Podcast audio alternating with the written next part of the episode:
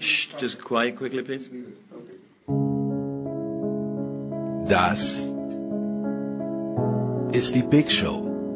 Das Sorgenkind unter den deutschsprachigen Sportpodcasts auf sportradio 360.de. Bescheidene Tonqualität, immer dieselben Gäste, Überlänge. Kein Wunder, dass sich bald auch der letzte unserer zwölf Hörer jüngeren, frischeren, technisch perfekten Projekten zugewandt haben wird. Was hilft uns da unser gepflegtes Name-Dropping?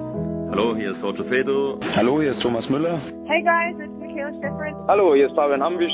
Hallo, hier ist Marc Girardelli. Hallo, Sie hören Christoph Daum. Nichts. Eben. Trotzdem, die Big Show. Fast live aus den David Alaba Studios. Jetzt. Ihr hört Sportradio 360. Hilft ja nichts.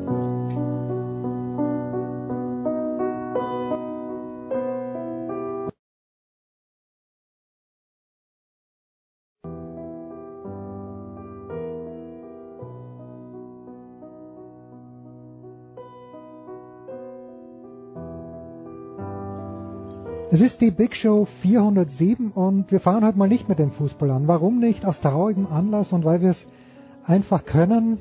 Ich habe äh, zwei langjährige Motorsport-Experten, Motorsport-Konnoisseure, äh, Gourmets und Gourmands in der Leitung. Zum einen ist das natürlich Stefan der Voice Heinrich. Grüß dich, Stefan.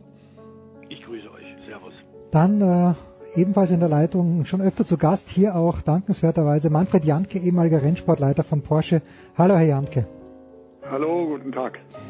Ja, der Anlass ist natürlich bekannt. Am Dienstag in der Früh ist es bekannt geworden, dass Niki Lauda im Alter von 70 Jahren gestorben ist. Wenn ich da zwei, drei Worte selbst dazu sagen darf, wer in Österreich aufgewachsen ist, so wie ich in den 70er und 80er Jahren, der hat nicht umhin können, nicht nur Fan von Niki Lauda zu werden, sondern ihn, ich möchte sagen, zu vergöttern. Heinz Brüller hat sicherlich das Seinige dazu beigetragen.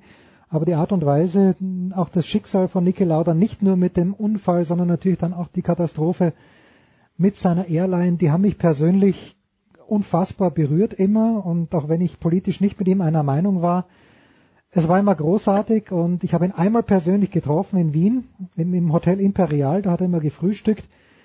War natürlich sehr, sehr höflich und nett, hatte keine Zeit für Sportradio 360, was überhaupt kein Problem war. Ich bin sehr traurig, Stefan. Ich fange mit dir an. Ähm, ja, hat es einen größeren gegeben, alles in allem, in den letzten Jahren, obwohl er unter Anführungszeichen nur dreimal Formel 1 Weltmeister geworden ist. Ja, es geht ja, ich glaube, seine Legende, sein Mythos geht weit über das rein Sportliche hinaus.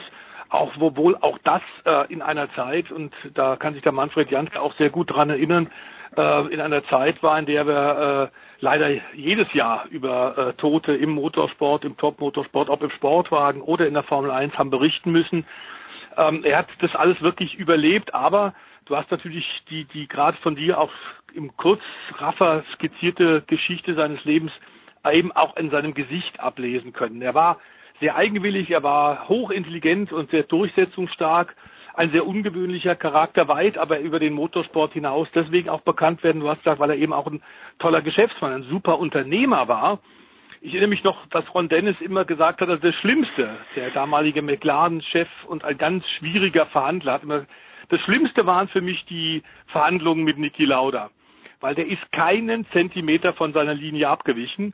Und dieses Rückgrat hatte er eigentlich immer, er war immer sehr auch sehr zielgerichtet. Und dass wir jetzt alle so bestürzt sind. weil wir wussten, dass es gesundheitlich um ihn nicht sehr gut steht. Aber klar, wenn ein Mensch so viele Katastrophen und Schwierigkeiten in dieser Achterbahn seines Lebens, das ungewöhnliche äh, Amplituden und Ausschläge nach oben und nach unten hatte, wenn einer immer wieder rauskommt, dann kann man sich irgendwie gar nicht mehr richtig vorstellen, mhm. dass er überhaupt noch sterblich ist. Aber leider, wir haben festgestellt, er war es. Ja, Herr Janke, hat Niki Lauda jetzt großes Glück gehabt? Also Stefan hat es ja angesprochen, in diesen Jahren, äh, beginnend nicht bei Jochen Rindt, aber weil wir auch vor, vor kurzem mal über Jochen Rindt gesprochen haben, ein, zwei Tote in der Formel 1, das hat einfach dazugehört. Niki Lauda hat es überlebt. Äh, hat er natürlich in dem Moment Glück gehabt, aber ähm, wie, wie bewerten Sie denn sein Gesamtwerk?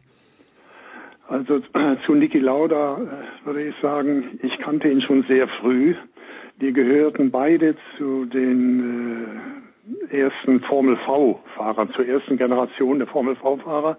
Da sind wir uns begegnet in den 60er Jahren in dieser Nachwuchsformel und dann natürlich auch auf meinem Berufsweg äh, sind wir uns immer wieder begegnet. In der Öffentlichkeit wird Niki heute weitgehend äh, auf seine drei WM-Titel reduziert, aber das wird ihm überhaupt nicht gerecht. Äh, Niki war ein außergewöhnlicher Mensch, ein hochbegabter Manager. Stefan hat es angesprochen. Und alle Bereiche, in denen er sich engagiert hat, hat er so konsequent und mit so viel Fleiß äh, erledigt, dass er überall an die Spitze kam. Sein äh, Interesse für den Motorsport gipfelte in drei äh, WM-Titeln der Formel 1. Sein Interesse für das Fliegen gipfelte darin, dass er drei Airlines gegründet hat. Und in der zweiten Lebenshälfte hat er immer äh, sehr verantwortungsvolle Managerposition im Motorsport, meist in der Formel 1 äh, inne gehabt, äh, zuletzt eben auch äh, beim Mercedes Formel 1 Team, wo er ja auch Teilhaber war. Also ich habe nie jemanden kennengelernt, der so fleißig war. Der Niki Lauda äh, Freizeit oder äh, Zeit für Hobbys, das kannte der gar nicht. Er war mit einem solchen Einsatz an, äh, seinen Dingen dran und wie gesagt, Stefan hat es gesagt, ein hochbegabter Manager. Sonst kannst du diese Ziele, die er erreicht hat, nicht erreichen. Stefan, äh, jetzt, wer diesen Film Rush gesehen hat und jetzt auch so ein bisschen in den Nachrufen, da wird ja gerne James Hunt als der Bon Vivant hingestellt, der wahrscheinlich oder ganz sicherlich auch war. Und Niki Lauda so ein bisschen der Langweiler nebendran. Ich hatte jetzt nicht so ganz den Eindruck, dass Niki Lauda, ihr sagt ja auch, es war ein Manager, aber ich fand den immer trotz allem unfassbar charismatisch. Bin ich da mhm. österreichisch, österreichisch verblendet oder war doch auch unfassbar viel Charisma bei Niki Lauda am Start? War natürlich auch über das, das über die Jahre, das, das entwickelst du natürlich auch. Das ist ganz klar so eine Persönlichkeit mit diesen großen äh, Katastrophen, große Erfolge, aber eben auch maximale Katastrophen, das prägt dich. Und das prägt natürlich ganz klar auch dein, dein Dasein, sein, sein Selbstbewusstsein. Ähm, er war nie übersteigert, bis zuletzt war er, da muss man mal auch deutlich sagen, sehr ähm, bodenhaftig und, und sehr authentisch. Und vor allem, was in der heutigen Zeit ganz schnell vergessen wird, ähm, in der Zeit, wo wahnsinnig viel getrickst wird, wo wir immer wieder darüber sprechen, in vielen Rennserien, die Regeln sind merkwürdig, lassen Spielraum, Grauzonen, ähm, die Leute äh, machen Pressemitteilungen, die Teams auch in der Formel 1, die wenig aussagekräftig sind. Das war dem Niki auch bis zuletzt als Aufsichtsratschef von äh, Mercedes Grand Prix absolut zuwider. Er war einer von denen, wenn der ähm, einen Deal gemacht hat, was verhandelt hat, eine Hand drauf gegeben hat, dann konntest du dich hundertprozentig drauf verlassen. Gestern wurde es auch nochmal unterstrichen bei den Kollegen von Servus TV oder vorgestern am Montagabend, als die nochmal äh, unter anderem mit Dr. Helmut Marko, mhm. die wir da zusammengeschlossen hatten und der natürlich auch äh, über Jahrzehnte den Niki mitbegleitet. Er war dabei, der Dr. Marco jetzt bei Red Bull Motorsport, wie sagen die Österreicher, Konsulent, so schön. Ähm, er war dabei, als Lauda zum ersten Mal zu Ferrari gefahren ist, da hat er ihn mitgenommen. Und auch als er zu Ferrari Lauda gefahren ist und dem äh, Kommentator alles hingeworfen hat, dem äh, äh, legendären Enzo bei ihm gekündigt hat, was sich keiner getraut hat. Denn Niki war immer absolut straight. Und das ist natürlich äh, ein großer Vorteil. Dazu hat er auch immer gewusst, sehr genau gewusst, was er kann mhm. und auch, wo er vielleicht Hilfe von außen braucht. Auch das ist ein Zeichen von klarer Intelligenz in, in, einer, in einem Motorsportumfeld, in dem wahnsinnig viel Blender rumlaufen und wahnsinnig viel Glamour herrscht. Also da immer wieder dann auch sachlich zu bleiben und sich selber richtig einzuschätzen, das können nicht sehr viele. Und da, auch da war er ziemlich einzigartig. Er hat auch relativ schnell in der Formel 1 festgestellt, dass manchmal er Teamkollegen hatten, die schneller waren als er. Und hat sich dann auf sich selber konzentriert.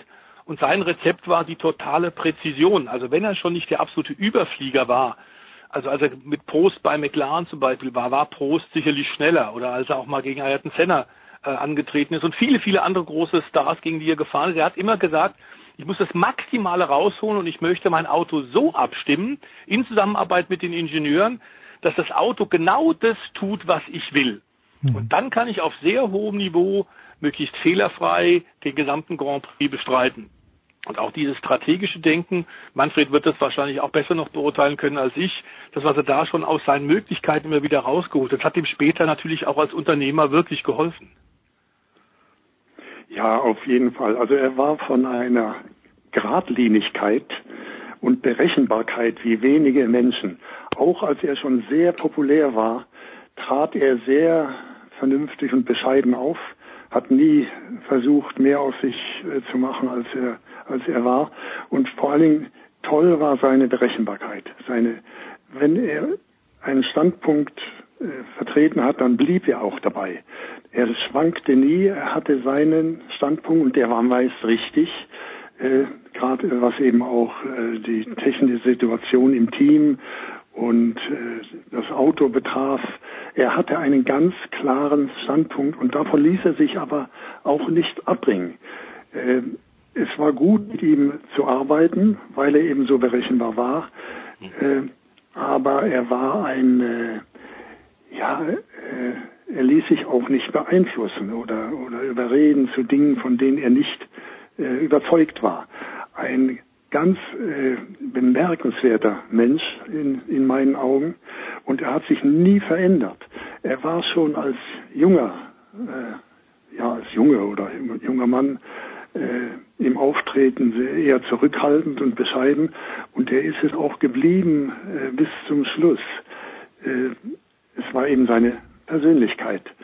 Also es war einer, mit dem man gut arbeiten konnte, weil er so berechenbar war aber er war keiner, den du ja hin und her schubsen konntest oder äh, in eine Richtung lenken, von der er nicht überzeugt war. Auf jeden Fall also ein hochintelligenter Mann, ein hochbegabter Manager und das hat ihn eben dahin gebracht, wo er letztlich war. Und dann war er, das muss ich sagen, ich habe doch gesagt, er war einer der fleißigsten, die ich kennengelernt habe.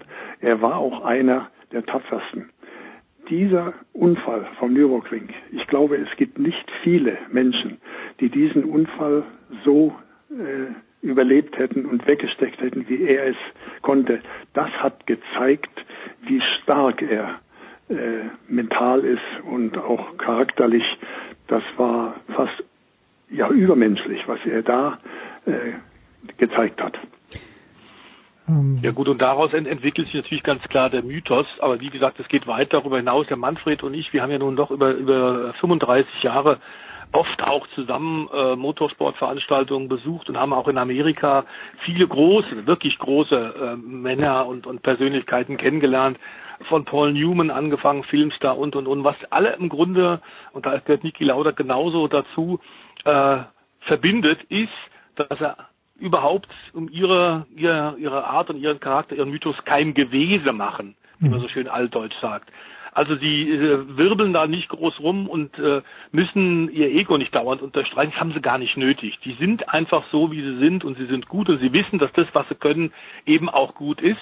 Bedeutet aber auch, dass du ständig dran arbeitest, dass du nicht nachlässt und dauernd selbstkritisch auch äh, dich hinterfragst und das, was du tust und genauso konsequent war er ja auch, wie er dann plötzlich gesagt hat, also wie ist es jetzt zu blöd, im Kreis rumzufahren? Auch das eine Aussage. Ähm, als er dann gesagt hat, die Formel 1, das Fahrerlager ist ja ein, ein, ein Fahrerlager voller Zirkusaffen, das ihm dann im Formel 1 Sport zunächst mal eine Menge Leute übel genommen haben. Aber auch da hat er aus der, seinem Herzen keine Mördergrube gemacht, hat nicht so getan, als ob und hat nicht irgendwelche Statements rausgeblasen, die, die sehr wohlfeil sind, schön klingen und vielleicht allen recht machen, das hat ihn überhaupt nicht interessiert. Und deswegen kann man durchaus auch sagen, ähm, er war ein ganz besonderer Kopf, aber eben nicht nur Kopf der Formel 1, der Motorsport weltweit, wie wir jetzt ja auch gerade mitbekommen. Diese Resonanz jetzt überall her, von allen Kontinenten, kommen da jetzt äh, gute Kommentare und, und eine Menge wichtige Leute unterstreichen, dass er weit über den Motorsport hinaus gewirkt hat. Die Flaggen gerade in, in Monaco ähm, der nächste Grand Prix steht am Wochenende aus, also der Höhepunkte des Formel 1 Jahres. Äh, die Flaggen in Monaco sind äh, nicht nur im Fahrerlager auf Halbmast, sondern auch äh, oben auf äh, auf dem Schloss. Mhm. Ähm, wir werden bei vielen Teams sichtbare Zeichen auf den Autos haben. Viele Mechaniker werden rumlaufen. das ist dann wieder im Grunde diese Welt, diese kleine Welt der Zirkusaffen, äh, auf die er sich ja, um die er sich ja jetzt fast 50 Jahre drum gekümmert hat. Und äh, wie Manfred gesagt hat, egal wo er war, ob jetzt bei Ferrari, trotz seiner zurückhaltenden Art, man würde sagen bei Italienern, die ja gern das Herz übergehen lassen und wahnsinnig viel gern reden und gestikulieren, auch die haben ihn ins Herz geschlossen. Bis heute ist er der Niki Nationale. Überhaupt keine Frage. Und es gibt kaum einen Fahrer, äh, der jemals seit Beginn der Formel 1, seit in den 50er Jahren äh, gefahren ist, der noch heute so im Herzen der Tifosi ist wie Niki. Ja, das ist, äh, hängt zusammen mit seiner Gradlinigkeit, seiner Ehrlichkeit und natürlich seinem Können. Und äh, der Niki Lauda hat bestätigt eine Erfahrung, die ich in meinem ganzen Leben gemacht habe. Ich hatte das Glück, sehr viele der weltbesten Sportler persönlich kennenzulernen. Zum Beispiel äh, äh, Ivan Lendl oder auch äh, also gerade im Tennis, Andre Agassi, also im Tennissport, äh, mit denen ich fast eine persönliche Freundschaft habe. Und da gibt es eine Erkenntnis. Wenn du in deinem Sport der Beste der Welt bist, dann hast du auch was im Kopf. Es gibt keinen, keine Ausnahme. Und das körpert der Niki Lauda vor allen anderen. Er war äh, ja von einer von geistigen Fähigkeit und dazu kam eben sein unbändiger Fleiß. Er hat sich nie geschont, er ist an alle Grenzen gegangen und das zusammen hat ihn in eine Position gehievt. Das zeigt sich jetzt nach seinem Ableben. Also ich kann mich auch nicht erinnern, dass der Tod eines großen äh, Rennfahrers ein solches Echo gefunden hat wie hier. Aber ich verstehe es auch, wenn man ihn gekannt hat. Er war ein ganz, eine ganz außergewöhnliche Persönlichkeit. Es mag sogar damit zusammenhängen, dass er ja aus einem guten Hause kommt. Also er war nicht ein kleiner, hungriger Junge, als er begann, sondern er hatte schon einen Level, einen Status von seiner Erziehung her, von seiner Abstammung her. Das hat sicher auch geholfen, dass er mit einem gewissen Selbstbewusstsein heranging an die Dinge. Äh, also für mich ein ganz außergewöhnlicher äh, Sportler und noch mehr ein außergewöhnlicher Mensch. Ja, ja da ging jetzt zum Beispiel rum, auch, äh, lieber Jens, ging ja rum, auch damals, ich erinnere mich noch, in allen Medien wurde damals berichtet, Radio, Fernsehen und auch im, im, in den Zeitungen, ähm, als er damals zum allerersten Mal den großen Preis von Monaco gewonnen hat und dann da zur Fürstenloge raufstieg und tatsächlich äh, den Fürst und die Fürstin Grazia Patrizia begrüßt hat und der Fürstin einen Handkuss gegeben hat. Das hatte nie ein Formel 1 Vorfahrer vorher gemacht. Das war, ein ja, das war wienerisch. Ja, die, die, die, die, große österreichische Schule ist das. Ja, das lernen wir alle. Mit der, Schule, so ja, mit der Muttermilch. Genau, Dieses Bild ging um die Welt. Da ging es nicht darum in diesem Augenblick, dass er mit dem äh, Arm aus dem Auto als Sieger gerade über die Ziellinie an der schwarz-weiß geritten Flagge vorbeifährt, sondern das Bild da oben, wie er sich verbeugt hat, klassisch österreichische, klassische Schule, und der Grazia Patrizia zu deren Überraschung wirklich einen klassischen Handkuss gegeben hat. Das zeigt auch dieses Formvollendete, auch wenn er da, er würde wahrscheinlich selber sagen, kein Geschiss draus gemacht hat, sondern er hat gedacht, das ist doch ganz normal. Ja, so ist es in Österreich. Da werden die, die Hände noch geküsst. Wir machen eine kurze Pause. Wir verneigen uns natürlich auch vor Niki Lauda. Wir machen eine Motorsportpause, kommen aber mit Stefan Heinig und mit Manfred Janke zurück, denn es gibt ja auch einiges Aktuelles zu besprechen. Jetzt machen wir mal eine Motorsportpause.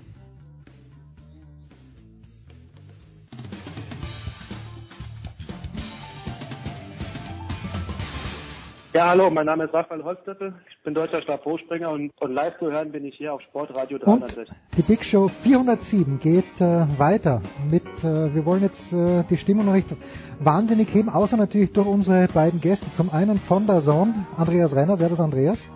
Ja, hallo. Und dann freue ich mich sehr, dass Kai Dittmann wieder mal ein paar Minuten Zeit für uns hat. Servus, Kai von Sky. Servus. Also, äh, wie gesagt, Niki Lauda leider von uns geschieden, aber in dieser Woche auch Kai, ein Mann. Meine Großmutter hat mir für zwei, drei Jahre, als ich sehr jung war, ein Kicker-Abonnement geschenkt in der tiefsten Steiermark und da bin ich immer hingerannt, äh, ich weiß gar nicht, wann er rausgekommen ist, Montag oder Donnerstag oder vielleicht sogar zweimal in der Woche. Sowohl als auch. Sowohl als Hat auch. nichts geändert. Ja, und, und habe immer durchgeblättert und natürlich war Manfred Burgsmüller damals jemand, der mir ständig begegnet ist, auch später noch. Aber ich wusste viel zu wenig über ihn. Kai, gibt es irgendwas, äh, ja, platte Frage. Legende, ja. Was war Manfred Burgsmüller, Manni Burgsmüller für ein Spieler, für ein Mensch? Ja, du musst mal schauen, äh, heute ist viel glatt und viel gesteuert, was öffentliche Auftritte äh, und Außenwirkung angeht. Damals war das nicht so. Und dann jemand zu sein, der trotzdem auffällt, ist ja dann noch eine größere Leistung. Und der war auf dem Platz natürlich echt ein riesen Schlitzohr, weil er ähm, auf der einen Seite gesagt hat, Mensch, laufen fände er echt super, aber das könnten gerne die anderen machen und er macht dann die Tore.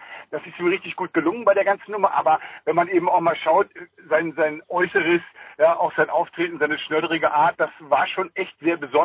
Ich kannte ihn auch nicht persönlich, aber ich habe äh, Mitstreiter mit ihm gesprochen, auch schon äh, zu seinen Lebzeiten noch, die gesagt haben, der war wirklich authentisch. Also der hätte es nicht einen auf, auf Show gemacht und gesagt, ich weiß, jetzt sind ein paar Fernsehkameras gerade auf mich gerichtet oder ähm, die, die Fotolinsen der, und Schreibblöcke der Kicker-Redakteure, sondern die, der, der ist eben einfach wirklich so gewesen. Und deswegen hat man so einen Menschen bei all dem, wo du sagst, puh, ja, ob ich mich das getraut hätte, hat man den echt ins Herz geschlossen.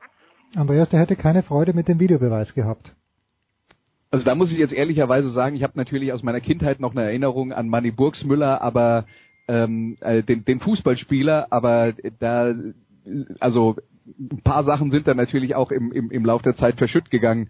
Ähm, was ich in Erinnerung habe, ist eigentlich eher so, dass er ein Schlitzohr war im Sinne von, er hat auf dem Platz Dinge gemacht, die äh, die unberechenbar waren. Und dazu hat ja auch gepasst, dass er eine Sorte von Spieler war, die man nicht so richtig einordnen konnte, weil er äh, zwar einen Haufen Tore geschossen hat, aber äh, über sich selber gesagt hat, ich war jetzt eigentlich kein typischer Mittelstürmer. Also eigentlich wäre er einer gewesen, der in der moderneren Fußballzeit besser aufgehoben äh, mhm. gewesen wäre, weil er über sich selber gesagt hat, ich war so ein Mittelding zwischen der 10 und der 9 und für Spieler dieser Sorte hat man ja heutzutage auf jeden Fall einen Platz in einem Fußballteam.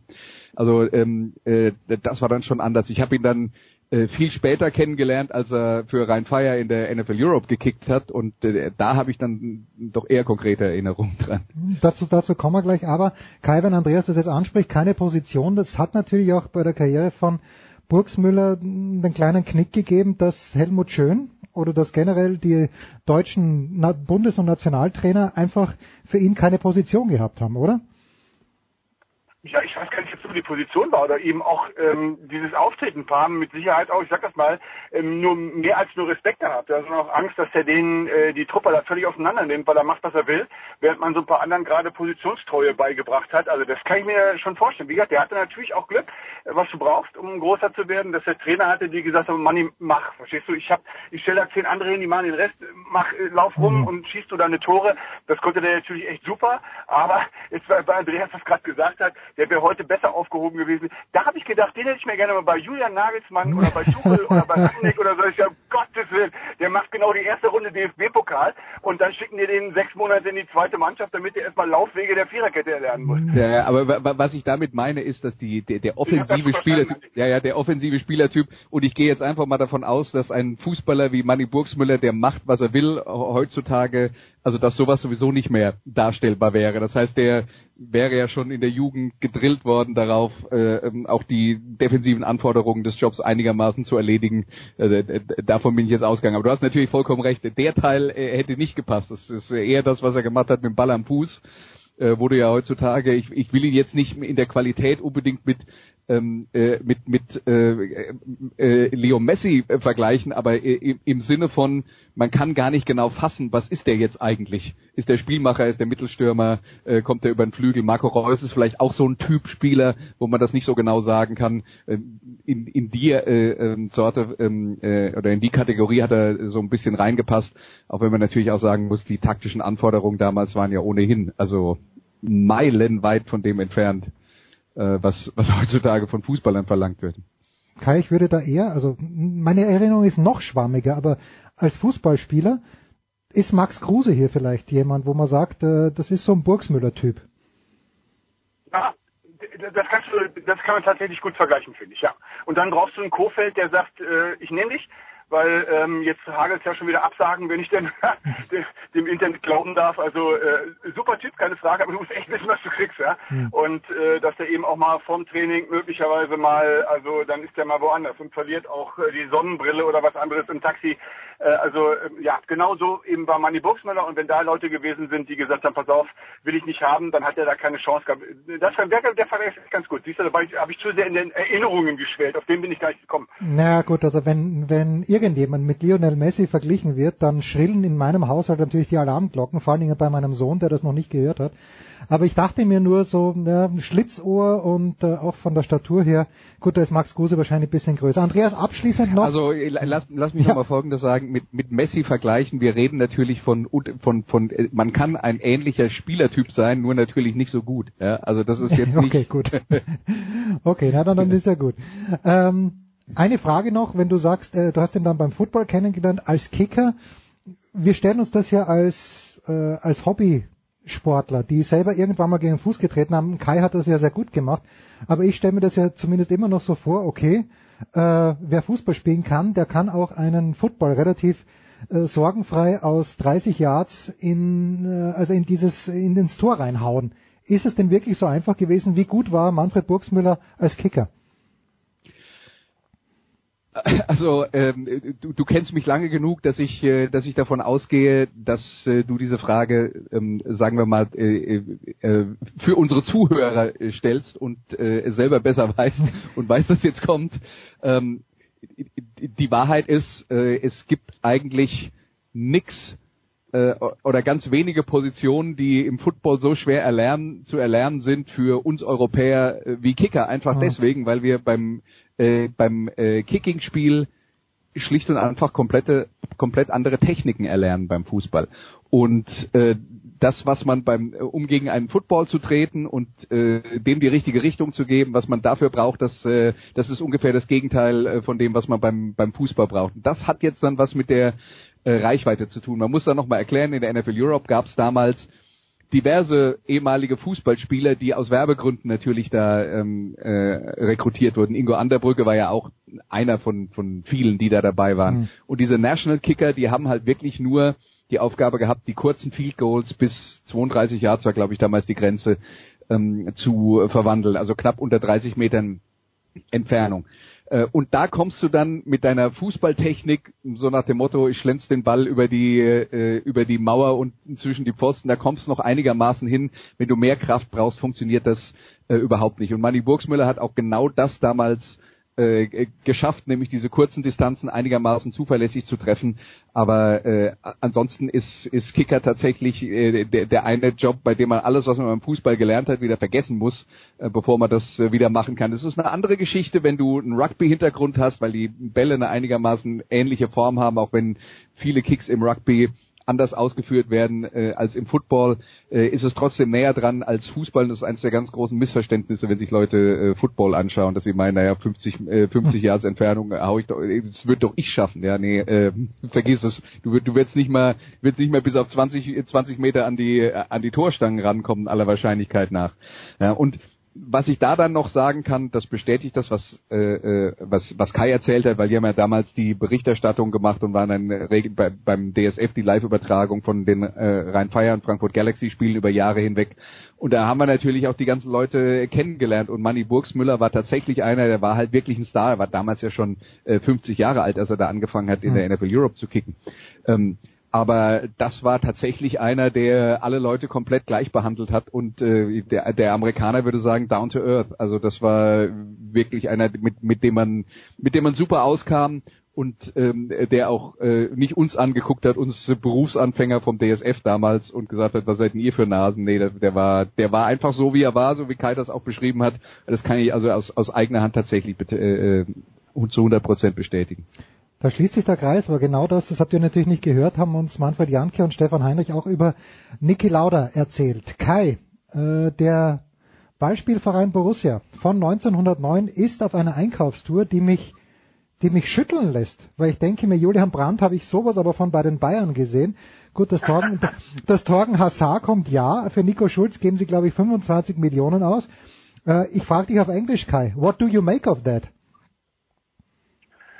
Einen Konkurrenten. Was hältst du davon? Auch wenn es nicht ist, aber äh, ich glaube, ähm, ich, ich lehne mich tatsächlich zum ersten Mal vor einer Saison und vor Beendigung der Transferphase echt mal aus dem Fenster und habe so ein bisschen das Gefühl, dass so die Meisterschaft echt aus drei Vereinen, wir müssen halt äh, RB Leipzig noch mit dazu nehmen, äh, dass die aus drei Vereinen bestehen kann. Also wenn ich mir angucke, was die so machen, transfertechnisch, was die so drauf haben, wo die Jugend da ist und was die Bayern demnächst noch machen werden, Klammer auf, müssen, Klammer zu, äh, dann, das, das wird super, da freue ich mich.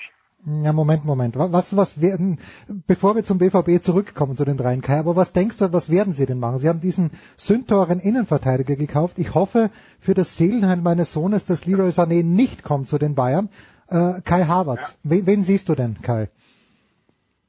Ja, also das Schöne äh, ist, dass ähm, die, dieses Ablenkungsmanöver, was Rummenigge und Hönes gerade so fahren, ja, die, die tun so, als ob sie gar keinen Plan hätten und wir alle glauben, dass sie keinen haben und wahrscheinlich haben sie einen. Also ich weiß es nicht. Ich überlege immer. Ich denke, was machen die da eigentlich? Ja, was ist so was ist so das Credo außerhalb, wir gewinnen alles? Was, was haben die? Was machen die? Wo, wofür stehen die? Was für eine Fußballphilosophie liegt da an? Welche Spieler wollen die haben? Das weiß ich ja nicht. Aber das kann ja sein, dass das, dass das super ist, ja, weil die uns und, und auch die, die Konkurrenz ja komplett im Unklaren lassen und dann zuschlagen und eben nicht diese 10 Millionen mehr bezahlen müssen, die du bezahlen musst, wenn man weiß, ah, die Bayern sind an dem Spieler dran. Also das finde ich schon cool. Ja. Ich glaube, dass die da sitzen und schon mal gucken, was die anderen so, was die so drauf haben, ja, wen die so holen, was die für eine Philosophie haben. Noch haben sie ein bisschen Zeit, weil das Transferfenster lange offen ist. Aber die, die Mischung ist schon sehr cool, ja, dass du so, ich, ich behaupte mal so sieben, acht Leute in der Truppe hast, wo du sagst, boah, ob die nächstes Jahr noch da sind. Und dann, ja, dann schon zwei ganze Innenverteidiger. Also das ist schon mal, finde ich schon mal gut. Äh, aber da fehlt mir noch ein bisschen was. Deswegen, ich, ich krieg's nicht hin. Ja? Und wenn das ein Torschussmanöver war, à la Bonheur, dann finde ich das echt super. Wenn nicht, mein lieber Jens, ähm, wow, dann nimm die große Schmerztablettenpackung. Ja, und äh, Andreas, wie, wie du immer so schön sagst, die Spieler sollten zum Trainer passen. Das äh, ist natürlich ein kleines bisschen äh, ungut im Moment bei den Bayern, weil man nicht weiß, ob Nico Kovac äh, mit dem Pokalsieg am Samstagabend verabschiedet wird. Ja, äh, weiß ich auch nicht. Also äh, lass mich mal so sagen, mit dem Pokalsieg, glaube ich, sind die Chancen, dass er äh, nicht verabschiedet wird, relativ groß. Ohne den Pokalsieg reden wir vielleicht nochmal. Und ähm, ja, das, das ist definitiv ähm, ein Problem bei der ganzen Sache. Die Bayern haben eine große äh, eine ähm, große Einkaufs ähm, äh, eine äh, große Einkaufstour für diesen Sommer angekündigt. Ein bisschen was ist passiert, das haben wir schon äh, schon gehört. Wir dürfen nicht vergessen bei äh, Luca Hernandez, dem ähm, französischen Innenverteidiger, der da jetzt kommt.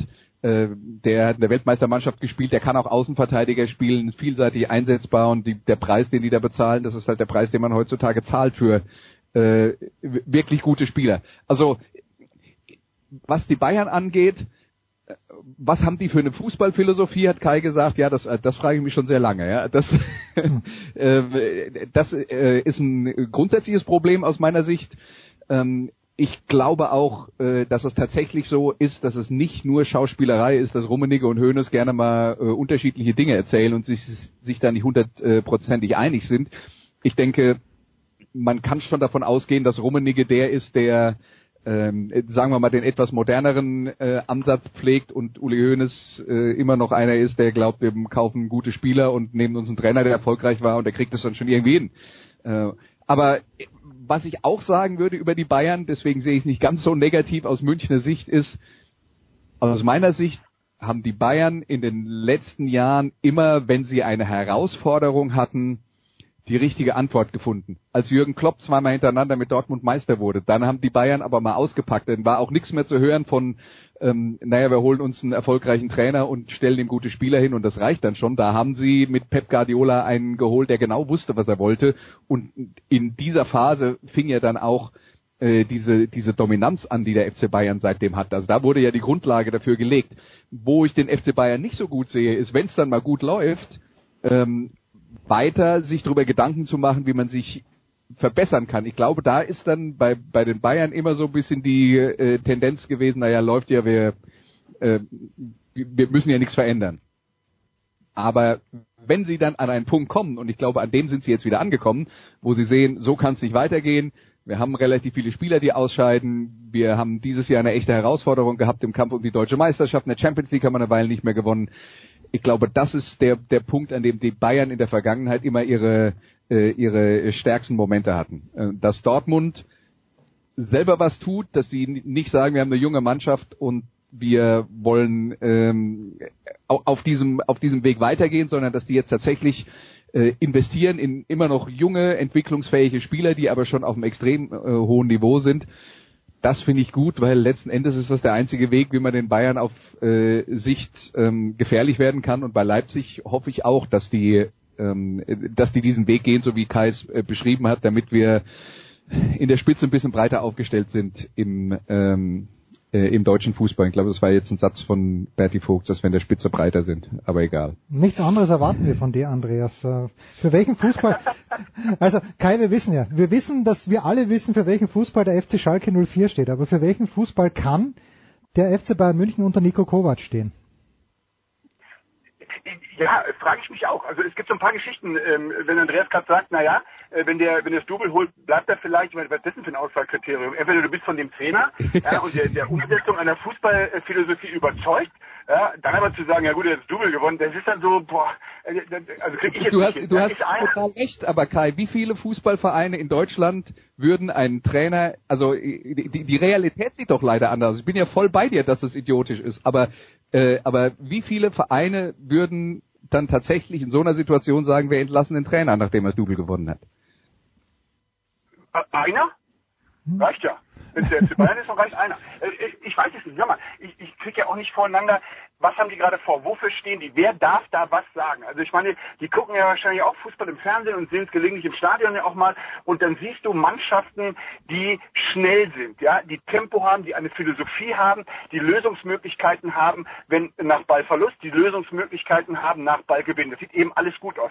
Der FC Bayern lebt extremst von, von einer super hohen individuellen Klasse und eben dem Ansporn. Da war ich sehr überrascht jetzt im, im letzten Saisonspiel gegen Frankfurt, dass wirklich ganz viele dabei waren, die zum siebten Mal deutscher Meister werden wollten. Ja, also auch wie ein Hummels, wo du sagst, boah, der ist vielleicht gar nicht mehr mit dabei. Der wollte das, habe ich nicht gedacht. Ja, also, also die, die Einstellung ist eben auch da. Aber die, die ganzen anderen Attribute, die du hast, ja, die müssen erst so, so, so nach und nach dann da reintransferiert werden mit, mit Gnabry, mit Koman, der jetzt auch schon so ein bisschen da ist. Und jetzt frage ich mich, wofür stehen die? Haben die einen, der oben steht und sagt, pass auf, wir machen Folgendes. Ja, wir haben die und die Geschichte, dazu kaufen wir die und die Leute und dann machen wir die ganze Nummer, weil äh, äh, die, die Transferphilosophie, du hast gesagt, die hatten noch nie eine, doch, äh, sie- also eine Fußballphilosophie, sie hatten eine. Sie haben immer geguckt, wo sind die stärksten Leute bei meinen Gegnern, die haben sie gekauft. Weil zum einen hatten sie einen super Spieler und zum anderen hat der Gegner keinen. Das hat echt jahrelang wirklich richtig gut funktioniert. Diese Geschichte mit, wenn sie angekratzt sind, sind sie stark. Also Pep Guardiola kam ja erst 2013. Ja, da an die Strippe mit Heinkes von, der vorher schon da war. Also das sind so Geschichten so,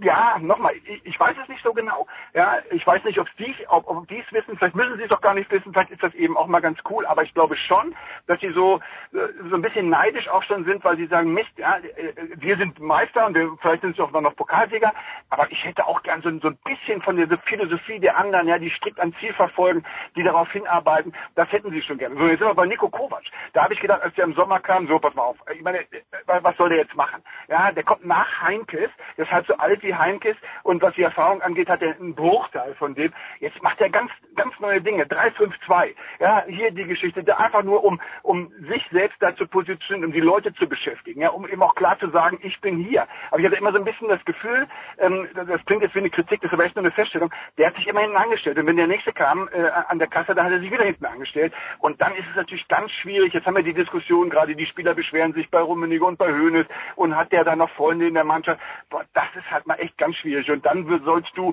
die, die neue Richtung vorgeben. Also wenn da nicht mal sich einer von den beiden Großen, am besten noch beide, ja, in einer vielleicht vorher etwas einstudierten Pressekonferenz hinsetzt und mit der Hand mal auf den Tisch haut und sagt, so pass mal auf, ihr Nasen, ähm, jetzt mal alle Ruhe, ja, Kovac geht voran, wir folgen dem jetzt die Unterstützung, dann brauchst du ihn danach nicht mehr. Ja. Dann überlebt er nur deshalb, weil sie sich nicht einig geworden sind, wen sie danach nehmen. War das nicht der Grund, weshalb er überhaupt erstmal verpflichtet wurde? Ja, das Oder habe ich das schon wieder, habe ich das schon wieder, äh, bringe ich da schon wieder die Jahre durcheinander? Also Nein, in äh, dem Fall, nein, ausnahmsweise, jetzt will ich dich mal loben. Also ganz, genau so ist es. Ja. Lass, uns, lass uns ganz kurz ein, ein Päuschen einlegen und uns dann äh, mit den Bayern, aber natürlich auch mit dem Spiel am Samstagabend äh, auseinandersetzen. Mit Andreas Renner und mit Kai Dittmer.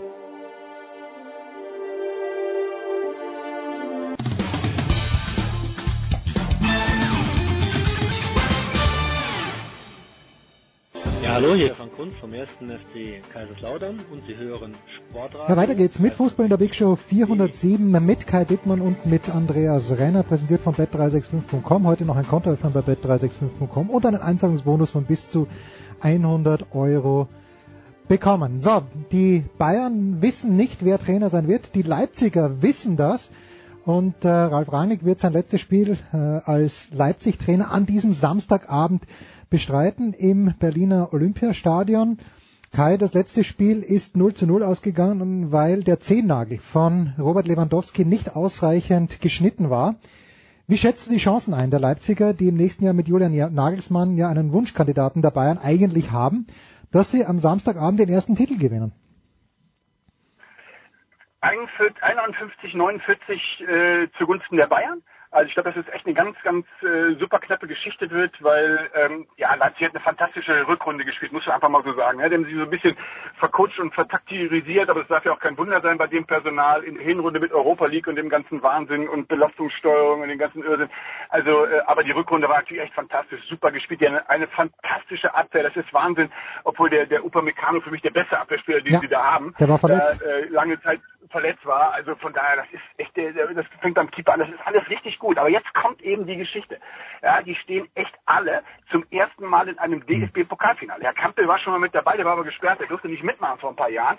Alle anderen, für alle anderen ist das Neuland. Ja, und Rangnick hat ja auch diesen, diesen Pokal mit, mit Schalke, da hat er ein Spiel gemacht, das war das Finale. Das wollte er auch nicht so richtig und davor, als er mal da war, ging sie. Also von daher, die wissen nicht genau, was sie auf die, auf die, auf sie zukommt. Und das ist ja auch so eine, so eine Stärke von Leipzig, dass man sich so ähm, irgendwann verzettelt in Details. Also ich glaube, dass die echt überlegen, was machen wir? Rennen wir über den Haufen am Anfang? Oder warten wir ab und setzen wir auf Konter? Und dann ist hier und da. Und da sind die Bayern echt strukturierter mit all der Erfahrung, die sie haben. Deswegen bleibe ich bei 51, 49 äh, zugunsten der Bayern, weil die, wie einfach die, die wissen, wie, wie man da spielt, wie sich anfühlt, da zu verlieren. Die wissen, wie sich anfühlt, da zu gewinnen. Und das kann am Ende wirklich äh, ein kleiner Vorteil sein. Ja, der jugendliche Übermut, aber Andreas haben wir im letzten Jahr gesehen, muss ja nicht unbedingt ein Nachteil sein. Ich weiß nicht, wie viele Frankfurter davor schon im DFB-Pokal standen. Ähm, ich ich, ich fände es irgendwie charmant, wenn Leipzig gewinne, aber da bin ich wahrscheinlich allein in Deutschland, mit meinem Sohn vielleicht. ähm, wie, wie, wie siehst du die Sachlage? Wo, wo liegen die Chancen von Leipzig? Weil schnell sind sie ja.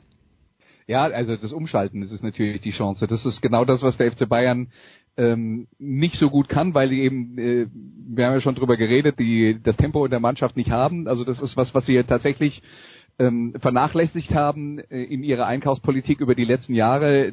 Darüber kann man ihnen wehtun. Ähm, was mich dann halt so ein bisschen bedenklich stimmt, ist, das habe ich jetzt über diverse Mannschaften in dieser Saison auch schon gedacht, die es dann aus äh, diversen Gründen nicht hinbekommen haben. Deswegen sehe ich es jetzt auch äh, eher so wie Kai, dass, äh, dass, dass die Bayern da was die Favoritenrolle angeht, die die Nase leicht vorne haben. Aber das ist ja letzten Endes das, was die Bayern äh, auch in, in der vergangenen Saison die äh, den Titel gegen ähm, gegen Eintracht Frankfurt gekostet hat. Also man kann die Mannschaften jetzt nicht äh, eins zu eins vergleichen, weil Frankfurt halt mehr über die Physis gekommen ist. Das ist jetzt nicht so die ganz große Stärke von Leipzig, auch wenn sie in der Defensive und äh, Upamecano hat Kai ja schon erwähnt, da auch ein paar haben, die das können. Aber das Tempo, mit dem Frankfurt dann äh, in der Vorsaison in die Münchner Defensive äh, stechen konnte, das ist auch bei Leipzig da.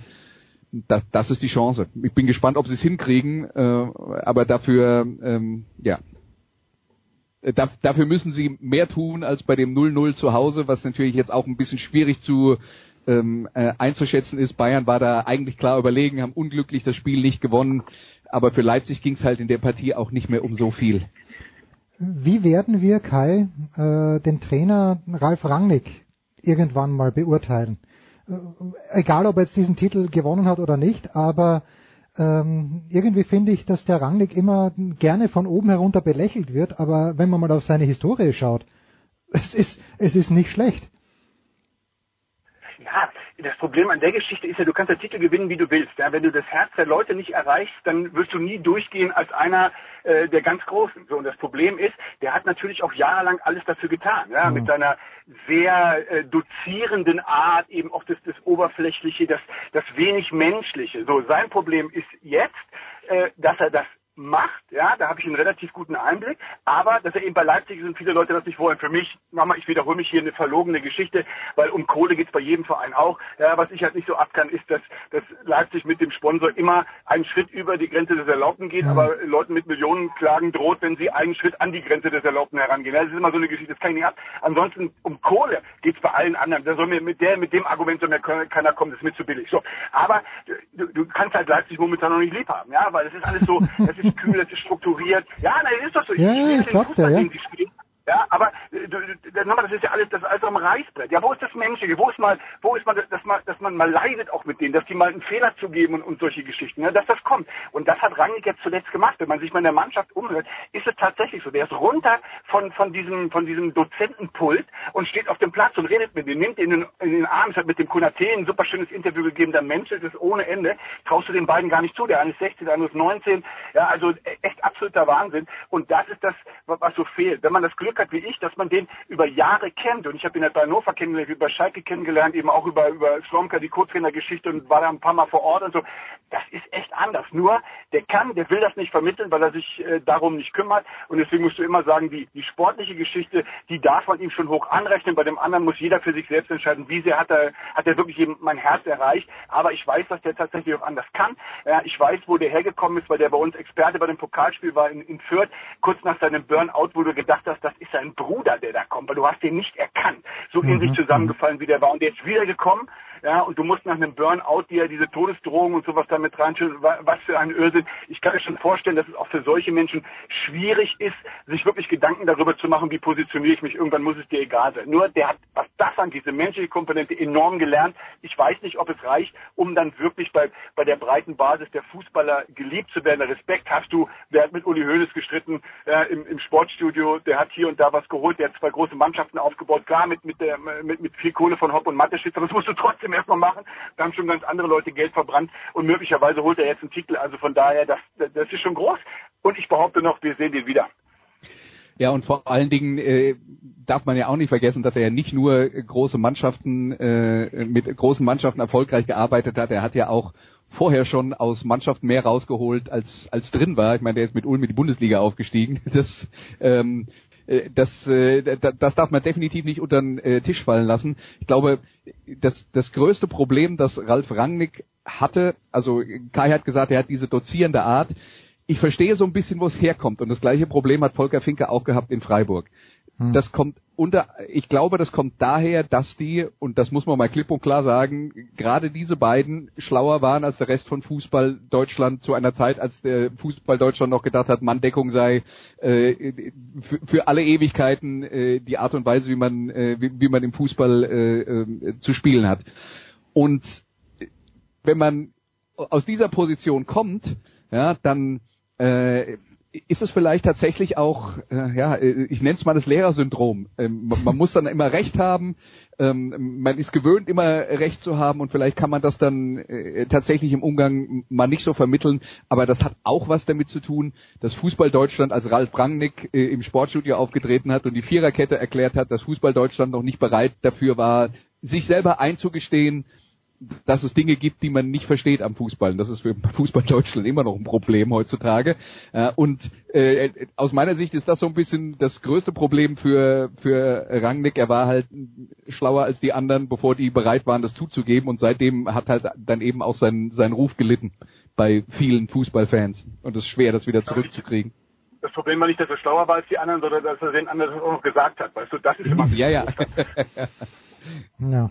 Eine, eine Sache müssen wir vielleicht heute noch ansprechen, weil äh, ich das Konzept nicht mag, aber es ist halt wie es ist. Das ist diese Relegationsgeschichte, wo sich in den letzten Jahren, wenn ich es richtig in Erinnerung habe, gerne und wenn nicht sogar immer der Bundesligist durchgesetzt hat. Ich will dem VfB Stuttgart nichts Böses wünschen, Kai, aber ich, wär, ich fände es charmant, wenn Union Berlin aufsteigen würde. Wie siehst du da die Ausgangslage? Ist es wieder so, dass wir die Stuttgarter als klare Favoriten in diese Begegnung schicken müssen? Ja, das Herrliche an meinem Job und deswegen liebe ich den wirklich so ist, dass ich nie vorher wissen muss, wie es hinterher ausgeht, sondern bestenfalls währenddessen erkenne, warum es am Ende so aussieht. Das finde ich ganz toll und deswegen halte ich mich mit dem Warum, wer und wie und Tipps und so immer echt komplett zurück, weil das, das weiß ich tatsächlich nicht. Aber ich bin, äh, bin absolut bei dir. Ja, ich finde Union Berlin, die haben das super charmant gemacht. Ich hatte ein wenig das Gefühl, äh, dass sehen wie allen da oben in der Tabelle zum Ende die Luft ausgegangen ist. Ich frage mich ein wenig, aber die Transferperiode läuft ja noch. Haben die eine Bundesliga-taugliche Mannschaft? Wobei du hast vollkommen recht, ohne es gefragt gefragt zu haben. Die Frage muss man sich bei Stuttgart auch stellen. Mhm. Ähm, ja, also das, das, das wäre schon super charmant, weil das, weil das, weil das ein Verein ist, der das über, über, ja, ist jetzt schon über ein Jahrzehnt wirklich extremst gut, charmant, locker, auf eine wunderbar auch politische Art und Weise macht die ganze Geschichte, dass ich die immer geliebt habe und gesagt habe, Mensch, das finde ich echt toll. Ja, die konnten Fehler eingestehen, die, die wussten auch, dass sie mal falsch umgaloppiert sind oder sowas in der Richtung. Das hat mir alles gut gefallen. Klar, wie bei jedem Fußballverein findest du immer ein paar Dinge, wo du sagst, nee, brauche ich nicht. Ja, das ist dieser, dieser Westen im Osten, ja, der so alles wunderbar vereint. Also das ist eigentlich ein Traum. Und weil du das vorhin angesprochen hast, ja, ich diese diese diese Mache immer noch mehr Spiele auch fürs Fernsehen, ja, selbst wenn wir sie nicht übertragen dürfen, aber äh, Fernsehen, mein Gott, ja, ich ich war auch zufrieden mit drei Absteiger oder Aufsteiger, fand ich auch ganz gut. Ja, jetzt äh, sagt immer der der Relegationsbundesligist ne und der der dritte aus der zweiten Liga doch, also da kriegen wir keine Lösung hin. Äh, ich gönne auch Stuttgart nichts Böses, obwohl sie viel Mist gemacht haben in der vergangenen Spielzeit, aber Union, äh, angucken will ich mir das schon gerne in der Bundesliga. ja, Andreas, gehst, äh, die, die Förster, wie, wie Markus Gaub und ich sie nennen, weil sie spielen in der Försterei, aber äh, sind sie gut genug, Andreas? Du hast mehr zweite Liga gesehen als ich, ich bin mir ganz sicher. Ja, diese, diese Saison definitiv nicht, weil äh, ich habe keine okay. zweite Liga mehr kommentiert, deswegen zwangsläufig auch weniger okay. zweite Liga ja, geguckt und äh, tatsächlich von Union Berlin ähm, äh, nicht so viel gesehen. Was mir, was mir halt schon ein bisschen Sorgen macht, ist, ähm, wie unbeständig sie in der Rückrunde gespielt haben, als die Chance da war, den äh, Schritt nach oben zu machen, auch wie, wie sie sich so durchgewirkt haben, die äh, letzten Wochen, dass sie es am letzten Spieltag nicht geschafft haben, obwohl Paderborn verloren hat, äh, den, den Aufstieg klar zu ja, machen. In Bochum, also der, der, in Bochum ja. Andreas, da gewinnt man nicht so ja, einfach. Ja. ja, Bochum ist jetzt auch nicht so mhm. schlecht, ja, äh, aber ähm, ja, das ist ähm, äh, ja, das, das stimmt mir schon ein bisschen bedenklich bei Stuttgart ist immer noch äh, immer noch schockierend, wie wenig die aus ihren Investitionen gemacht haben, die sie äh, in, in diesem Jahr getätigt haben.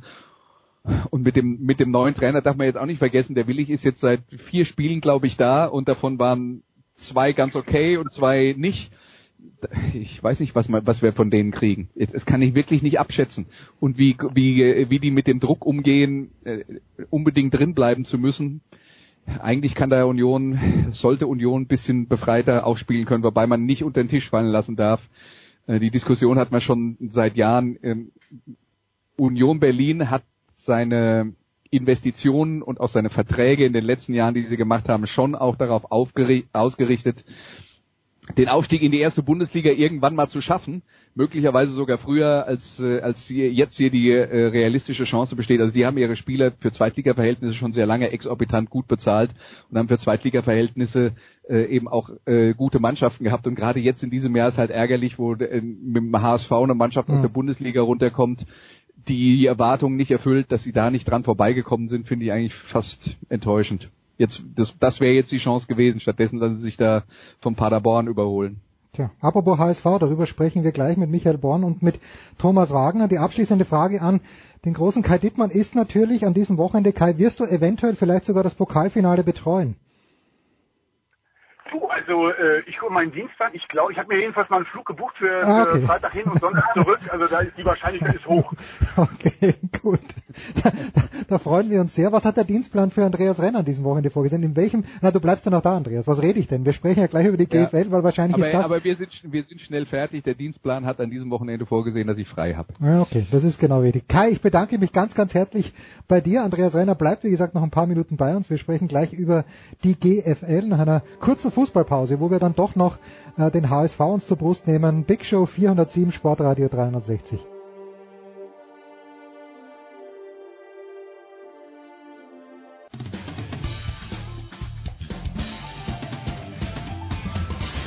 Hallo, hier ist die Angie Kerber und ihr hört Sportradio 360.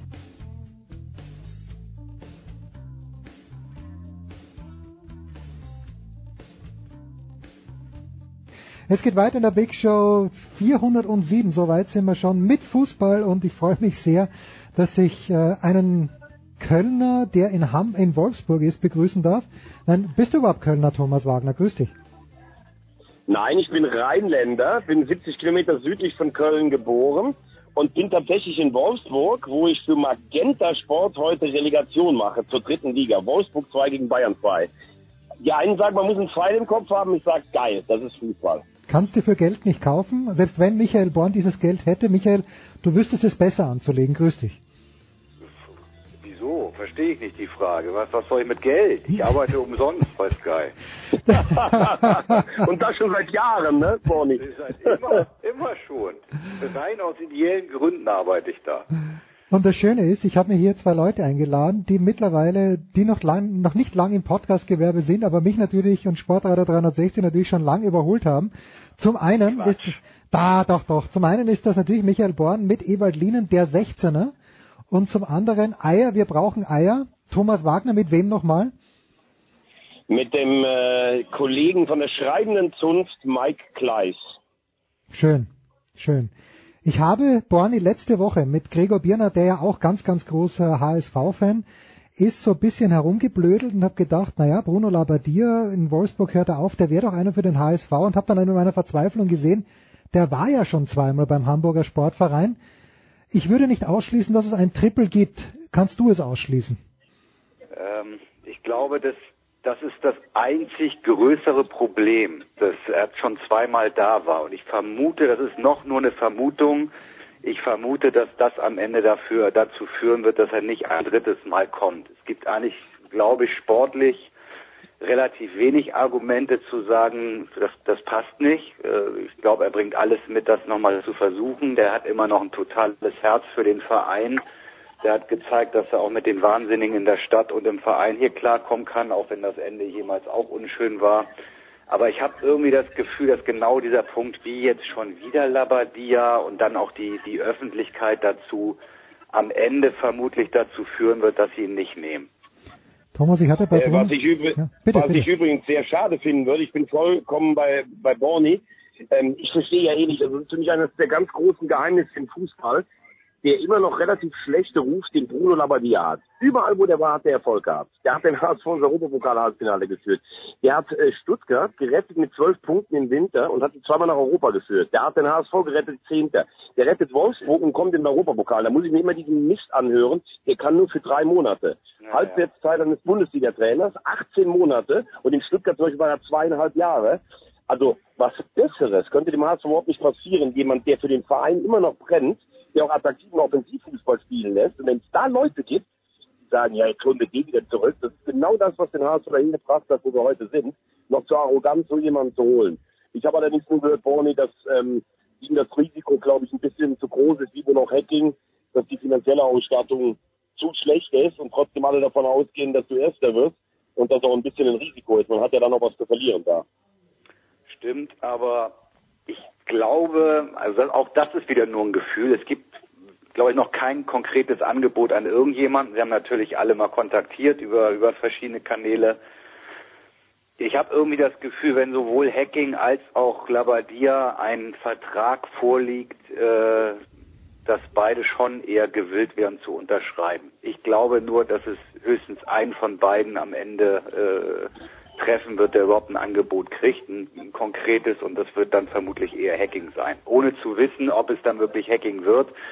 Aber so viel wie ich gehört habe, wissen sie das selber noch nicht so ganz genau, wem sie jetzt äh, final ähm, ja, final. Aber ich finde, Borny, du brauchst, du brauchst, du brauchst aber auf jeden Fall jemand, finde ich, der Erfahrung hat. Also wenn ich das wieder lese, Kramotzis, der ist ein halbes Jahr im Trainerjob. Durch. Also Gramozis und Gramozis und Daniel Schuhn, das sind Enten. Also Ja. die werden Aber auch Anfang. Seit- Anfang ist auch kein Thema mehr. Der hat ja, wie ich heute gehört habe, auch ein geheimes Geheimtreffen mit Hannover 96 gehabt. mit Martin Kind, da waren nur 40 Journalisten, glaube ich, bei dem geheimen Geheimtreffen. Ja. Wieder Und, und ich finde, und ich finde, wenn du, wenn du so an der Medienlandschaft auch in Köln so ein bisschen als, ja, als, als Typ gescheitert bist, obwohl er natürlich die Punkte mit dieser besten Mannschaft gemacht hat, dann direkt das letzte Stahlbad Hamburg, wo auch nur Medien sind und sowas. Also du brauchst einen, also Labadia ist meine ganz klare Wunschhoffnung und dann einer aus dem Regal Hacking, Breitenreiter oder auch Stöger, der in Köln ganz unaufgeregt aufgestiegen ist, der weiß, dass er nicht beim ersten Sturm der, umfällt. der ist auch, ähm, der ist auch auf der Liste noch. Also ich tippe, ich tippe, dass es Hacking oder Stöger werden. Also einer von den beiden. Alle sehr zurückhaltend. Mir hat der Christian Titz gut gefallen. Michael jetzt im Nachhinein betrachtet, gibt's da sowas in Hamburg, die dann sagen, naja, eigentlich äh, haben wir einen Fehler gemacht oder mh, schaut man in Hamburg nur nach vorne und denkt gar nicht drüber nach, dass äh, vielleicht der Christian Titz das gleiche geschafft hätte, was dann der Sportskamerad Wolf geschafft hat. Also in den, in den normalen Medien, sag ich mal, war das überhaupt kein Thema mehr in den letzten Wochen. Wenn du ein bisschen in die, in die, in die Netze einsteigst und in die Foren, da wird natürlich immer wieder diese Karte dann auch gerade von den Leuten gespielt, die Titz halt für gut gehalten haben. Er hat ja sicherlich auch einiges geleistet, aber auch da muss man ja sagen, es hat am Ende dann doch nicht so wirklich funktioniert, wie er sich Mhm. vorgestellt hat. Und ähm, natürlich gibt's Leute, die sagen, ja, guck mal, ne, wenn wir mit dem weitergemacht hätten, das hätte, das hätte er auch noch hingekriegt, aber das ist ja in die Glaskugel gucken, das bringt doch nichts. Also das ist, ist Aber das Problem ist ja, Boni, man, man hat Kitz, der einen guten Job am Ende der Saison gemacht hat und der auch die Stimmung ein bisschen hochgehalten hat, hat man nach zehn Spieltagen entlassen mit der klaren Aussage, das Spiel ist ähm, dechiffriert, also dekodiert, so war es ja auch. Äh, Bates und Van Drongelen hinten diese Fußballassisten haben den Ball zurückgeschoben und Bollersbeck hat ihn 80 Meter nach vorne geknallt. Und so sah das Fußballspiel aus. Und da wurde er entlassen mit der Aussage, der Aufstieg ist alternativlos, äh, der, der ist in Gefahr. Und Hannes Wolf, wo du in spätestens sechs Wochen zu Ende gesehen hast, der kriegt das Ruder nicht mehr rumgerissen, die auch denselben Fußballer spielen hat, nur dass Bollersbeck ein bisschen defensiver war und direkt Bates und Van Drongelen die Bälle nach vorne geknallt haben, äh, mit schönen langen Kantholz. Der wurde dann nicht entlassen mit der Hoffnung, irgendwie kommen wir durch, weil in der Vergangenheit, ich habe das immer verglichen mit der Schwachzeugklinik, wir hatten ein paar schlechte Chefärzte und jetzt ist das erste Mal einer, sogar den Chefarzt, auf den, auf den Tisch weggestorben, aber jetzt reagieren wir nicht, weil wir vier Dorftour gewechselt haben. Also das war ja Wahnsinn, muss man ganz ehrlich sagen. Ich habe gar nichts gegen Wolf, aber der konnte halt auch nicht so aufhalten. der hat ja doch am Ende auch keine Chance mehr. Also der, äh, der war ja auch mehr oder weniger äh, isoliert am Ende. Äh, Da war keine Sport in der, in der Mannschaft selbst war auch nichts mehr drin. Das hast du ja nun auch gesehen. Ähm, Das Ding. Aber Bonnie, da brauchst du ja auch einen Manager. Da brauchst du ja auch einen Manager neben dir, der sich mal stark macht. Und wenn der Bäcker sagt, ja, ich, ich, ich stelle den Kader zusammen, in der Saison kann ich wenig machen. Gerade im jungen Trainer, das Wolf ja immer noch. Den müsst doch als Manager ganz anders zur Seite stehen. Also von Becker bin ich auch enttäuscht, muss ich ehrlich sagen. Ja, der, der größte Fehler, den sie gemacht haben, war einfach, dass sie völlig verblendet im Winter waren. Im Winter hätten sie zwei bis drei Leute holen müssen und dann wären sie, glaube ich jetzt, wenn die sie nicht auch sofort irgendwie beide Knöchel gebrochen hätten, dann wären die aufgestiegen. Also wenn sie vorne noch zwei Leute gehabt hätten, dann hätten sie es geschafft. Ich meine, ist ja ohnehin Wahnsinn, wenn du die beiden Spiele gegen Darmstadt und äh, Magdeburg durchbringst, dann bist du ja eh durch. Also Wenn, du- wenn du nur das unentschieden Punkt mitholst, jeweils in der 94. Minute, dann bist du durch. Hast du vollkommen recht. Und letztlich muss man auch sagen, hat man, hat man auf Hand gebaut. Und ich habe nach dem Derby schon gesagt, wenn der länger als zwei Spiele ausfällt, wird's eng. Weil Das ist genau das Spiel. Problem. Mit Hand wäre es alles gut gegangen, nur du kannst auf den nicht mehr setzen. Der ist einfach zu Genau. verletzungsanfällig. Und auch, Richtig. Das, da, auch auf der Position hätten sie was machen müssen und vorne hätten sie was machen müssen und dann wäre das alles nicht so passiert. Ja? Und trotzdem, das ist das, was, was mich halt maßlos enttäuscht. Sie hatten noch immer die Chance vor dem Paderborn-Spiel, das Ding irgendwie zu sich zu ziehen. Zumindest Platz drei klar zu machen. Und da haben sie auf mein, aus meiner Sicht alle komplett versagt. Sie haben nichts anders gemacht. Im Gegenteil ist ja jetzt noch mal rausgekommen, was der Becker sich dann noch äh, geleistet hat, äh, äh, da noch den Trainer irgendwie, äh, weiß nicht, wann war das? Mittwoch vorm Spiel oder so, mehr oder weniger zu sagen, ja übrigens, du bist da nicht mehr dabei. Äh, vorher stellt sich Hoffmann hin und sagt, die sportliche Leitung hat ja seit Jahren hier versagt. Und das alles vor dem entscheidenden Spiel in Paderborn anstatt noch sich nochmal zusammenzureißen, alle Kräfte zu bündeln, irgendwas zu machen. Ja, was weiß ich, und wenn es Grillen ist oder Kanufahren, ist mir ja scheißegal, aber irgendein Signal setzen, ich will diese letzte Chance nehmen. Was machen sie? Sie machen das komplette Gegenteil, schließen sich in der Arena ein, trainieren dreimal geheim und kriegen 4-1 zu Recht auf den Sack. Also das war, das war das größte Desaster. Für mich, Thomas. Ja, also ich muss ganz, ich muss ganz ehrlich sagen, letzter Satz noch dazu. Ähm, ich meine, Hoffmann hat sich ja eigentlich während der Saison wohltuend zurückgehalten, aber ich gebe dir recht, dann mit sowas zu kommen, bei uns ist alles kollabiert, finde ich auch nicht richtig. Und man muss auch sagen, äh, Becker habe ich gerade schon angesprochen, auch Wolf war nachher, also ich meine, Gideon Jung Woche für Woche zu bringen, also den fand ich die schon immer, also die Lobeshymnen, die auf ihn äh, abgelassen wurden, fand ich nicht ganz berechtigt. Aber der Junge war ja weder vom Kopf noch vom Körper in der Lage und spielt sechs Wochen hintereinander. Ich glaube, die beste Note, die den Kicker bekommen hat, war der fünf.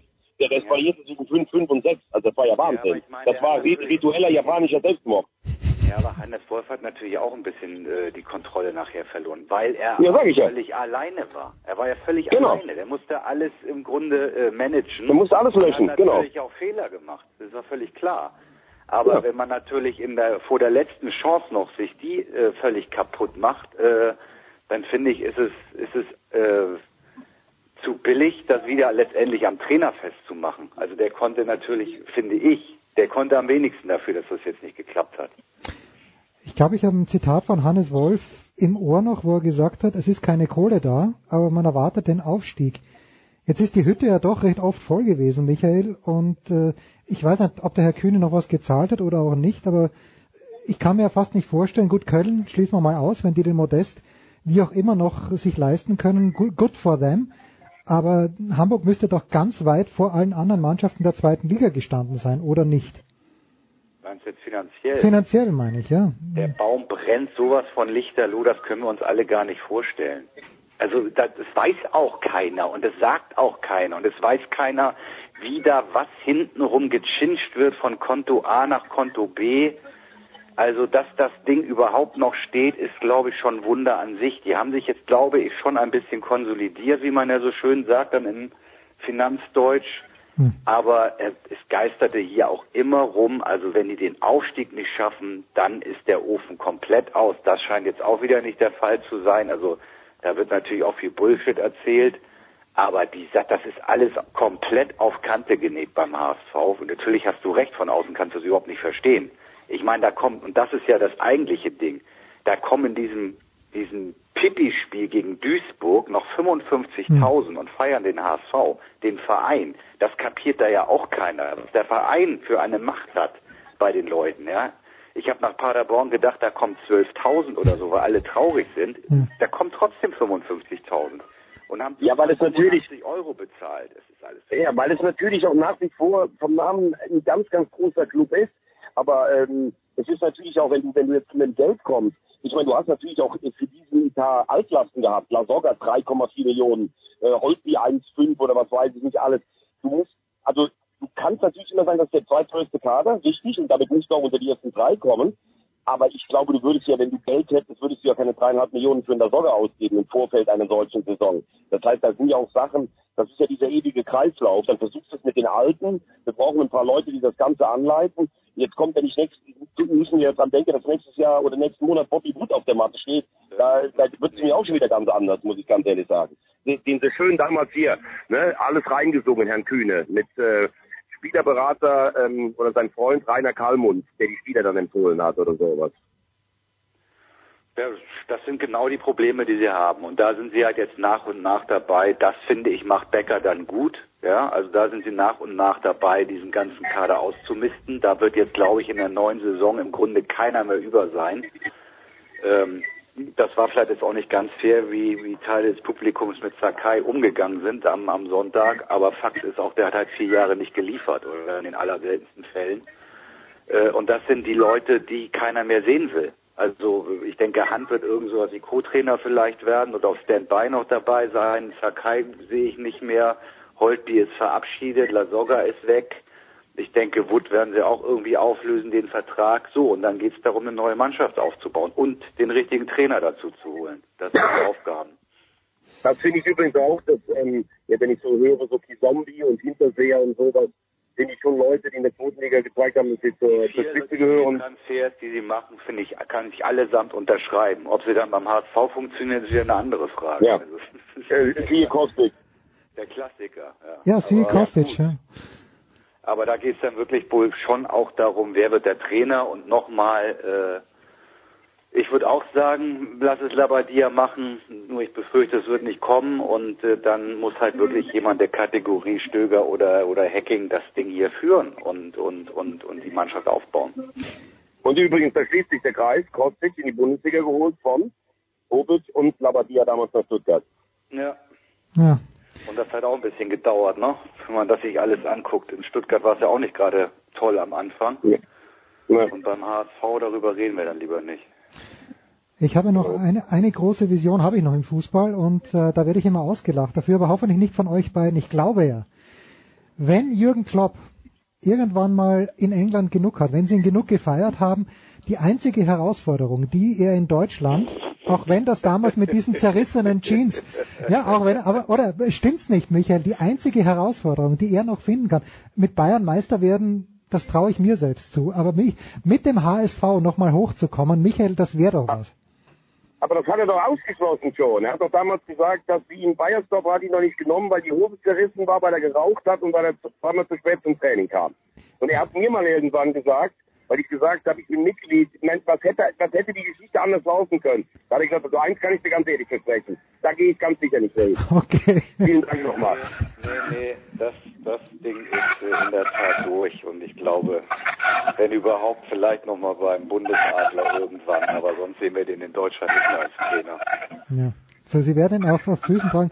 Bei Thomas Wagner bricht alles zusammen, weil die Drittligarelegation in die entscheidende Phase Ja, nee, ich glaube, hier, hier, hier bereiten sich schon die Sturmfans in Europa vor. Sturm Graz. Ja, ja, äh, wir, wir müssen, ich habe ich hab das System in Österreich immer noch nicht verstanden. Es gibt so viele Relegationen und in irgendeinem muss Sturm dann auch. Aber ich weiß noch nicht in welcher. Aber Jens, ich habe so das Gefühl, du hast schmutzige Füße. Das ist das Falle hier. Das ist das Falle hier, dieser Podcast. Ja, das stimmt natürlich. also, hört rein äh, bei 16er.de mit Ewald Lienen, mit Michael Born und natürlich bei Eier. Wir brauchen Alle, Eier. alle abonnieren, alle abonnieren, Ja. ganz wichtig. Ja? Ja, mach das bitte, komm. Ich habe Ewald Lienen 14 Mal angefragt beim FC St. Pauli und 14 Mal wurde mir beschieden, Herr Lienen ist im Ausland, hat keine Zeit, keine Lust. Äh, Das glaube ich nicht, da hast du den Falschen angerufen. Mm. Äh, Das kann gar nicht sein, der macht fast alles mit. okay, na gut, dann, Kann schon glauben, kann schon glauben. dann schauen wir Aber. Jens, ich hol dich mal nach Köln und dann machst du bei uns mit. Äh, machst du mal als Gastredner bei Eier. Fantastisch. Ich habe zwar keine, aber ich mache da gerne mit. Fantastisch. Der große Thomas Wagner und der große Michael Born, das war's mit dem Fußball. Wir machen eine kurze Pause in der Big Show 407.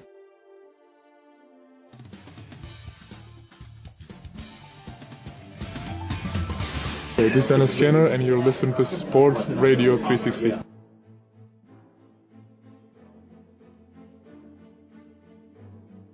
Ja, und Andreas Renner ist äh, dabei geblieben, hat sich das natürlich jetzt hier in aller Ruhe angehört, was Herr Wagner und Herr Born zum HSV zu sagen hatten. Neu dazugekommen zum GFL-Teil sind zum einen von der Draft.de Christian Schimmel. Servus Christian. Einen wunderschönen guten Tag. Und äh, von GFL TV und Radio Nicola Martin. Servus Nicola. Hallo. Nicola wird natürlich jetzt in gewohnter Art und Weise ähm, die Moderation übernehmen. Ich ziehe mich ganz kurz zurück und versuche äh, nicht zu viel zu spoilern, was wir dann bei Game of Thrones dennoch spoilern werden. Bitte, Nicola. Ja, äh, Jens, du, du liebst ja das Wort Effizienz. Ähm, Entschuldigung, ich, ich, jeden Tag in der Früh bete ich es 14 Mal runter. Und zwar in der richtigen Verwendung. Jens, Jens hat's erfunden. Das ist wahr. Hat, ja, aber, aber die Schwäbischer Unicorns haben Andreas fast schon eine Steigerung davon noch gefunden, nämlich aus fünf Ballbesitz in der ersten Halbzeit in Kirchdorf sechs Touchdowns zu machen, weil da noch ein Defense-Touchdown dabei war. Auf der anderen Seite, wenn ich dann Kirchdorf betrachte und merke, der Gegner hat innerhalb einer Halbzeit dreimal so viele Touchdowns, nämlich sechs wie Kirchdorf im ganzen Spiel, First Downs, nämlich zwei, fallen mir da ganz andere Worte zu ein, wahrscheinlich desaströs oder so. Was war da los in Kirchdorf, Andreas? Ja, was war da los? Also wenn wir jetzt über tiefere Gründe reden, weiß ich nicht, ob ich da äh, helfen kann. Aber Punkt eins ist, die Kirchdorf Wildcats haben sowieso Probleme in ihrer Offense. Punkt zwei ist ihr Starting Quarterback, der auch nicht überzeugt hat bis jetzt in dieser Saison, hat nicht gespielt. Äh, Punkt drei, sie hatten es mit den Schwäbisch Hall Unicorns zu tun. Und Punkt vier, und das ist das, was mir dann wirklich Sorgen macht, weil das andere sind alles Erklärungen und Entschuldigungen dafür, dass man dieses Spiel nicht gewinnt und vielleicht auch gar keine Chance hat, dieses Spiel zu gewinnen. Aber wenn ich mir anschaue, wie lausig die in der Defense getackelt haben, und zwar übers komplette Spiel hinweg. Das war nicht nur äh, äh, sensationelle Offense äh, von den äh, Schwäbisch Hall Unicorns.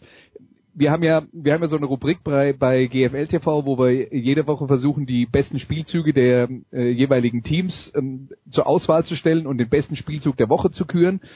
Und ich versuche immer von jeder Mannschaft einen guten Offense-Spielzug oder einen überragenden Offense-Spielzug oder irgendeine Sorte von Spielzug reinzunehmen und immer nur einen, weil wir das Problem haben, dass die meisten Leute, die abstimmen, eben immer für ihr Team abstimmen, egal ob das der beste Spielzug ist oder nicht. Ähm, aber äh, mein Problem bei dem Spiel war einfach, für die Schwäbisch Hall Unicorns, die ja wirklich viele gute, also viele erfolgreiche Spielzüge hatten, da war gar nichts Besonderes, die, gar nichts Besonderes dabei. Da musste niemand irgendeine athletische ähm, äh, super Leistung vollbringen. Die Receiver waren vollkommen frei.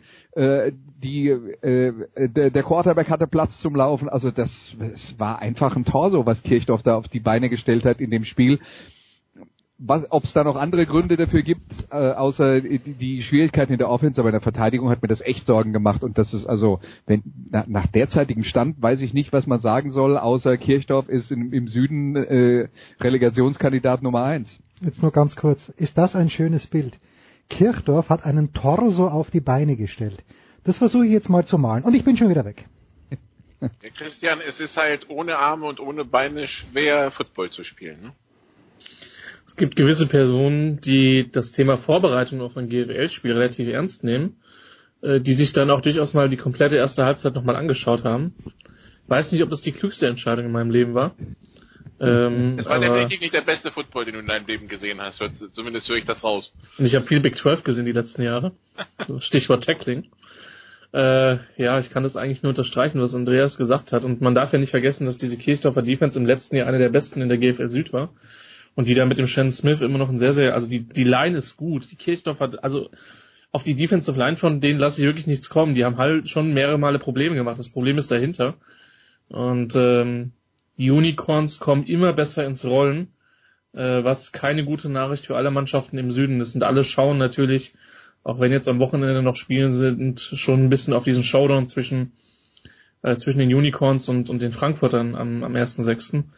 Ähm, aber das war, es war im Schongang und wenn du in der zweiten Halbzeit deinen dein Backup-Quarterback bringen kannst, und das kam ja noch dazu, dass den Unicorns bei dem Spiel extrem viele Starter auch gefehlt haben, ähm, dann war das schon, äh, war das schon ähm, ja, bemerkenswert, wie groß dieser Klassenunterschied war. Im letzten Jahr erinnere ich mich noch, ist das Spiel zur Pause mit einem 9 zu 0 äh, in, die, in die Halbzeit gegangen für, für Schwäbisch Hall. Also das war deutlich knapper und Kirchdorf hat jetzt am Wochenende ein sehr wichtiges Spiel in Marburg die auch noch ergebnistechnisch ein bisschen am struggeln sind. Also da ist für beide gewaltig Druck, Druck auf den Kessel. Okay, also Kirchdorf fährt nach Marburg und Schwäbisch Hall empfängt die ungeschlagenen Stuttgarter, Christian, ähm, die jetzt also auch das dritte Spiel gewonnen haben. Und äh, nachdem sie Marburg und Kirchdorf geschlagen haben, jetzt also die Ingolstädter besiegt haben ähm, und dabei auch äh, einiges wieder in der Offense an, an Big Plays produziert haben und du hast dich ja, das wissen wir ja, in, in den DB von, von den Stuttgartern ein bisschen äh, verguckt, also seltene Qualität. Ja. Ähm, was, was erwartest du jetzt bei diesem Spitzenspiel, dass es ja jetzt geworden ist und dass es schon lange nicht mehr war zwischen Unicorns und Scorpions? Ja, es ist halt einfach mal schön, dass unsere, unsere Prognosen von wegen Potenzial und gute Infrastruktur und gutes Coaching, dass es dann eine Mannschaft eigentlich mal auf den Platz bringt, passiert ja oft genug, dass die Teams nicht das umsetzen, was wir ihnen zuschreiben, was ich persönlich als einen großen Makel ansehe. Aber so groß scheint wäre so ein Kandidat. Kirchdorf wäre in der Tat, wenn man sich die Preseason, ach, vergesst einfach unsere Preseason Predictions, das ist schon eh, eh wieder ewig, ja.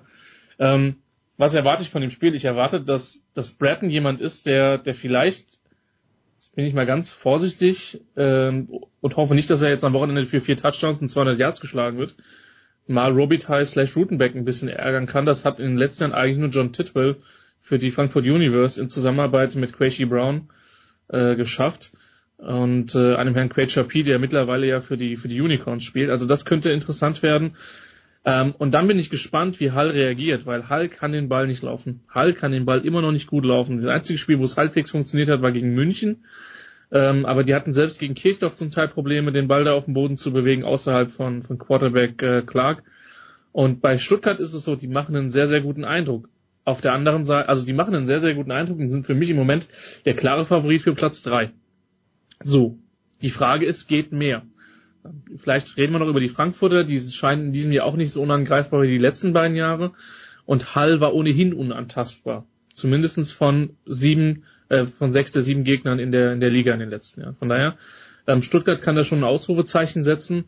Und ich glaube nicht, dass man bei Hall den Fehler machen wird, die, die zu unterschätzen. Macht Andreas den Fehler. Äh, wen? Äh, Stuttgart zu unterschätzen? Ja. ja, ist ja die Frage, äh, muss ja erstmal bewiesen werden, ob es ein Fehler wäre. Aber ähm, also die, die Stuttgart Scorpions machen mir schon Spaß in dieser Saison. Ähm, man muss ehrlicherweise aber auch dazu sagen, sie haben jetzt äh, nicht die stärksten Gegner gehabt. Man könnte auch immer das Gegenargument führen und sagen, die haben die starken Gegner so schlecht aussehen lassen. Äh, das bleibt dann auch abzuwarten, äh, ob das äh, irgendwann mal unterm Strich zu beweisen ist. Aber die Stuttgart Scorpions haben schon einen großen Schritt nach vorne gemacht. Man sieht aber auch, wenn man sich mal die Statistiken von den Spielen anschaut, die sind jetzt nicht glasklar überlegen ihren Gegner. Die haben schon ein paar Sachen, die sie in der Offense gut machen. Mit Tyler Cooperwood haben sie auch einen Playmaker auf der Receiver-Position, der ihnen äh, tatsächlich so ein Spiel dann auch mal gewinnen kann, wie das gegen die Ingolstadt Dukes. Aber sie haben immer noch in der Partie 30 Punkte abgegeben. Das war immer noch ein enges Spiel bis äh, äh, tief in die zweite Halbzeit. Also äh, dominant sind sie noch nicht aufgetreten. Das wäre natürlich auch extrem viel verlangt nach der äh, vergangenen Saison. Aber äh, dann muss man auch noch dazu sagen, dass die Stuttgarter halt äh, auch von diversen Heimspielen jetzt profitiert haben. Äh, und äh, auswärts in Schwäbisch Hall ist dann nochmal eine ganz andere Nummer. Also ich glaube nicht, dass wir allen Ernstes äh, behaupten können, dass die Stuttgarter irgendeine so Art von äh, Favoritenrolle in diesem Spiel einnehmen. Das, das wäre albern. Natürlich ist, äh, sind die Unicorns da äh, auf dem Papier vorne. Aber ähm, ausschließen würde ich nix und äh, es, es würde, lass mich mal so sagen, es würde mich sehr freuen, wenn dieses Spiel im dritten Quarter noch nicht entschieden wäre. Und das wäre jetzt eine realistische Erwartung aus meiner Sicht, aus Stuttgarter Sicht an dieses Spiel. Okay. Dann kommen wir zum Spiel zwischen Frankfurt und München, das die beiden Kollegen am Wochenende kommentiert haben. Andreas, wie sehr bekommst du nervöse Zuckungen, wenn du was Gelbes siehst seit diesem Spiel? ähm, 27 angenommene Strafen. Ja, das waren mindestens drei zu viel, wenn nicht 27. Aber ähm, ja, das ist, es ist was, was mich daran ärgert, es ist schade, wenn ein Footballspiel so von äußeren Faktoren bestimmt wird. Und man kann immer sagen, naja, das ist nur die Schuld der Spieler, weil wenn die Schiedsrichter haben ja gar keine andere Wahl, eine Flagge zu werfen, aber in diesem Spiel gab es ungefähr zehn Holdingstrafen. Und wir wissen alle, dass Holding subjektiv ist. Und natürlich gibt's Holdings, die muss man werfen. Aber lass mich mal so sagen, wir haben ja noch mal im, im äh, unserem Spielbericht für GFL TV, äh, der jetzt auch auf Facebook und auf YouTube zu sehen ist, haben wir äh, den, das Spiel nochmal aufbereitet und haben nur eine kleine Anzahl der Kontroversen oder der diskutierten Szenen in diesem Spielbericht drin, wo man dann schon sehen kann, puh, also das war jetzt nicht alles die Schuld der Spieler. Und äh, es ist einfach schade, weil, weil viele Flaggen machen halt Footballspiele hässlich aus Frankfurter Sicht ist das ein äh, altbekanntes Problem. Man kann sagen, die, diese Schwierigkeiten haben die schon immer. Mag sein, aber äh, ich, ich führe nicht wenige der äh, Probleme, die die Frankfurter Offense im Moment noch hat in dieser Saison, darauf zurück, dass sie wie zu, in diesem Spiel zum Beispiel haben sie, glaube ich, 145 äh, Strafyards gehabt. Das heißt, von dem, was sie offensiv erzielt haben an Yards, müssen sie also jedes Jahr anderthalb Mal machen, um tatsächlich dann First Down zu kriegen, äh, weil es so viele Strafen gibt. Und das ist halt einfach, ja, das, das kann nicht funktionieren.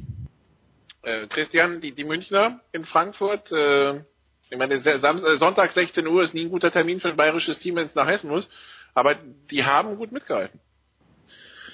Die haben gut mitgehalten, wobei ich ähnlich äh, auf einer ähnlichen psychologischen Tour bin wie Andreas und versuche das Spiel zu verdrängen.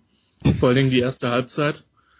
Ähm, in der zweiten Halbzeit hat sich da damit untergefangen. Also München ist auf jeden Fall äh, verbessert. Die Defense hat sehr gut gemacht über weite Strecken, war dann halt letztlich im letzten Viertel, insbesondere in den letzten fünf, sechs Minuten effektiver Spielzeit einfach müde und platt.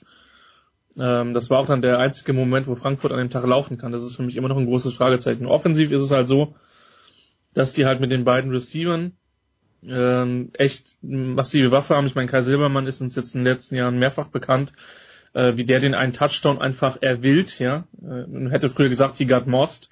Ich weiß nicht, ob wir wie, wie, wie got Silbermann einführen können, aber ähm, das war so ein Moment, wo er einfach dem DB den Ball einfach aus den, aus den Händen reißt und das Play macht. Und also O-Line hat es verhältnismäßig gut gemacht, auch wenn man auf einige Sachen der, der Universe Defense keine Antwort hat, von daher verbessert ähm, insgesamt und ähm, jetzt halt hat man zwei heftige Spiele hinter sich mit der Auswärtspartie in, in Schwäbisch Hall, die man klar verloren hat, wo man echt chancenlos war. Ähm, und in Frankfurt war es jetzt deutlich besser. Ähm, trotzdem steht man halt auch nach drei Spielen mit einem Punkt da. Ähm, so ein bisschen ein Parallelszenario wie letztes Jahr, wo man auch einen sehr, sehr schweren äh, Beginn hat und dann glaube ich 0 und 5 war, wenn mich nicht alles täuscht. Ähm, und dann aber noch in die Playoffs gekommen ist. Von daher, ich sehe München eher auf dem aufsteigenden Ast. Die haben ein paar gute Teile in ihrer Mannschaft drin und auch, glaube ich, ganz gutes Coaching. Aber es ist halt sehr eng im Süden. Und ähm, aber wie gesagt, München eher, sage ich mal, auf der Positivskala zu vermerken. Wir machen irgendwann aus den Sofa-Quarterbacks die Couch-Quarterbacks. Da kann sich jeder hinlegen und sagen, was er das Wochenende davor ganz besonders furchtbar war. Scheint dringend notwendig zu sein. Wir schauen in den Norden, Christian, und haben eine etwas abstruse Geschichte aus Köln, wo man uns auf Kölner Seite eigentlich versprochen hatte, dass diese Woche Infos kommen. Wir haben Donnerstagmittag bisher noch nichts, also sind wir weiterhin beim Spekulieren. So wie es ausschaut, haut, nee, möchte Köln einen amerikanischen Quarterback verpflichten. Das wäre so die Info, die ich das deute. Und äh, Jan Weinreich, der deutsche Quarterback, hat daraufhin anscheinend gesagt, dann ohne mich. Ähm, weshalb sie dann unter der Woche mit, äh, jetzt am Sonntag, mit ihrem Backup antreten mussten, mit Tobias Jamusek in Hildesheim, äh, 14:31 der Endstand, 14:14 zur Halbzeit, durchaus kämpferische Leistung der Kölner, also die Moral stimmt in der Truppe, aber die Geschichte klingt schon ein bisschen komisch, Christian, oder?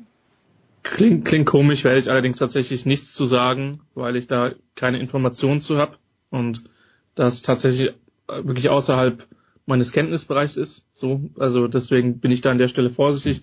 Mir ist aufgefallen, dass die halt echt hart gespielt haben.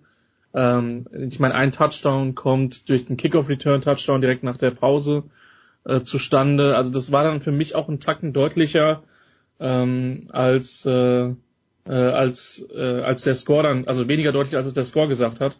Ich hatte den Eindruck, dass die Defense, obwohl denen ja auch ein paar Leute fehlen, ähm, das erste Mal, die erste Defense war, die Casey Terrier so ein bisschen wehgetan hat. Also die sind im Defensive Backfield wirklich improved.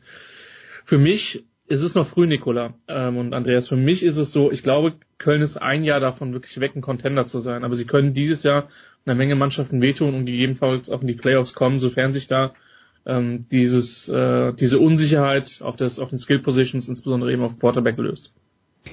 Quarterback ist halt schon ein äh, schwieriges Thema und ich wünschte, es wäre, es wäre anders, aber ich sehe halt nicht wirklich eine größere Anzahl von deutschen Spielmachern, die in der Lage wäre, ein, äh, ein Team in der GFL in die Playoffs zu führen. Also das ist, das ist echt schwierig und äh, ich, ich fand es mutig, dass sie mit äh, Jan Weinreich in die Saison gegangen sind. Was bis jetzt passiert ist, hat mich nicht gewundert. Und ähm, ja, also ich, ich glaube halt, dass es keinen deutschen Quarterback gibt, der so gut ist, dass er eine Mannschaft führt, die nur mittelmäßiges Talent hat. Ich glaube, wir haben ein paar deutsche Quarterbacks, die in der Lage sind, wenn sie eine Luxuskarosse da stehen haben, mit dem Schlüssel in der Hand was anzufangen, wobei ich dann aber auch nicht sicher bin, ob das reicht, um in einem German Bowl auf dem allerhöchsten Niveau ähm, dann wirklich auch erfolgreich zu sein. Und man kann jetzt gerne Marco Ehrenfried von den Schwäbisch Hall Unicorns anführen als den Mann, der es geschafft hat, zweimal hintereinander den German Bowl zu gewinnen. Ich glaube, wenn man mit den Unicorns in einem ehrlichen Moment redet und mit Marco in einem ehrlichen Moment redet, muss man auch sagen, die haben beide äh, beide German Bowls nicht gewonnen, weil die Quarterback-Leistung so überragend war. Und Marco Ehrenfried ist für mich immer noch ein oder zwei Regalbretter höher einzustufen als alle anderen deutschen Quarterbacks, die wir im Moment haben.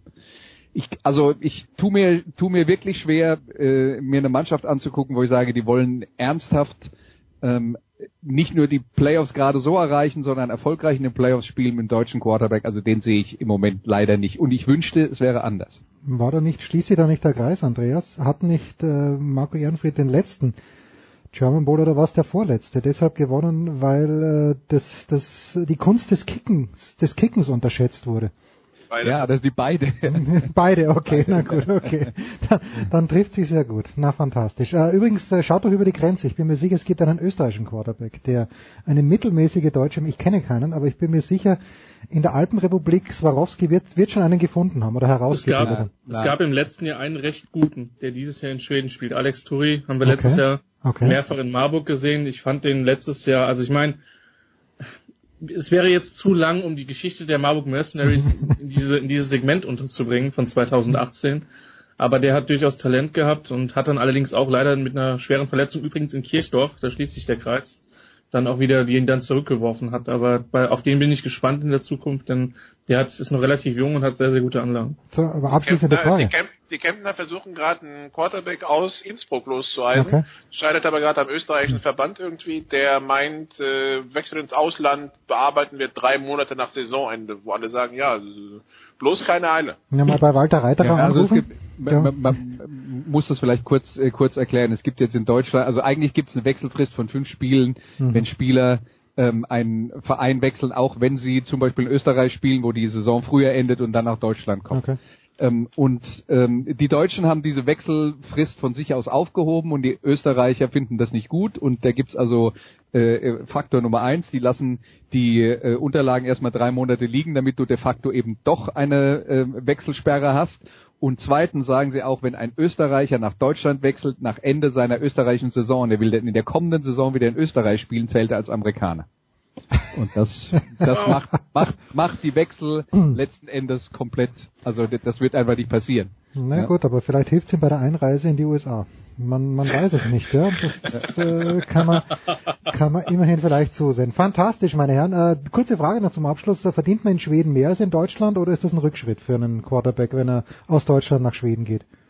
Ich glaube, dass es da nicht elementar um die Verdienstmöglichkeiten okay. geht, sondern tatsächlich vielleicht nochmal ein bisschen ein bisschen was anderes zu sehen. Ich sag mal so, Jens Reich wird im deutschen Football auf Spielerseite sowieso kaum. Also nur Siege Gerke, nur Siege Gerke wird reich im Deutschen. Der ist zumindest sehr reich an Erfahrung, ja. Ja, das ist wahr. gut, fantastisch. Wobei die, die in Finnland verdient jemand angeblich ganz gut als Football Import. Verrückte Dinge, die man hier lernt und hört. Danke, Nicola, danke, Andreas. Äh, wo seid ihr am Wochenende nochmal? Hab, habt ihr schon gesagt oder habe ich es äh, hab ich's, äh, noch nicht gehört? Nicola, wo bist du an diesem Wochenende? Außer am, äh, am, am Samstag mache ich den ganz großen Nordkracher um die Nordmeisterschaft zwischen Kiel und Düsseldorf. Mhm. Ähm, und am Sonntag äh, bin ich bei den deutschen Meisterschaften im sich im Fußschießen zwischen Marburg und Kirchdorf. Herrlich. Andreas? Ich muss jetzt mal dazu sagen, in der, in der, wenn es darum geht, äh, Qualität von Spielen oder die, die, den Interessewert äh, von Spielen äh, zu beurteilen, dann ist natürlich also wenn im Fußball wurde mir das mal erklärt, also die wichtigsten Spiele sind die, wo es um die Meisterschaft geht, das zweitwichtigste ist der Abstieg, das drittwichtigste ist Playoffs oder Champions League oder sonst irgendwas. Insofern äh, ist Nikola bei einem sehr wichtigen Spiel, um äh, im, wo, beide, wo, ja. das Thema, wo, wo, das Thema Relegationsvermeidung ist. Ah, schön. Ja. Und, und, und, äh, und äh, Jens, ich habe immer noch frei, habe ich vorhin schon ja, aber gesagt. Ich, ich dachte, dieses du, frei. Du kannst dir das nicht vorstellen. Nein, nein, ich dachte, dass die GFL für dich Freizeit ist. Dachte nee, ich. aber das ist auch Arbeit für ja. mich. Andreas, dann kannst du ja, kannst du ja gerne zu Nikola und mir nach Marburg kommen und dieses wunderbare, dieses äh, sehr, sehr wichtige Footballspiel zwischen Marburg okay. und Kirchdorf sich anschauen. Ähm, die schönste Tour des Jahres für Kirchdorf an einem Sonntagnachmittag, die werden sich richtig freuen. Ähm, aber so ist das in der GFL. Da muss man mit leben. Marburg muss auch oft genug nach Bayern und nach Baden-Württemberg. Von daher, Nicole und ich sind da am Sonntag am Start. Wird eine wichtige Partie. Und die soll sich nicht beschweren, die Kirchdorfer, weil der Rest der GFL hasst es nach Kirchdorf fahren zu müssen. Ja. Liebe Grüße auch aus Schwenningen in der DL. Da fährt auch keiner gern hin, wenn ich es richtig verstanden habe. Für, für die, die nicht wissen, wo Kirchdorf ist, also Kirchdorf ist am Inn gegenüber von Braunau, also so der südöstlichste Zipfel Deutschlands. Burghausen grob, ja. Na, großartig. Na gut. Dann danke ich äh, herzlich dem Nikola, dem Christian und dem Andreas. Es ist gut möglich, es ist nicht nur gut möglich, es wird so sein, dass ihr kommende Woche noch viel mehr von Nikola hört, weil ich da in Paris bin. Und das sage ich jetzt on air, damit keiner sagen kann, das hat er vergessen. Kurze Pause in der Big Show 407.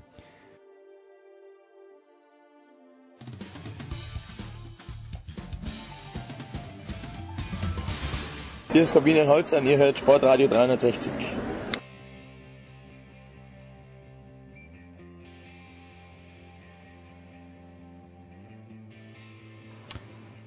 Big Show 407. Es geht weiter und wir blicken nach Kosice, wo ich weiß gar nicht, ob beide Spiele in Kosice, nein, können ja nicht sein, weil es ja Parallelspiele sind. Ich weiß gar nicht, wo wir hinblicken. Wir blicken in die Slowakei, so machen wir es und wir tun dies gemeinsam mit Franz Büchner. Servus Franz.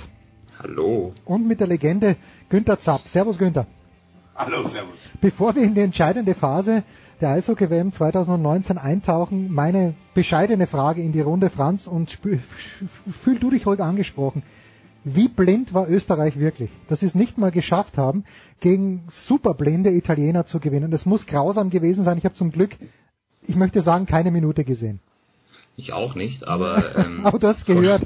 Ich habe es natürlich gehört. Der Witz ist, ich habe tatsächlich, ich glaube, es war einen Tag vorher, ähm, war ich äh, bei der Zone und habe Deutschland USA kommentiert und habe ich mich mit Michi Barkos unterhalten, mit der mein Experte war und äh, habe schon äh, gesagt, ja, pass mal auf, am Ende kommt so, dass äh, in der einen Gruppe die Italiener am Ende die Österreicher besiegen und in der anderen Gruppe die Briten die Franzosen und dann bleiben die beiden äh, Teams tatsächlich noch drin und es ist tatsächlich so gekommen. Also ähm, ja, das waren zwei zweimal in beiden Gruppen diese diese Endspiel um den Klassenerhalt und äh, das setzt dir dann plötzlich zu. Da kann eine Mannschaft kommen, die in sechs Spielen ein Tor macht. Hm äh, und dann scheidest du aus. Also ja, ähm, blind trifft es wahrscheinlich ganz gut. Günther, hast du äh, noch was beizutragen oder ist dir ist mir dein Beileid sicher?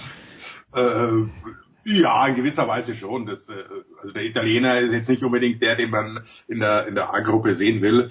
Aber mir ging es ähnlich wie im Franz. Wir haben uns unterhalten, glaube ich, mit, mit Basti Schwede und Rick äh, nach dem fünften Spiel, das habe ich kommentiert, der Italiener, mhm. wo sie zum fünften Mal hintereinander kein Tor geschossen haben.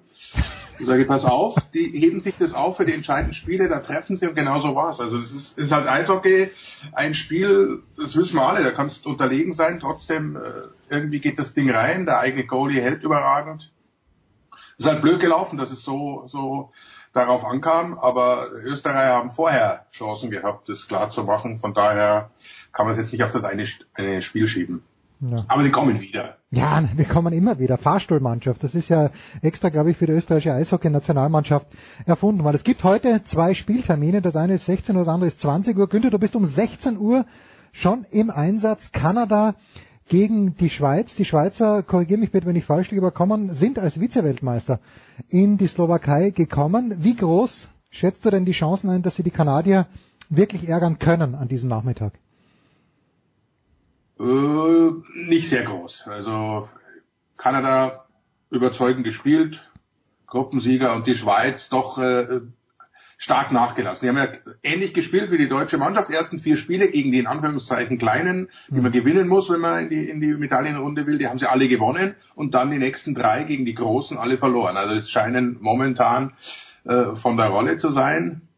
Ähm, da fehlt es sowohl hinten, äh, Goalie auch nicht so, so überragend, also da müssen sie ein bisschen was tun. Und vorne machen sie die Dinge einfach nicht. Jetzt schauen wir mal, Nino Niederreiter ist dazugekommen, ist natürlich schon eine Verstärkung. Ob das reicht gegen Kanada, ich weiß es nicht. Anthony Mantha ist gesperrt. Äh, das ist natürlich äh, für Kanada nicht so gut, aber trotzdem ist Kanada da klarer Favorit. Aber Schweiz hat auch letztes Jahr äh, Finnland geschlagen, hat auch keiner damit gerechnet. Von daher, wer weiß, was passiert alle Viertelfinals, glaube ich, da sind wir uns einig. Äh, selbst USA gegen, gegen Russland werden spannend und sind nicht vorhersehbar. Jetzt aber, wenn Günther sagt, äh, Franz, dass Niederreiter jetzt dazugekommen ist, kann man jemanden so schnell quasi für ein Spiel nur integrieren in eine Mannschaft, die ja Ambitionen hat im Viertelfinale natürlich. Ja, das ist jetzt auch in der Vergangenheit schon vorgekommen, wobei das ist jetzt nicht das erste Spiel. Niederreiter hat auch schon ah, okay, okay, gespielt. Okay, und sogar getroffen. Der kam am Montag, ja. Okay. Genau, der hat auch schon getroffen in seinem ersten Spiel. Also das sollte deine Frage beantworten. Der ist äh, da und der hat ein Tor erzielt. Also ich glaube, der. Okay, der ist angekommen. Ist, ja, bitte. Dann, dann passt ja. Äh, das zweite Spiel USA gegen Russland. Ich bin ja seit den glorreichen Zeiten von äh, hieß er Sergei mit Vornamen oder Makarov auf jeden Fall. Und dann gab es den fantastischen Sportskameraden, den Robert Seger immer als Schlucktoff ausgesprochen hat. Wahrscheinlich hat er auf Russisch gar nicht so geheißen. Und Kasatonov, das waren so ein bisschen die Helden meiner Jugend. Die schienen mir bis jetzt am überzeugendsten zu sein, Franz, wenn es am überzeugendsten überhaupt gibt in der deutschen Sprache. Teilst du diese Ansicht?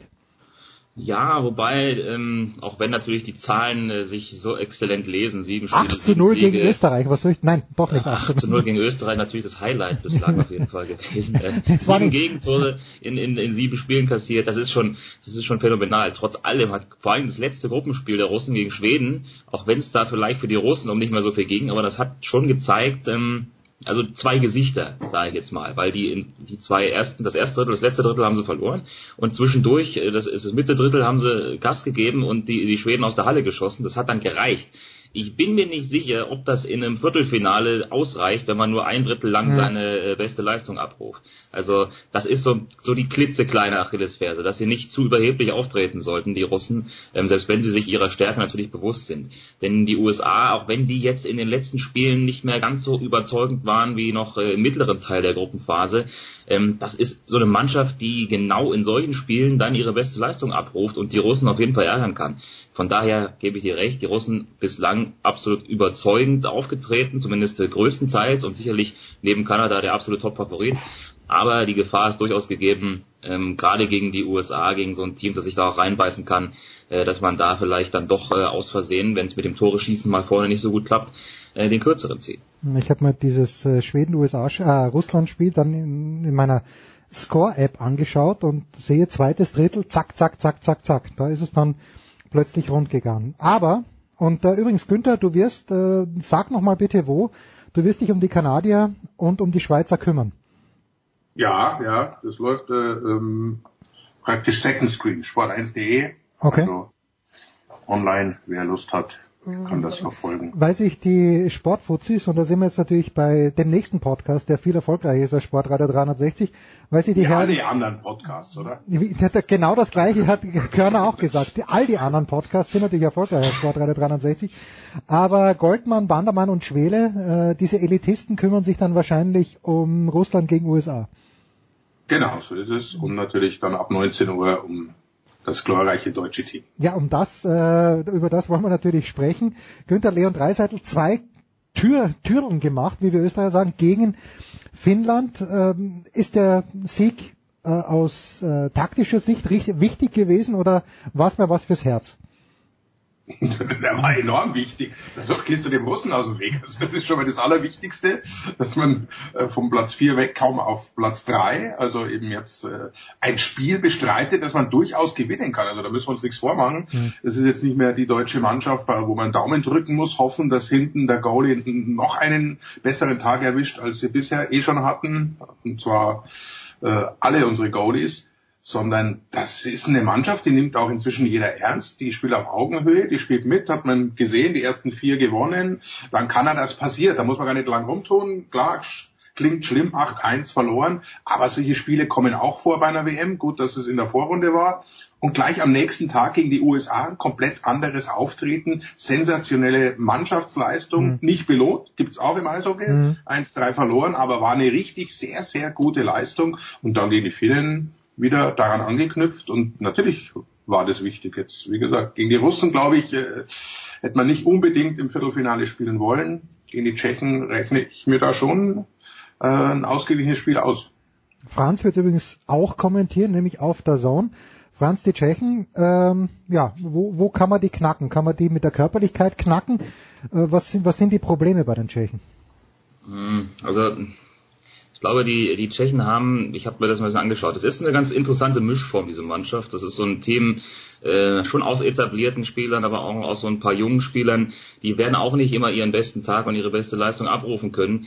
Die haben viele NHL-Spieler dabei. Ähm, die sind schon gut äh, gut aufgestellt, keine Frage. Aber die haben auch so ein paar einheimische Spieler dabei und äh, ich glaube, da musst du halt schauen, dass du vor allen Dingen ähm, mit der Top-Reihe gegen sie dominierst. Also wie auch, wie auch immer heute dann vielleicht die Zusammenstellung aussehen mag, das äh, kann sich ja dann auch ändern. Aber ich sag mal, die Reihe um Leon Dreiseitel herum muss äh, auch heute wieder äh, offensiv powern, muss die Tschechen hinten reindrücken und dann musst du auch ähm, die Battles in den hinteren Reihen gewinnen. Also ich sag mal so, die, die, die sogenannten dritten, vierten Reihen, wenn du da irgendwie so einen kleinen Vorteil dir rausziehen kannst, dann äh, glaube ich, hat man ganz, ganz gute Möglichkeiten.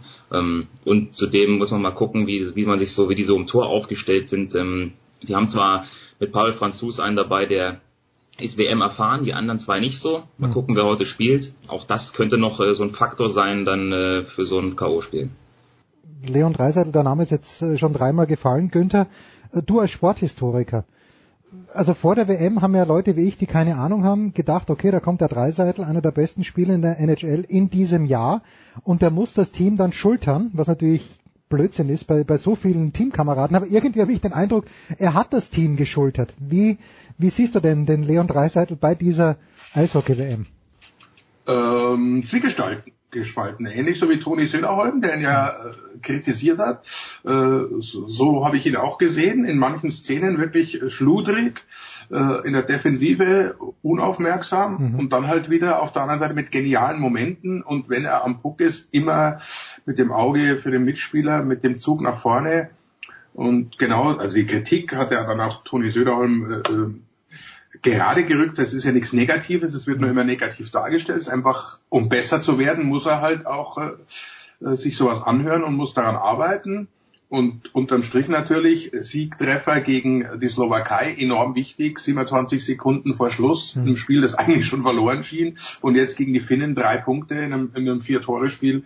Ich glaube, mehr muss man nicht sagen. Er hat die Kritik richtig angenommen und, und ist so das kleine Tüpfelchen. Ansonsten, Deutschland lebt, äh, Franz wird es bestätigen, von einer mannschaftlichen Geschlossenheit, die es auch lang nicht gegeben hat. Eben die, die Stärke, dass man nicht nur eine Top-Reihe hat und mit den anderen hofft, mithalten zu können, sondern, sondern zumindest drei Reihen sind alle auf einem Niveau und, und da ist halt natürlich schon äh, äh Leon Dreiseitel, auch mit Kahun natürlich, also die beiden verstehen sich super. Mhm. Ich denke, sie werden auch zusammenspielen. Das ist schon ein, eine Reihe auf absolut höchstem äh, Niveau. Franz, wenn du irgendwas bestätigen kannst, neben dem, was Günther gesagt hat, dann vielleicht auch, es hieß ja bei Pat Cortina damals, und ich weiß gar nicht, wer es gesagt hat, naja, dass äh, es halt einfach nicht funktionieren kann, wenn ein Ausländer deutscher Teamchef ist. Der Toni Söderholm ist meines Wissens hat keinen deutschen Pass. Es scheint einigermaßen gut zu funktionieren. Es funktioniert tatsächlich ganz gut, aber das ist ja jetzt eh diese, diese, ich sag mal, diese Philosophie, die spätestens da mit Marco Sturm da so ein bisschen Einzug gehalten hat. Junge Coaches zu nehmen, die selber ja noch gar nicht so lange ähm, entfernt sind von ihrer aktiven Zeit. Ähm, und Toni Söderholm, der hat ja nur ein Jahr in Deutschland gespielt, wenn auch sehr erfolgreich, als Meister mit München mhm. äh, 2016. Ähm, der hat natürlich jetzt auch in den letzten Jahren da in, in Riesersee und dann eben auch im, im Nachwuchsbereich schon vom DEB da äh, schon seine Spuren hinterlassen. Und ich glaube, das ist halt momentan, das ist halt der Weg, den man eingeschlagen hat, denn man hat gesehen unter Marco Sturm, wie gut das funktionieren kann, ähm, wie nah der Trainer tatsächlich noch an den Spielern ist. Das ja, ist einer, zu dem äh, kann man aber trotzdem aufschauen. Ähm, und das trifft, glaube ich, auch auf Toni Söderholm zu, der ja so erfahren ist, der ja selber viele Weltmeisterschaften gespielt hat mit Finnland. Ähm, von daher, er ist natürlich auch der deutschen Sprache mächtig. Äh, das hilft natürlich auch ähm, in der Kommunikation, keine Frage. Aber wie gesagt, diese, diese Kombination aus äh, relativ junger Coach, ähm, einer, der das Spiel, wie es heute gespielt wird, sicherlich auch noch ganz gut versteht aus seiner aktiven Zeit. Ich glaube, das, äh, das passt so ganz gut. Tja, Pat Cortina, wenn ich mich richtig erinnere, der erste Satz in den Pressekonferenzen war auf Deutsch und dann ist er ins Englische abgeschweift, was natürlich für die Profis kein Problem sein sollte. Das vierte Viertelfinale noch nicht angesprochen, äh, Schweden gegen Finnland, äh, das skandinavische Duell. Günther, äh, auf wen soll ich meine Kohle setzen? Ja, auf beide. Ja, genau, okay. Dann, das, ist genau, das ist genau das Duell, das halt einfach äh, völlig offen ist die, die kennen sich bestens, die mögen sich nicht, weiß man auch. Skandinavier, die, die Finnen haben immer so ein bisschen das Problem, deshalb sind sie auch nicht so erfolgreich wie die äh, Schweden, dass sie, wenn es wirklich um was geht, komischerweise dann nachlassen, auch ein bisschen die Disziplin vernachlässigen. Und die Schweden sind genau das Gegenteil, die, die steigern sich, zuletzt ja zweimal Weltmeister, also die, die darf man nicht abschreiben. Finnland eine, eine tolle Truppe, Gottes Willen. Äh, Capo Caco natürlich eine Augenweide, wenn gleich ein bisschen nachgelassen hat, aber könnte ja auch wieder wach werden. Also das ist ein Spiel, da würde ich äh, trotz all meiner äh, Zockerei auf niemanden setzen. Gut, also wir setzen bei Deutschland. Kannst gegen... die Münze werfen. Also. Ja, ja, das machen wir dann ja auch. Und äh, wie wir aus Game of Thrones wissen, diese Münze kann manchmal das falsche Ergebnis bringen. Dazu aber vielleicht ein kleines bisschen später mit jetzt schon großem Spoiler-Alert, wenn wir mit Michael Körner, Alex Dechand und Markus Krawink über Game of Thrones äh, und auch die letzte Folge sprechen. Nur zu meiner Beruhigung, Franz, noch zum Abschluss. Jaromir Jager ist in keiner Art und Weise involviert, auch nicht aktiv für die Tschechen, weil da müsste er mittlerweile 54 sein. Jager ist nicht dabei, nein, das stimmt. Das Der ist, fehlt aber, oder? Irgendwie fehlt er, finde ich. äh, ja, klar, also man, man kann sich ja gar nicht mehr erinnern, wie das war ohne Jaromir Jager im Eishockey. Ähm, von daher, also ich zumindest nicht. Ihr vielleicht schon, aber ich nicht. Und deswegen, äh, ja, er ist nicht dabei. Er ist nicht dabei, aber die Mannschaft der Tschechen ist trotzdem ziemlich gut. Also, heute ab 16 Uhr auf Sport 1 und Sport1.de. Günther, ich gehe davon aus, äh, das Parallelspiel, also Finnland gegen Schweden, wird auch auf DE dann äh, ab 20.15 Uhr übertragen Äh, werden. Selbstverständlich und oder Plus. Da müsste ich jetzt genau den Plan schauen, aber es ist auf jeden Fall auf einer der Sport 1 Plattformen natürlich auch zu. Oder die machen glaube ich sogar Konferenz. Nee. Konferenz gibt's aber- Nachmittag, glaube ich, Nee. oder? Gibt's- ja, ja, gibt's Nachmittag nicht. gibt's die Konferenz, Ah, okay, genau. okay. Abends natürlich das Deutschlandspiel und dann läuft es äh, auf Sport 1 Plus. Genau. Die große Frage an Franz Büchner ist natürlich auf der anderen Seite. Franz, und das ist wirklich die letzte Frage.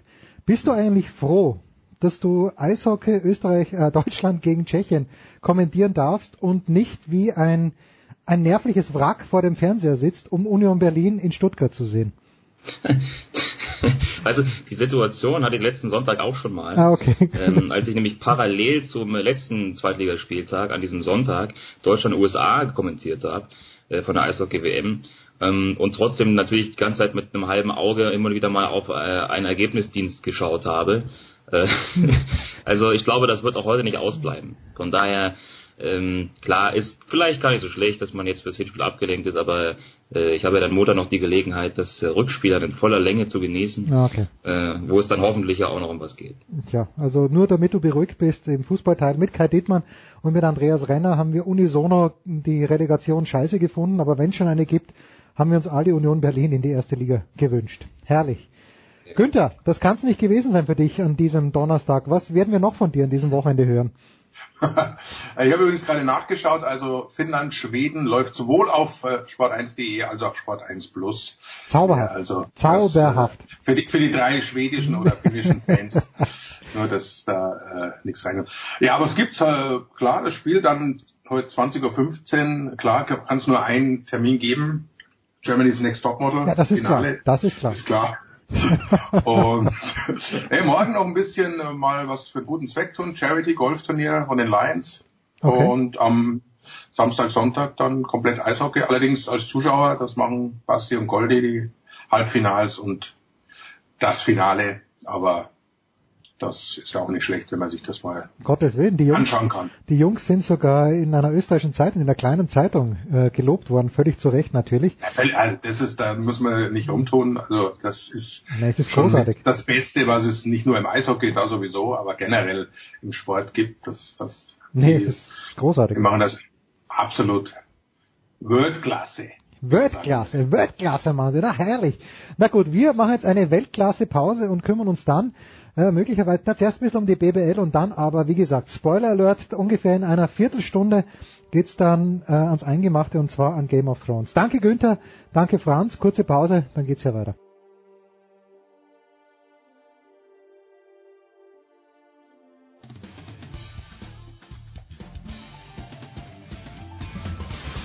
Ja, grüß euch, servus, das ist Dominik Lamberdinger und ihr hört Sportradio 360.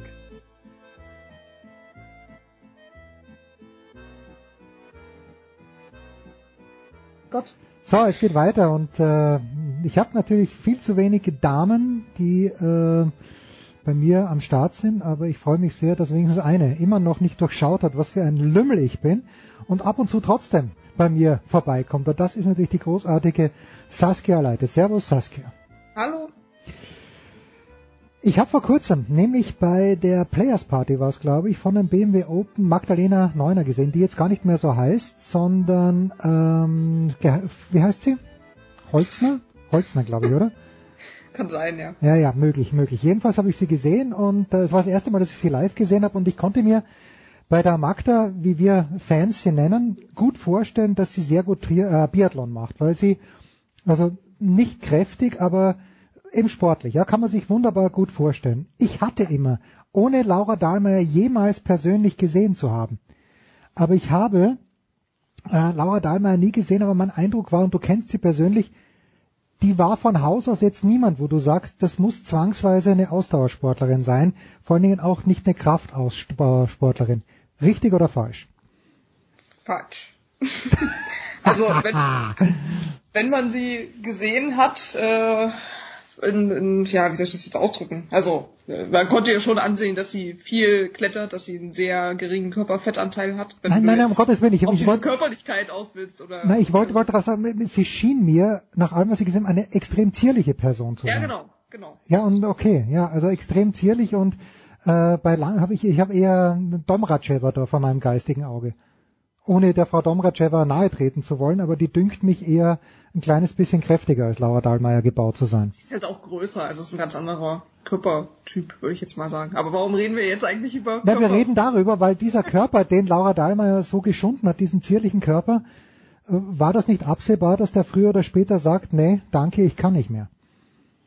weiß ich jetzt nicht, ob das so viel mit dem Körper zu tun hat. Das ist, glaube ich, eher so, was, was dir der Sport abverlangt in seinem hohen Rhythmus, ja. Ähm, und wie du dich selber in solche Aufgaben und Herausforderungen vielleicht verbeißt. Ja, vielleicht eher ist das so eine Kombination, die dazu führen kann, dass du in einem jungen Alter dann sagst, ähm, hast keinen Bock mehr, aber äh, das ist natürlich auch immer eine persönliche Einstellung. Also Das war ja, ist ja nicht ganz aus dem Blauen gekommen, oder? Wenn ich dich richtig in Erinnerung habe, auch wir haben ja öfter in diesem Winter gesprochen, im abgelaufenen, aus meiner Sicht war es ja gar nicht mal sicher, ob es überhaupt in die letzte Spielzeitsaison noch reingeht, oder? Nee, es war nicht absehbar. Also es ist ja ihre Motivation, die sie für den für den Sport mitbringt oder wie sehr sie sich noch quälen will und so weiter und so fort. Es war immer nicht so ganz durchschaubar. Das hat einmal die die sportliche die sportliche Seite sozusagen oder Hintergründe, dass sie natürlich schon so viel gewonnen hat und sich dann immer wieder fragen musste noch, ja, lohnt sich das jetzt irgendwie noch weiterzumachen? Sind da noch Ziele irgendwie?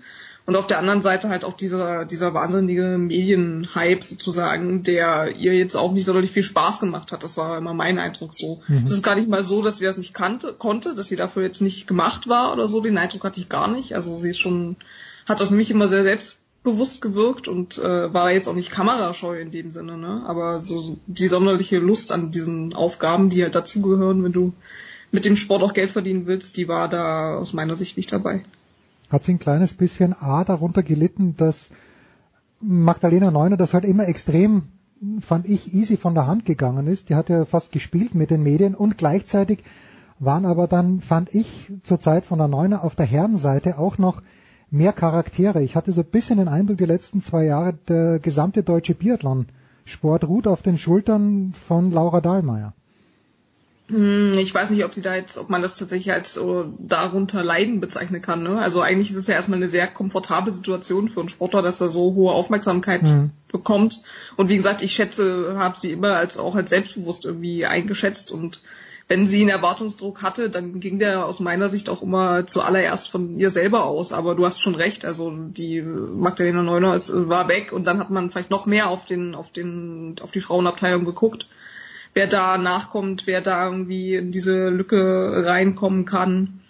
Und ähm, was aber jetzt gar nicht unbedingt äh, daran liegt, dass die Männer so schlecht gewesen wären. Also die, wir haben ja immer dieses Quartett, das jetzt äh, Benedikt Doll, Arndt Pfeiffer, Erik Lesser und ähm, jetzt fällt mir der richtige. Hab ich? Waren das schon Äh, vier? Be- Benedikt Doll, oder? Hast du Benedikt Doll erwähnt? Hab oder? schon. Hast du schon, ja. schon. Hab so schnell geredet? Ja, das äh, Benedikt Doll habe ich ja. nicht verstanden, ja. Ich, ich Ja, genau. verwechsel ihn, ja, okay. Ja, mir fällt der vierte natürlich auch die, nicht die, die haben ja alle schon äh, WM-Medaillen und auch, ach, Simon Champ, genau, die haben ja schon alle WM-Medaillen und Olympiamedaillen gewonnen. Ähm, in äh, jedwediger Konstellation. Aber äh, man hat halt immer mehr auf die Frauen geguckt, das stimmt schon. Was passiert jetzt mit den Frauen? Es gibt ja Denise Herrmann, die sehr ordentlich äh, die ihrem Sport nachgeht.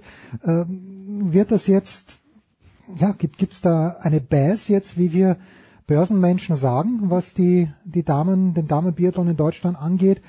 Oder hat sich dieser Sport emanzipiert von seinen großen Stars? Also ich habe auch ge gelesen, dass der Bernhard Kröll irgendwie, also der Heimtrainer von Laura Dahlmeier gesagt hat, dass man ja jetzt eine Denise Herrmann noch hat, die sozusagen die Fußstapfen treten könnte. Mhm. Was ich irgendwie eine, eine interessante Aussage fand, weil die Denise Herrmann ja auch schon 30 Jahre alt ist.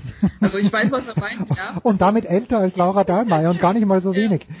Nee, also er hat total recht. Ich, diese These, ich, ich stütze die These insoweit, dass du jetzt mit einer Hermann, die vielleicht an ihre ähm, WM-Form aus dem aus der Vorsaison jetzt anknüpfen kann, vielleicht so eine ein zwei Jahres Lücke füllen kann, ja. Hm. Ähm, muss aber auch nicht. Also weiß man nicht. Es ist jetzt aber natürlich nicht die Nachwuchskandidatin. Also folgende Theorie. Ja, es ist tatsächlich ein bisschen ähm, schwierig abzusehen. Ich meine, man muss sagen, Laura Dahlmeier und äh, Franziska Preuß, die waren beide Junioren-Weltmeisterinnen, ähm, als Magdalena Neuner aufgehört hat. Das heißt, da konnte man schon irgendwie sehen in den Nachwuchsbereichen, da kommt irgendwie was nach. Ähm, das ist jetzt so, glaube ich, aktuell nicht der Fall. Und ähm, da die einzige Chance, beziehungsweise ich, es ist halt natürlich eh immer die Frage, ob das jetzt so wahnsinnig schlimm ist, wenn man jetzt nicht unbedingt eine Siegläuferin im Format einer Dahlmeier hat. Ja, also das ist ja auch immer so ein Wahnsinn, was man was man da sucht, wenn jemand echt von Rennen zu Rennen immer wieder weiter gewinnt, wenn man mal diese Saison jetzt ausnimmt. Aber mhm. die Damenkonkurrenz ist ja jetzt nicht so ähm, festgelegt auf zwei, drei Siegläuferinnen ähm, dass du jetzt eine Dahlmeier bräuchtest, die da jemanden die Siege streitig macht oder machen kann. Ne? Also du, da kann, kann immer aus einem Pool von 20 Leuten tatsächlich irgendwie eine aufs Podest laufen. Und das kann dann auch mal eine Deutsche sein. Also das finde ich macht es dann halt schon wieder spannender. Also du hast jetzt ja nicht die Überfigur, keine Kukalova, keine Domracheva, keine, weiß ich nicht, Tora Berger, wenn man ganz weit zurückgehen will. Also Tora Berger, die hatte ich schon fast verdrängt, die Tora ja. Berger. Aber jetzt, jetzt ist sie wieder da. Jetzt ist sie wieder da. Was hältst du von folgender Theorie? Pass mal auf. Durch diese, eine Weltmeisterschaft ist ja immer ein Höhepunkt. Hm. Und ähm, es gibt ja auch in der FIFA Bestrebungen, die hoffentlich nie zur Frucht gereichen, dass alle zwei Jahre eine Weltmeisterschaft stattfindet. Aber ich habe halt den Eindruck, wenn du jedes Jahr und Biathlon gibt's jedes Jahr Weltmeisterschaften. Wenn du jedes Jahr Weltmeisterschaften hast, jedes Mal wird dieser, diese Weltmeisterschaft so hoch gechest, weil natürlich die Leute müssen kommen und die Medien müssen äh, davon berichten. Was hältst du von der Theorie, dass das auch schwierig ist, gerade im Biathlon einer, einer Sportart, die so an dir zehrt, dass du da mental dann jedes Jahr diesen, dass du keine Zwischensaison hast ohne diesen wahnsinnigen Höhepunkt? Ja, kann man sicherlich stützen, zumal du ja auch sehen musst, dass du als Biathlet, du hast ja eine Werbepräsenz, ne? Also hm. die Weltcups, du hast jedes Wochenende ist dein Sport, ist deine Nation sozusagen, wenn du so willst, im, im Fernsehen vertreten. Also darüber musst du dich nicht beschweren. Da könnten sich dann eher so Leichtathleten oder so beschweren, die ja. nicht mal jedes Jahr eine WM haben, ne? Also da würden sich viele Biathleten jetzt äh, nicht, weiß ich jetzt nicht, aber glaube ich erstmal nicht beschweren, wenn man sagt, okay, man macht nur noch alle zwei Jahre eine WM. Aber was damit natürlich auch verbunden ist, ist halt dieses, ist nicht nur das Körperliche, sondern es hat ja auch einen Grund, dass eine Dahlmeier jetzt halt schon alles erreicht hat. Ne? Also mhm. weil sie einfach äh, so viele Medaillen, WM-Medaillen in, in Serie ansammeln konnte, weil auch einfach so viele WM-Medaillen in dieser Zeit verteilt wurden. Also ja, das ist mir gut. Ich habe mit dem Biathlon Frieden geschlossen. Wenn es irgendjemand interessiert, vielleicht interessiert es dich sogar. Ich habe Frieden geschlossen mit dem Biathlon. Womit ich nicht, ja, womit ich nicht Frieden geschlossen habe, ist natürlich nach wie vor, dass es 34 verschiedene Wettbewerbe gibt bei jedem Olympischen Spielen und alle finden über den gleichen Kurs statt. Einmal ist es halt gut, der Massenstart, den finde ich ja irgendwie witzig, äh, aber dann, äh, es ist, es ist einfach zu viel. Aber ähm, im Großen und Ganzen habe ich, wie gesagt, ich verstehe komplett, warum das ein Erfolg ist. Im Fernsehen diese Bilder aus Östersund in diesem Jahr, das war einfach Wahnsinn, fand ich, äh, wo man um diese eine Kurve kommt und dann sieht, da sind, keine Ahnung, 20, 25.000 Menschen auf dieser Tribüne. Alles gut. Also ich mache mir um den Biathlonsport keine Sorgen. Ich mache mir auch um Laura Dahlmeier keine Sorgen. Aber es wäre doch komplett verschwendet, wenn Laura Dahlmeier jetzt ihr Wissen, ihr Können nicht möglichst bald vielleicht irgendjemand weitergibt. Was macht denn Laura Dahlmeier jetzt? Ja, was heißt verschwendet? Also klar, das sollte es immer äh, Anliegen eines Verbandes sein, sozusagen seine ehemaligen Größen irgendwie ins Boot zu holen, ja. Ähm, da muss man aber halt sehen, dass halt äh, öffentlichkeitswirksam wird das Laura Dahlmeier nicht tun, weil sie einfach nicht, sie hat daran, glaube ich, einfach keinen Spaß. Ne? Mhm. Ähm, was jetzt nicht unbedingt heißen muss, dass sie jetzt nicht irgendwie einen Erfahrungsaustausch oder dass sie in der, in der ja, weiß ich nicht, Nachwuchs, keine Ahnung was, Arbeit trainermäßig irgendwie irgendwem zur Seite stehen kann, aber grundsätzlich ist ja auch dieses Bergsteigen, das Klettern, was sie immer schon parallel betrieben hat, was ja auch nicht unbedingt ähm, ja, was ist, also das haben die Trainer ja gar nicht unbedingt immer gerne gesehen, ne? Weil wenn da vom Fels abrutscht, ist ja, glaube ich, auch mal einmal passiert, wo sie sich im Knöchel dann Bänder gerissen hat und so weiter. Ähm, das fördert jetzt so eine Leistungssport-Biathlon-Karriere vielleicht äh, in, in, was die Verletzungsgefahr angeht, nicht unbedingt. Aber man hat halt immer schon gemerkt, dass ihr das extrem wichtig ist. Und sie hat damals, glaube ich, auch in Hochfilzen bei der WM, wo sie auch ähm, fünf Goldmedaillen, ja. zwei silberne, glaube ich, eine silberne. Aber schau mal, das ist schon das Problem. Du kannst, bei, ein, kannst, kannst ja. bei einer WM fünf goldene und dann noch eine zusätzliche Medaille ja. Wo sie die gewonnen hat, da ist sie irgendwie zwischendurch Paragliden gegangen oder so, ne? Okay. Also während eine WM läuft. Das ist, also das, ich finde, daran sieht man halt schon, dass sie einfach Leidenschaften für einfach andere Sachen dann noch hat, denen sie sich wahrscheinlich jetzt auch widmen wird. Also und das ist ja auch ihr gutes Recht, wenn sie damit so viel Geld verdient hat und äh, hat sie denn hat sie denn so viel Geld verdient? Also wenn du mit 25 Jahren eine Karriere beenden Naja, kann, gut, aber wenn sie es nur wegen des Geldes, wenn sie es nur wegen des Geldes getan hätte, da kann ich mir nicht vorstellen, dass man da happy wird äh, in einer Kraftausdauersport. Nein, nicht nur, aber ich meine, es ist ja was anderes, wenn du keine Motivation mehr hast und weißt, du könntest aber damit noch Geld verdienen und du bräuchtest das Geld auch. Oder du hast keine Motivation mehr und hast eh äh, erstmal ausgesorgt. Also, ja. ich glaube schon, dass sie da jetzt keinem äh, finanziellen Druck unterlegen war. Und, äh, das ist gut. In, Genau. in Österreich hat man entweder eine Kuh beschenkt, geschenkt bekommen von der örtlichen Bürgermeister oder wenigstens ein Grundstück. Hoffen wir mal, dass Laura Dahlmeier sowohl Kuh als auch Grundstück und noch was mehr dazu bekommen. Magdalena Neuner übrigens äh, jetzt verheiratete Holzer. Ich habe ein N reingepackt, aber und hat ein ein Kind, äh, heißt Verena und da hat sie auch bei dieser Players Party dann gesagt, die, sie ist im Moment so so eine happy Mutter, Mhm. alles schön, aber erst 32 Jahre alt. Das ist natürlich erschütternd im Grunde genommen, dass sie schon so lang nicht mehr, seit 2012 nicht mehr läuft. Jetzt ist natürlich die große Frage, die uns umtreibt, Saskia, jetzt in Berlin. Und äh, heißt das auch, du wirst am kommenden Wochenende, am Samstag ist es ja, glaube ich, beim Pokalfinale für die Süddeutsche Zeitung am Start sein. Ja, das ist, äh, das kann ich hiermit bestätigen. Das ist großartig. Das heißt, wird dann auch, äh, wirst du dann den Part von Rasenball äh, Salzburg übernehmen und kommt jemand für den glorreichen FC Bayern München auch nach Berlin? Oder hast du, hast du das, ist alles unter deiner Ägide? Wir sind wie immer äh, doppelt und dreifach besetzt, äh, dass wir da alle Aspekte von RB Salzburg bis äh, Berlin äh, abgreifen können. Also, Ah, okay. Da muss man sich keine Sorgen machen. Nein, ich habe mir, um Gottes Willen, ich würde dir ja zutrauen, wirklich alles zu tun, aber ich denke, bei so einem Spiel äh, kommt Bene Warmbrunn wahrscheinlich mit, oder? Als, als Bayern-Reporter. Nee.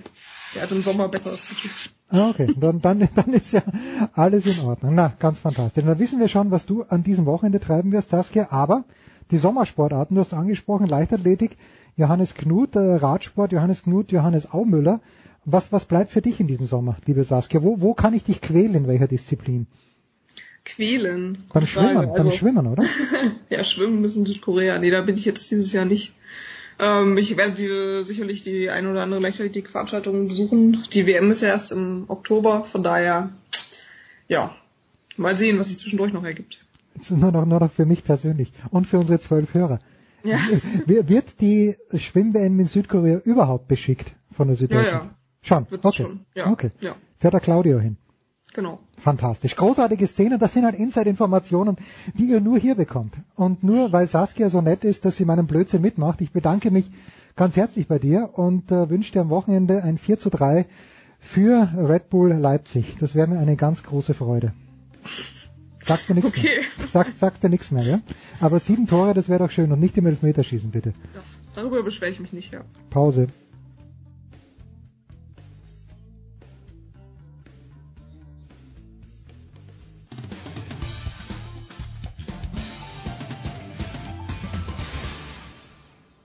Hallo, hier ist Jutta Kleinschmidt und ihr hört Sportradio 360. Herrschaften, es geht weiter in der Big Show 407 und äh, es geht in der Tradition dieser Show weiter, dass ich mir Leute einlade, die einen viel, viel erfolgreicheren Podcast machen als Sportradio 360. Körny war schon 2005 dabei, im Schatten des Leierkasten. Michael Körner, guten Morgen, Michael. Guten Morgen, Jens. Aber da muss dazu sagen, dass alle Podcasts erfolgreicher sind als Sportradio 360. Das, das kommt noch dazu, aber der Mann, der Michael Körner im Podcastwesen reich und berühmt gemacht hat, das ist natürlich Alex Dechert, Magenta Sport. Servus, Alex. Guten Tag, guten Morgen. Und dann freue ich mich. Äh, vor ein paar Wochen war er noch hier. Jetzt äh, müssen wir ihn über seine Landleitung auf dem Landsitz anrufen. Markus Krawinkel. Servus Karl. Halli, hallo. Ja. Michael, was muss ich lesen? Bamberg ist nicht ausverkauft, wenn es in ein Playoff-Spiel geht. Das kann nicht sein, Michael.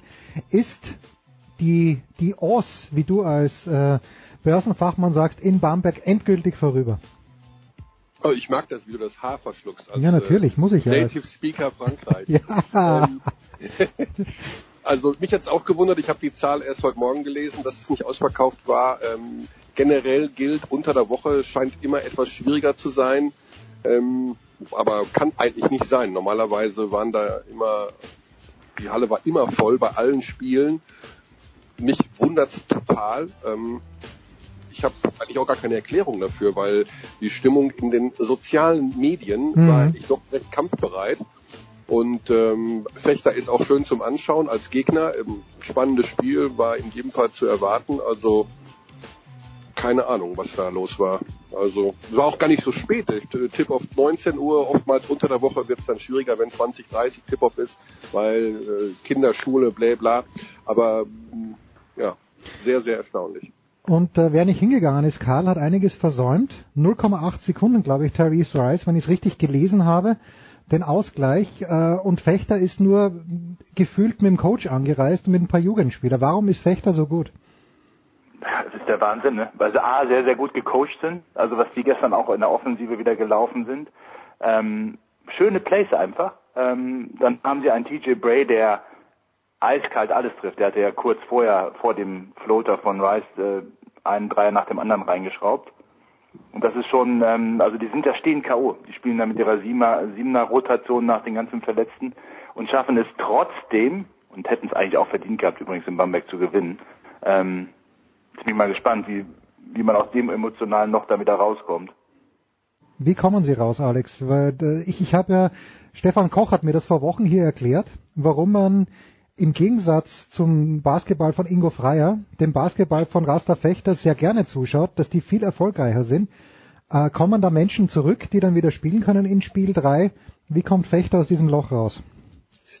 Ja, ich weiß gar nicht. Ja, gut, Loch wird schon sein, kurzfristig, weil sie ja so nah dran waren und eigentlich gefühlt die schon niedergerungen hatten. Ich hatte ja bei uns im Podcast äh, die Theorie geäußert, dass sie auf jeden Fall noch ein Spiel holen. Davon gehe ich immer noch aus, weil der, der Heimvorteil halt schon was ausmacht auch bei denen. Es ist extrem schwer, glaube ich, für Bamberg trotzdem dort zu spielen.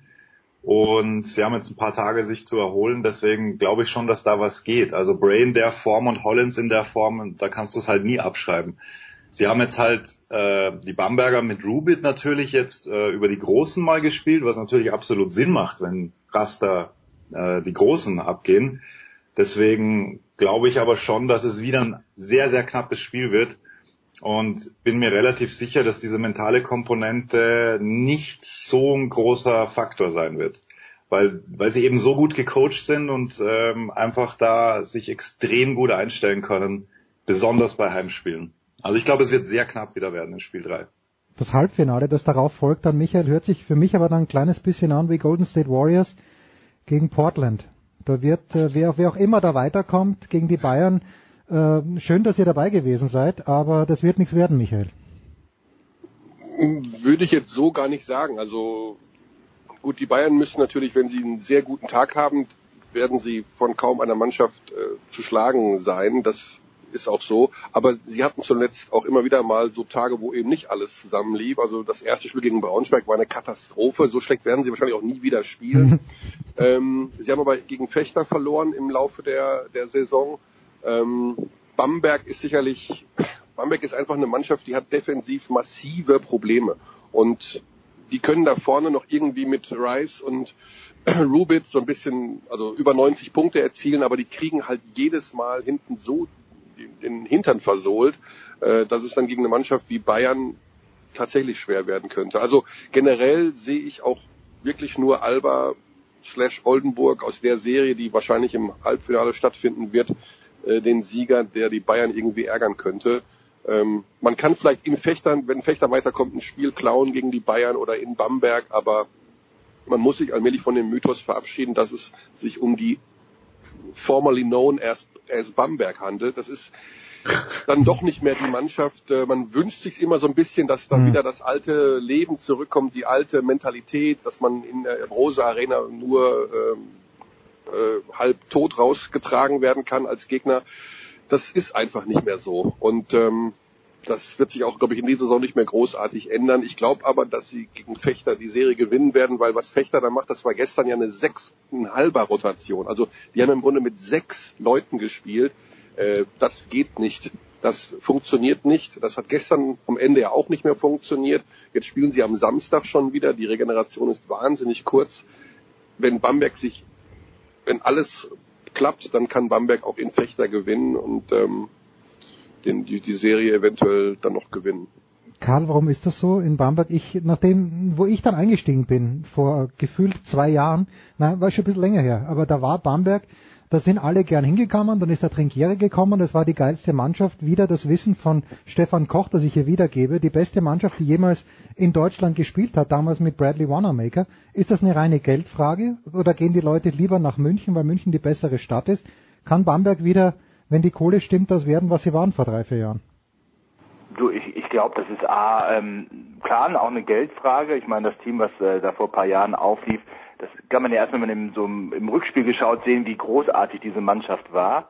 Ähm, eine Geldfrage, aber es ist natürlich auch eine Frage des, der Teamzusammenstellung, also welchen, hm. welchen Spirit du da reinbringst und äh, da sind die ganz sicher nicht ähm, optimal zusammengestellt, die Bamberger. Da muss man den Namen Daniele Bayesi nennen in dem Zusammenhang, glaube ich, der früher in Bamberg war, dann zu den Bayern geht und halt einfach nur gute Teams zusammenstellt.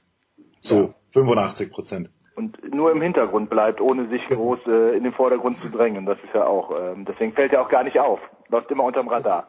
Ja. Na, ich war jetzt schon länger nicht mehr bei den Bayern, aber ich hatte ja früher doch immer den Eindruck, dass äh, äh, Pesic Junior, Geschäftsführer Pesic, Marco nämlich, dass der Alex schon gerne reinregiert. Und das funktioniert dann prächtig offenbar mit dem Bayesi. Es scheint so zu sein, also ganz genau weiß man es ja nicht. Und ich glaube einfach, dass Bayesi sich äh, den, den diesen Status schon erarbeitet hat mit seiner Zeit in Bamberg, dass man weiß, okay, ähm, man hört auf den, der hat einfach ein super Netzwerk, der hat Spieler geholt in Bamberg damals, die man einfach nicht so auf dem Schirm hatte. Man darf nicht mhm. vergessen, dass Nicolo Melli war ein Rollenspieler und kam nach Bamberg und wurde dort zum Führungsspieler und ist dann zu Fener gewechselt. Das gleiche galt für ein paar andere auch. Äh, holt sich den Darius Miller da aus, der gecuttet wurde in der NBA und äh, der wird dann zum Finals MVP. Also das sind halt diese Moves, die du machen musst, wenn du halt äh, im deutschen Basketball auf europäischer Ebene dann eben auch was, was erreichen willst, weil du halt einfach nicht diese Möglichkeiten hast wie diese Top-Teams in Europa. Das heißt, du musst halt immer so gute Steals landen und das ist ihm halt einfach extrem gut gelungen.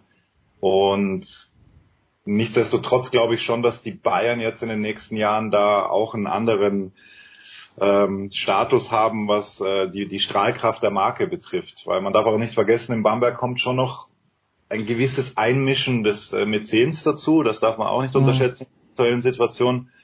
Ähm, zumindest ist das der Eindruck, den man von außen bekommt. Man darf auch nicht vergessen, dass bei den Bayern, äh, wenn du mit Marco Pesic so einen Geschäftsführer hast, dann weißt du auch, worauf du dich einlässt, als bei Jesus. Ja, das stimmt. Also ja. Marco ist äh, der Sohn einer Trainerlegende. Er war lange Jahre Geschäftsführer einer Spieleragentur und war selber als Spieler Nationalspieler. Also das sind drei Dinge, die Marco ja in einem verkörpert als Person. Und diese drei Funktionen, Trainer, Agent und äh, Spieler, übt Marco jetzt auch noch immer aus in irgendeiner Form. Mhm. Also weil er einfach mit Leidenschaft äh, diese, diese Position ausübt und auch schlecht loslassen kann. Und das weißt du aber, wenn du da hinkommst und wenn du, äh, wenn da alle an einem Strang ziehen, dann ist das natürlich genial, weil ja, du unheimlich viel Wissen äh, auf einen Punkt brennen kannst und ähm, entsprechend wollen dann da auch Spieler hin, weil natürlich äh, ja, gutes Geld bezahlt wird, weil die Perspektive stimmt, da kommt eine neue Halle hin, weil die Marke stimmt äh, und einfach jeder schlau genug, äh, das auch alles zu sehen und äh, im Vorhinein klar zu klären, wo, wo Einfluss aufhört und wo er anfängt. Ich glaube auch, dass die, die Euroleague einfach eine Riesenrolle spielt und dass das ein Problem ist für Bamberg. Vielleicht haben sie das auch unterschätzt, ähm, was das Recruiting betrifft, weil du natürlich einfach weniger Top-Spieler bekommst, wenn du Champions League spielst. Das muss man auch, glaube ich, sagen an der Stelle. Mhm. Also auch was, was Talente betrifft, wenn du die Perspektive Euroleague hast, die die Bayern jetzt einfach haben auf Safe, dann, dann ist das auch eine andere Verhandlungsposition, glaube ich. Carlos? Und wenn du dann Ja, Euroleague mitspielen kannst, dann auch, also wenn der Etat jetzt, wie gesagt, da im nächsten Jahr nochmal weiter erhöht wird und richtig ungewohnte Sphären für Deutschland, dann, ähm, dann ist das das ganz große Rad, an dem gedreht wird. Das ist äh, wäre schon meine nächste Frage gewesen. Vergangenes Wochenende ZSK Moskau, wenn ich es richtig gesehen habe, hat's gewonnen. Äh, wie weit? Äh, ich glaube gegen die beiden Istanbuler oder gegen eine Istanbuler Mannschaft, Karl, haben die Bayern in diesem Jahr ja nicht nur gut gespielt, sondern auch gewonnen. Aber wie, wie weit sind die Bayern wirklich davon entfernt, mal zu diesem Final Four zu kommen? Fehlen da zwei außergewöhnliche Spieler? Fehlen vier Spieler? Oder ist er, fehlt das Glück einfach noch? Ja, das Glück, ich glaube, es ist A, viel Erfahrung. Und ich glaube, wenn die Bayern ähm, mit ein bisschen mehr Erfahrung in diese Saison gegangen wären, mit der Mannschaft, die sie jetzt haben, ähm, wären die auf jeden Fall äh, in die Playoffs gekommen. Also das... Äh, oh, Hot Take. Hot Take, ja? Da bin, da bin ich aber fest von überzeugt. Also Erfahrung jetzt auf der, sagen wir mal einfach nur auf der Trainerposition mehr Erfahrung. Ähm, einer, der schon mal dieses Format gespielt hat ähm, mit irgendeinem Club, dann werden die mit dem Talent, was sie gehabt haben, selbst wenn die Spieler die Erfahrung nicht haben, glaube ich, wären sie in die Playoffs gekommen. Das heißt, die Erfahrung nehmen sie jetzt auf jeden Fall schon mal mit ins nächste Jahr. Ähm, wenn dann du deinen Kader noch aufrüstest, ähm, ja, hast du die Chancen. Top 4 ist halt immer so die Sache, weil da muss einfach viel zusammenkommen. Da gibt's halt viele Clubs in Europa, die viel mehr Geld in ihren Kader investieren. Guck dir Moskau an, wie viel Geld die jetzt über die letzten zehn Jahre da reingesteckt haben. Äh, die waren regelmäßiger Gast im, ähm, im Final Four. Aber Mhm. gewonnen haben sie das Ding jetzt, Kearney, zweimal Einmal. in den, in den letzten Jahren. U16 das letzte Mal und jetzt Genau. Und äh, das, obwohl die, wie viel in den Kader reinstecken? 40, 45 Millionen? ja, ungefähr. Ja. Und ähm, und Fenerbahce auch. Die haben auch viel Geld reingesteckt, sind jetzt glaube ich fünfmal hintereinander beim Final Four gewesen. Da ist- springt ein Sieg bei rum, weil da oben einfach die Luft, glaube ich, so dünn wird und das ist wirklich dann ähm, zum Und Teil ein Spieler- tagesformabhängig. Genau. Gut. Michael, noch ganz kurz. Break it down. Oldenburg oder Alba, beide führen mit 2 zu 0 in den Serien. Du weißt, äh, unser Herz hier bei Sportradar 360 hängt an Ulm, aber das war von, aus, äh, von Anfang an wahrscheinlich eine aussichtsreich, aussichtslose Perspektive, die wir hatten, oder? Ähm, also gegen Alba glaube ich schon, also sagen wir mal so, wenn bei Ulm alle gesund gewesen wären, wäre es vielleicht etwas enger geworden. Ähm, die Sache ist bei Ulm natürlich auch, dass da eine, im Grunde schleppt Ulm die gesamte Saison die gleichen Probleme immer wieder mal mehr im Rucksack, mal weniger im Rucksack mit sich rum. Also äh, defensives Verhalten, äh, keine richtige Hierarchie, Führungsspieler fehlt, immer die gleichen Fehler, die gemacht werden, mentale Breakdowns während des Spiels. Und das kannst du gegen Alba dir einfach nicht erlauben. Gegen Alba muss 40 Minuten alles funktionieren. Die Mannschaft ist vom Basketball-IQ her mit Bayern zusammen auf eins in Deutschland. Die, Mhm. sind, die lösen jedes Problem im Spiel, ohne dass ein Aito, der Trainer von Berlin ruft ja auch zum Beispiel nichts rein, der Aito. Mhm. Ne? Das machen die alles unter sich irgendwie aus. Das ist einfach Weltklasse. Und das geht, das kannst du, wenn du da als Ulm rumläufst und ein Javonte Green mit hängenden Köpfen, der nur Bälle blocken und klauen will, aber sich in der Defensive ansonsten bewegt wie ein Sack Reis, ist das auch schwer. Also das ist echt nicht einfach. Und ähm, die Halbfinalserie Berlin-Oldenburg allerdings, von der ich jetzt fest ausgehe, ohne jetzt Bonn und Ulm auf die Füße zu treten, die stelle ich mir allerdings sehr, sehr interessant vor, weil der Oldenburg hat noch nie solche offensive Firepower gehabt wie in dieser Saison. Äh, die kriegen auch hinten immer wieder ein bisschen was rein, aber das wird eine Serie, die wird also richtig super, auch vom Schauen her, weil das einfach auch beides Teams sind, die sehr schön Basketball spielen. Ähm, bin ich extrem gespannt, äh, wer sich da durchsetzt. Denn es ist auch noch, wenn man so will, das Duell um die Euroleague. Beide wollen Euroleague spielen und wenn die Bayern ins Finale kommen, auch da kein Disrespekt gegenüber dem Gegner im Halbfinale, aber der Finalist wird in, bekommt sozusagen die Chance auf die Euroleague. Auch immer da davon auszugehen, ob Oldenburg von der Euroleague akzeptiert wird oder nicht, aber Hm. das wird eine super, super Serie und ähm, sicherlich, ein, also ich glaube, es wird auch ein sportliches Highlight zum Schauen. Wir freuen uns drauf, geben jetzt aber den ganz großen Spoiler-Alert, denn nach einer kurzen Pause müssen wir doch ein paar Minuten äh, über eine Sache sprechen, wo, glaube ich, Markus Grawinkel und Alexander Dechand unterschiedlicher Meinung sind. Die Meinung von Michael Körner werden wir gleich einholen. Also wer Game of Thrones nicht verfolgt hat, beziehungsweise nicht wissen möchte, wie der ganze Scheiß ausgegangen ist, dann die nächste Viertelstunde überspringen, kurze Pause und da geht es tatsächlich um Daenerys und Co.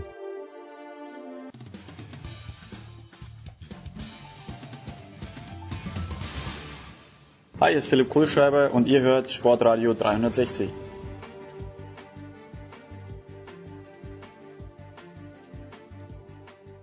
Ja, es geht weiter in der Big Show 407 mit Alexander Dechand, mit Michael Körner, mit Markus Grabink, allesamt von Magenta Sport und Karl und ich haben natürlich nicht diese Petition unterschrieben von mittlerweile wahrscheinlich 500.000 Menschen, die gerne ein, äh, eine Neufassung der allerletzten Episode von Game of Thrones nach acht Staffeln oder nach sieben, was sieben oder acht Staffeln gerne gehabt hätten. Stattdessen, Michael, habe ich die Petition unterschrieben, dass das WM-Halbfinale 1954 zwischen Deutschland und Österreich nochmal ausgetragen wird.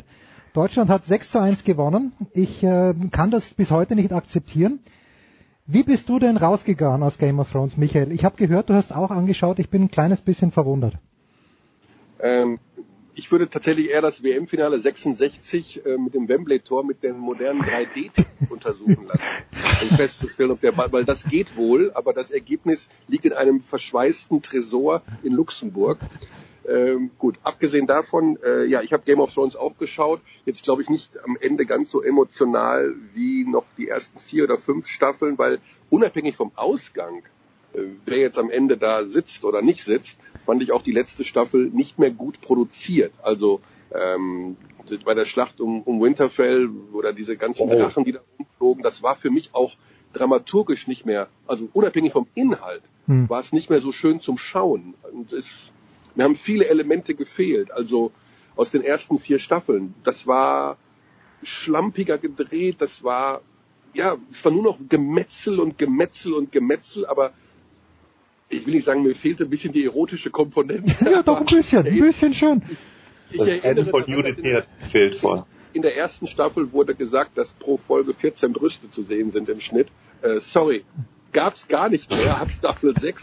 Nicht, dass ich Brüste sehen will, aber die ganze Erzählweise hat sich halt dramatisch verschoben und es war nur noch Gemetzel und ähm, die Geschwindigkeit hat massiv zugenommen, wo, was, wer, wo, wieso. Also das war einfach nicht mehr mit dieser Liebe produziert. Und man hat die Hektik also gefühlt, ja, man ist von außen beeinflusst, man hört, die hatten nicht mehr so viel Zeit oder keine Ahnung, aber gefühlt war das schlampig zu Ende erzählt. Was Unabhängig davon, was ich das Ende auch doof fand. Also, alle sitzen. nein, nein, das wollte ich sagen, das hat, das hat mich wieder versöhnt mit dem Ganzen, wo die dann wieder in diesem dem Königsrat sitzen, weil das hat mich zurückerinnert an Staffel 2 oder 3. Wo ja, aber Jens, mal im Ernst, konntest du jeden jedem, der da saß, den Namen und den Rang und sein Reich zuordnen. Konntest du das? Sei ehrlich. Ah, äh, achso, Entschuldige, du, du meinst, äh, wo sie dann bestimmt haben, wer der Nachfolger, also wer ja. den, nein, Konntest du jeden nein, zuordnen, der da saß? Nein, nein, nein, nein, nein. Ich, ich meine die allerletzte Szene, wo dann Tyrion dort sitzt und wo Brienne dort sitzt und, und äh, äh, das, das hat mich versöhnt, weil so kenne ich das aus Staffel 2, 3 bis 5, dass dort zwar lauter unsympathische Menschen sitzen, aber das hat ein bisschen gemenschelt. Alex, du warst auch, du warst auch nicht einverstanden, habe ich, hab ich vernommen. Ja, es ist äh, tatsächlich ein schwieriges Thema, weil die Erzählweise der achten Staffel ähm, und vor allem das Auslassen vieler Ereignisse und diese Zeitsprünge, das hat sich ja durchgezogen durch die ganze achte Staffel. Und das hat schon so ein bisschen in der siebten begonnen, die ja auch weniger Folgen hatte als die Staffeln zuvor. Ähm, da hatte man ja schon den, den Eindruck, okay, sie müssen sich jetzt wirklich heftig beeilen, weil sie halt ihre Star Wars Filme machen wollen, die, die zwei Schreiberlinge, äh, was sie ja machen werden. Und sie wollten es halt unbedingt zu Ende erzählen. Und das ist halt schade, wenn du eigentlich sechs Staffeln, fünfeinhalb wirklich diesen Luxus hast, Charaktere einfach sehr viel Zeit zu geben. Mhm. Und das ist einfach ein krasser Widerspruch, deswegen sind auch so viele Leute verärgert. Also die Petition steht mittlerweile bei eineinhalb Millionen Unterschriften und da geht es auch darum, die ganze achte Staffel mit kompetenten Writers neu zu schreiben. Ähm, weil viele Leute einfach enttäuscht sind, dass sie das, was Game of Thrones immer so stark gemacht hat, nämlich, dass du äh, erstens mal Dinge erlebst, mit denen du einfach nicht rechnest, Stichwort äh, Red Wedding, und eben dir sehr viel Zeit nimmst. Also wie lange hat denn bitte eine Reise von Winterfell nach King's Landing in der dritten Staffel gedauert? Sieben Folgen. In der achten waren es halt zwei Minuten. Das, äh, das war so eines der Haupt, der, einer der Hauptkritikpunkte. Das fand ich auch erstaunlich, dass die, wie, wie du sagst, innerhalb von zwei Minuten plötzlich mit ihrer müden Armee vor, Ja. den, vor den Toren gestanden sind in der, glaube ich, sechsten Folge. Karl, you have to come to the rescue. Die was? Du musst, du musst jetzt äh, die, du musst, nein, du nein, musst ich das bin, alles ja, also retten. ich bin bitte. ja bei vielen bin ich ja einfach dabei. Also ich muss, muss ja auch sagen, ich glaube, der, der Staffel hätte es gut getan, wenn sie jetzt vier Folgen länger gewesen wäre. Ja. Einfach dieses Erzählen. Ich muss auch sagen, ähm, dass die letzten Staffeln schon mehr Mainstream waren. Bei Kearney sagt immer hier mit äh, Überra also, oder auch mit Überraschung, mit Brüsten, was weiß ich alles. Das war am Anfang ja alles raw, das war so brutal, das hat ja auch Game of Thrones eben diesen Status gebracht, dass das eben was ganz, ganz anderes war als äh, sonst die Geschichten. Und ähm, man merkte deutlich in den letzten Staffeln schon an, dass es mehr Mainstream war. Trotzdem stimmte das Erzähltempo. Und das ist halt, ähm, das ist halt jetzt nicht mehr der Fall. Ähm, vor allem die eine Folge, ich glaube Folge 4 war es, nach, nach der langen Nacht, Mhm. ähm, Die, die berühmt die, wurde wegen dem Kaffeebecher. ja. Was jetzt, aber ich finde, dieser Kaffeebecher ist einfach das Symbol dafür, wie man so eine Folge hinrotzen kann. Also da war ich nach dieser Folge 4, habe ich kurz überlegt, ob ich mir die letzten beiden Ja, noch überhaupt noch antue. Weil das war einfach so runtergerotzt und lustlos und al- also Wahnsinn. Ich weiß nicht, ob man einfach dann an Game of Thrones auch einfach einen höheren Standard ansetzt Hm. als an, an andere Geschichten. Also, Ähm, ich, ich finde auch, dass, dass eines der Hauptprobleme war auch, dass du ähm, die die Charaktere beziehungsweise wenn, wenn die Handlung so schnell erzählt wird, schön und gut, das kann man ja machen, aber wenn das Storytelling dann teilweise so dubios und nicht nachvollziehbar ist, äh, Stichwort Drache wird per Scorpion Riesenarmbrust sofort abgeschossen. Der erste Daenerys attackiert nicht, also als sie zum ersten Mal in King's Landing sind, ja. und zerlegt sie die ganze Stadt mit einem Drachen. Und äh, die, die Scorpion-Armbrüste sind überhaupt kein Problem. Also über Kriegsstrategie darf man sowieso nicht sprechen in der gesamten achten Staffel, weil beginnend mit der Battle of Winterfell äh, und Lange Nacht, da, da denkst du dir ja auch, okay, schicken Millionen gefühlt Dothrakis äh, in, in den Untergang.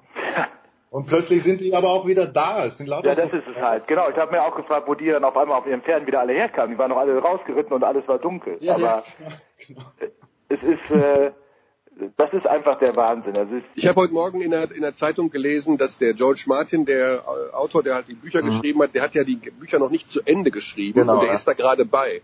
Ach, der, wird- der, der, ist seit, der ist seit 20 Jahren dabei, die zu Ende zu schreiben, Kearney. Ja. aber er hat die, äh, den Umfang, den er jetzt nachreicht, ist aktuell 3000 Seiten.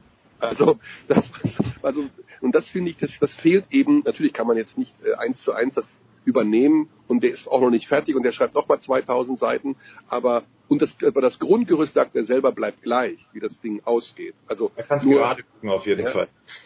in, ungefähr wird es wahrscheinlich, wahrscheinlich wird, ähnlich wird es sein, aber es fehlt eben so ein bisschen diese, dieses Detail, diese Verliebtheit und dieses, ja, so ein bisschen Fassbinder-Sprache in, den, in dem Film an sich.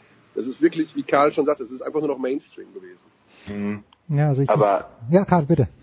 Aber äh, die, die, also ich lese jetzt wenig drumherum einfach so, weißt du? Also ab und zu mal hier ein Artikel, da ein Artikel oder so. Ähm, Gibt es ein, irgendeine Erklärung, gab es irgendein Statement, warum die, die hatten ja zwei Jahre Zeit, also so viel Zeit wie vor keiner anderen Staffel. Naja, das, das zu drehen etc. alles und auch zu schreiben. Warum die das auf sechs Folgen und dann jetzt lass uns mal schnell durchgaloppieren. Also du hast schon angedeutet wegen äh, irgendwelchen Star Wars Filmen, die die machen wollen, aber das ist der Hauptgrund. Also Benioff und Weiss haben gesagt im Vorfeld, glaube ich schon vor der siebten Staffel, ähm, Game of Thrones wird nur so und so viele Stunden dauern. Ich habe die Zahl vergessen, aber das war einfach ein Wert, den sie ausgegeben haben und haben sich einfach strikt dran gehalten. HBO wollte die zuscheißen mit Geld, dass sie das nicht machen. Ja, das verstehe ich genau. Da muss ja genug Geld da sein. Ja, natürlich. Sie haben ihnen jedes Geld der Welt zur Verfügung gestellt, wollten das aber nicht. Und es kommt noch dazu, dass die ganzen Schauspieler, die alle blockiert sind durch die Serie, langsam auch also einige davon auch raus wollten. Ähm, Okay. Weil du Ja, könntest ja wirklich noch easy zwei, drei Staffeln, wenn du das alles jetzt richtig erzählt hättest im Tempo, wie wir es gewohnt waren und das sauber zu Ende erzählt hättest, ähm, dann hättest du ja Minimum noch zwei Staffeln gebraucht dafür. Ja. In dem Tempo. Und das äh, war einfach, glaube ich, auch logistisch nicht mehr machbar. Die haben da ja gedreht in, äh, in Kroatien und in Irland, glaube ich. Hm. Also auch diese Logistik war unfassbar mühsam für alle Beteiligten wohl. Und ich glaube, das war auch ein Faktor, den man, den man so nicht auf dem, wirklich auf dem Schirm hatte, dass die halt, diese ganze Konstellation einfach unfassbar komplex war. Und deswegen wollen die das auch zu Ende, zu Ende machen jetzt. Um jeden Preis eben. Und wir haben noch gar nicht über die Unlogik der, der letzten Szene beziehungsweise der, der Tyrionschen äh, Rede gesprochen. Großartig, oder? Grey Worm möchte ihn eigentlich dort, dort, dort enthaupten und plötzlich, plötzlich übernimmt er das Zepter, Alex. In seiner 800. Rede gefühlt, äh, die immer schlecht war, weil er eigentlich Daenerys immer schlecht beraten hat. Ich glaube, er war der schlecht, die schlechteste Hand of the King oder Queen aller Zeiten, weil alles, was er gesagt hat, ist eigentlich das Gegenteil eingetreten. Und wenn du einen zum Tode verurteilten plötzlich äh, entscheiden lässt, dass jetzt der, der König neu gewählt werden muss oder auf seinen Rat hörst, dann das tut schon ein bisschen weh irgendwie. Also Grey Worm so, ja okay, dann wählt jetzt so Ja, ein das, das, also ich verstehe, Grey Worm macht sowieso alles im Namen seiner Königin platt. Und Ja, dann, eben. dann ist, dann, dann wird die getötet ja. von Jon Snow. Und wir sehen nicht, Und, und Snow geht ins Gefängnis oder was und wartet, bleibt dann da, bis er ähm, Dings ist. Also wir normalerweise sehen mit der Rage, die Grey Worm da hat, muss er doch alles irgendwie umbringen, was da irgendwie rumläuft. Ja, absolut. Und, und dieser Zeitsprung, dass wir nicht sehen, dass Jon Snow irgendwie äh, ja, das kontrollieren ist- ja. muss, was gerade passiert ist, sondern du siehst einfach nur einen längeren Bart von Tyrion. Das ist ja auch schon mal der, der neue Gradmesser gewesen. Dann so, okay, längerer Bart, viel Zeit vergangen. Fuck. So, das, das war ein Riesenproblem, finde ich, in der letzten Folge. Und dennoch, liebe Ich hätte mich, Freunde, äh, ich hätte mich noch gefreut als letzte Einstellung, wenn Jon Snow, der ja in Wirklichkeit äh, äh, die Frau geheiratet hat, diese Bridget von den Wildlingen, Ja. wenn, wenn am Ende er mit den Wildlingen wieder nach, ist er ja nach Norden gegangen, dort wo die weißen Wanderer, die Toten, dass wenn Bridget noch als neue lebende Tote wieder hinterm Baum aufgetaucht wäre. das, Michael, das hätte ich mir auch gewünscht. Ich habe mir das auch gedacht. Wo ist jetzt die Egrid? Oder Egrid hieß sie. Egrid heißt Ja, genau. wo ist Egrid jetzt? Ich dachte mir genau das Gleiche und das wäre schön gewesen. Sie ist tot. Sie ist tot. Ja, Ja, ja, sie- die ist tot, aber wenn Ja. sie jetzt in der letzten Szene als lebende, also dann, dass sie sozusagen die erste neue lebende Tote von den White Walkers ist, die und in Wirklichkeit ja seine Ehefrau ist. Das, Aber die ist ja tot, weil der Night King tot ist. Also Ja, aber das ist ja, muss ja irgendein, gut, aber wo ist Daenerys? Die ist mit dem Drachen verschwunden. Ist die auch tatsächlich tot? Hm, weiß man auch nicht. der Drache, oh mein Gott, ja okay. Das war aber sehr liebevoll vom Drachen, wie er sie da mitgenommen hat. Aber weil wir ja im Sportbusiness sind, ähm, ich habe das auch damals nach dem Ende von Breaking Bad, das mir irgendwie auch nicht gefallen hat. Äh, da wollen wir uns Das ist aber besser. Ja, ja, also äh, Breaking Bad hat es ja wirklich geschafft, dass ich Walter White am Ende dann nicht mehr mochte. Irgendwie bis, bis Ende sechste Staffel konnte ich ihn verstehen, aber am Ende dann, dann war er wirklich fies. Und auch dieses Mal, ich weiß nicht, wer es von euch dreien gesagt hat, weil es ja schon zehn Minuten her ist, aber ich bin emotional auch immer weniger zugewandt gewesen. Dennoch, wir müssen und wir sollten und wir werden einen MVP wählen der ganzen Staffel. Ich lehne mich mal ganz weit aus dem Fenster und beginne mal. Und ich habe ab Staffel 2, obwohl sie mir zu Beginn unfassbar auf den Sack gegangen ist, aber für mich ist Aya ganz klar der, der MVP gewesen von allen acht Seasons. Karl. Ach komm. Ein MVP. Ja. Du bist echt der Wahnsinn, Jens. Ey. Von wie lange hast du drüber nachgedacht? Jetzt, äh. Aya ist ja so populär, dann einfach das als MVP zu Nein, nehmen. weißt du warum auch? Weil eine Schulkollegin meiner Tochter äh, hat Aya in der deutschen Synchronfassung gesprochen. Äh, ich weiß nicht, wie viel sie damit verdient hat, aber die hat sehr viel geredet teilweise und äh, es muss ein schönes Einkommen gewesen sein. Na, Aya hat mir ja, getaugt nee, du, von du Beginn. verdienst da nicht so viel beim Synchronsprechen übrigens. Weil du wirst ja, du kriegst ja einen Betrag pro Take, den du hast. Ah, okay. Na gut. Nicht so schlimm. Karl, komm. Wer hat dir getaugt? Mach mal nicht MT, aber wer hat dir Pass auf, ich, ich, ich schieb mal einmal nach, weil wir, äh, als wir ähm, die große Sendung gemacht haben, hast du mich gefragt, wer ist mein Lieblingscharakter? Und da ich ja sowieso immer alles vergesse, ähm, konnte konnt ich dir da gar nicht sagen. Aber natürlich, als mein Lieblingscharakter aufgetaucht ist in Staffel 8, wusste ich sofort, das ist mein Braun. Lieblingscharakter. Braun. Braun. Okay, gut. ja, gut, ge gebe ich dir absolut, Alex, äh, wer hat dir getaugt? Ähm, also dein MVP-Case ist natürlich äh, Ist nicht zu überbieten. Äh, bom- bombensicher, weil sie natürlich, sie hat den Night King gekillt. Das heißt, sie hat den Klatsch-Move schlechthin hingelegt ähm, und, und hat das Spiel eigentlich beendet mit dem entscheidenden Move. Alles danach war ja Nachgeplänkel, weil ähm, wenn der Night King gewonnen hätte, dann wäre die ganze Menschheit in Westeros und wo auch immer Hm. einfach weg gewesen. Ja. Von dem her, Arya ist natürlich, ähm, muss, muss der sportliche MVP sein, da bin ich 1000 Prozent bei dir. Bin ich übrigens der Einzige, der fand, dass dieser Night King ein unfassbar hübscher Kerl war. All, all, ne, alles symmetrisch. Wer, wer hat das gesagt? Na, ich sag das. Äh, alles symmetrisch im Gesicht, da hat alles gepasst und natürlich. Du bist echt. Ja, und war, war auch ziemlich morbide, also da stehst du ja drauf. ja, natürlich stehe ich drauf. Weil ich meine, du bist der Experte, du hast unser erstes Studio direkt in den Leierkasten auf, aufgerichtet. Das ist richtig. Und was hat mich an Daenerys die ganze Zeit aufgeregt? Im Gegensatz zu Cersei.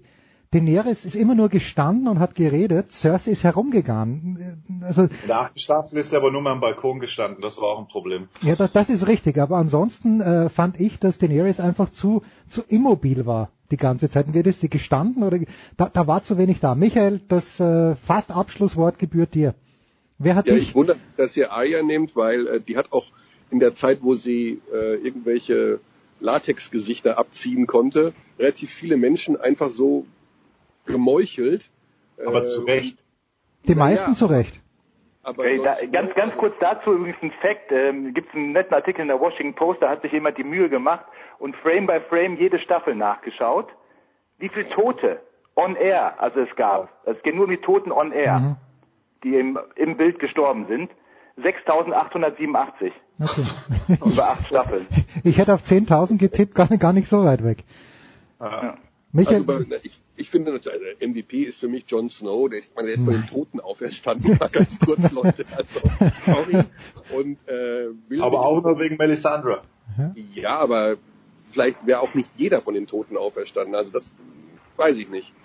Also das ist schon mal, finde ich schon mal Buzzerbeater, da einfach mal kurz wieder hochzukommen. Und dann natürlich war er der bescheidenste. Er war auf den Thron verzichtet, er hat Liebe empfunden, äh, all die Dinge, die allen anderen Charakteren völlig äh, abhandengekommen sind.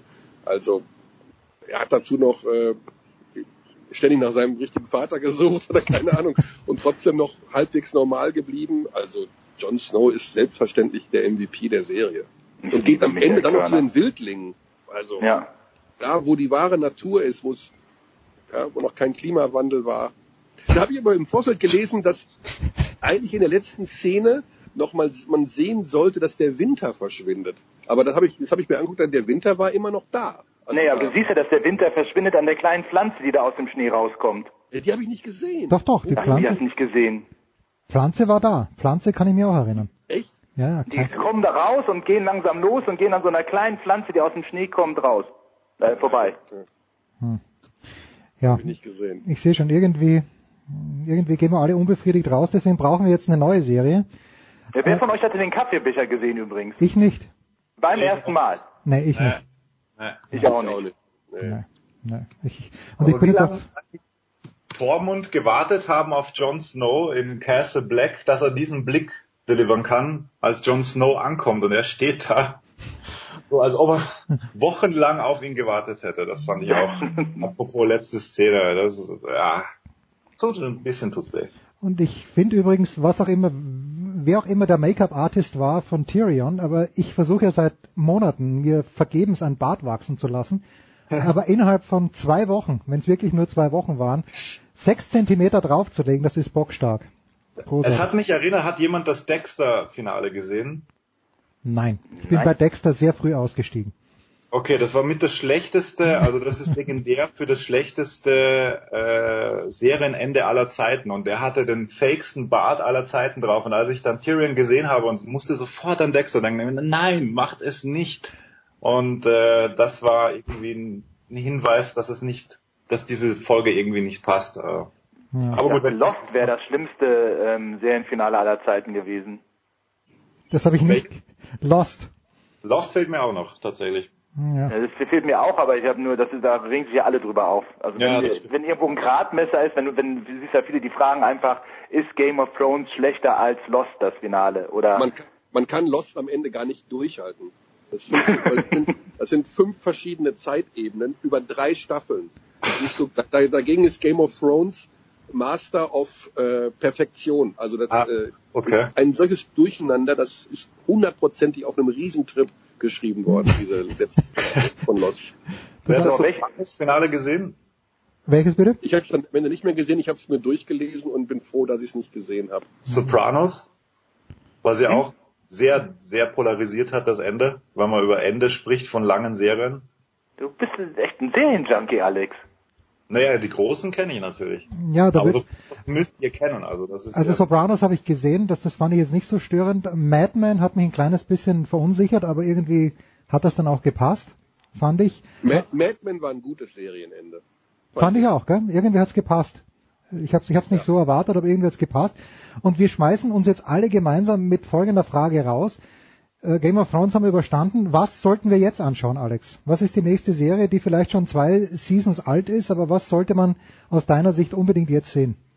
ähm, äh, im August kommt die dritte Staffel Stranger Things. Die Okay. fand ich schon, fand ich schon sehr gut. Ähm, ganz was anderes, nicht ganz was anderes, weil es auch ein bisschen Fantasy-Ebenen hat. Äh, Billions ist gerade in der vierten Staffel zu sehen, finde ich auch ganz gut. Ähm, und ich bin ja auch ein Fan von Better Call Saul. Die müsste jetzt auch irgendwann weitergehen. Wahrscheinlich die langsamste Serie aller Zeiten. Also ich bin bei Better Call Saul bin ich immer noch irgendwo in der zweiten Staffel. Ja. Äh, ist einfach, einfach, weil man Saul einfach gern mögen muss. Aber Ja. es ist, äh, ist sehr, sehr schwierig. Billions Nach bin ich komplett Staffel- bei dir. Man das Gefühl, langsam entwickelt er sich dahin, wo man ihn kennt. Karl, was schaust du gerade mit deiner Frau? Mit meiner Frau, ähm, ja, meine Frau steht nicht so auf Serien, Ah, weil okay. die regt einfach tierisch auf, dass, äh, dass da einfach Schluss ist dann nach einer Folge und dann man sich die nächste anschauen muss. Ähm, ich schaue gerade The Good Fight. Okay. Kenne ich gar nicht. auf äh, The Good Wife und ähm, das wird in der dritten Staffel jetzt ein bisschen, ja, wie soll ich sagen, noch ein bisschen absurder, aber es passt, glaube ich, zu dem Klima gerade in den USA mit Trump und allem und darum geht's ja viel in dieser in dieser Serie. Ist schon, ähm, ich glaube einfach, dass ja, dass das das Klima in den USA gerade wiedergibt unter den ganzen normalen. Ich bezeichne mal jetzt alles, was linksliberal ist und nicht Trump-Anhänger ist, äh, als normal. Ähm, was ja auch nicht so der Fall ist, aber dass gerade das Klima, wie diese Menschen denken und ähm, wie sie das alles empfinden, wird da gerade sehr gut wiedergegeben. Okay. Habe ich ein interessantes Buch gerade gelesen zu Ende. Brad Easton Ellis White heißt das Buch, wo er sagt, äh, Leute, akzeptiert es einfach jetzt. Hört auf, herumzujammern an der Osten- und an der Westküste, das ist einfach so. Äh, Michael, dir gebührt das abschließende Wort. Was sollten, wo- womit sollten wir unsere Zeit totschlagen, mit welcher Serie? Ja, ich habe mich persönlich vom Fiction-Bereich verabschiedet momentan und bin eher im Non-Fiktionalen unterwegs. Also mh, ich finde es spannender, keine Ahnung, so Bio-Bananen-Anbau in Südmadagaskar. Also, Klassischerer Körner geht eigentlich.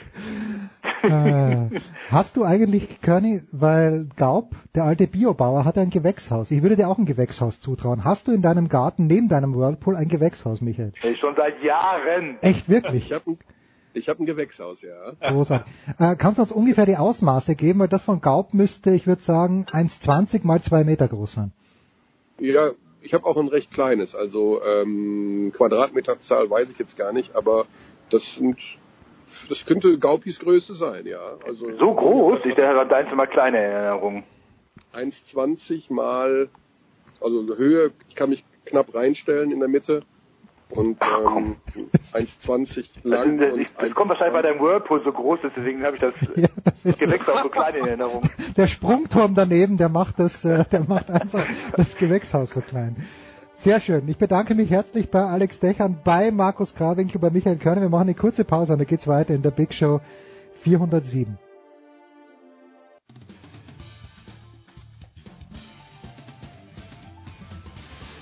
Grüß euch, hier spricht Hans Kranke und ihr hört mir auf Sportradio 360, dem Sportsender.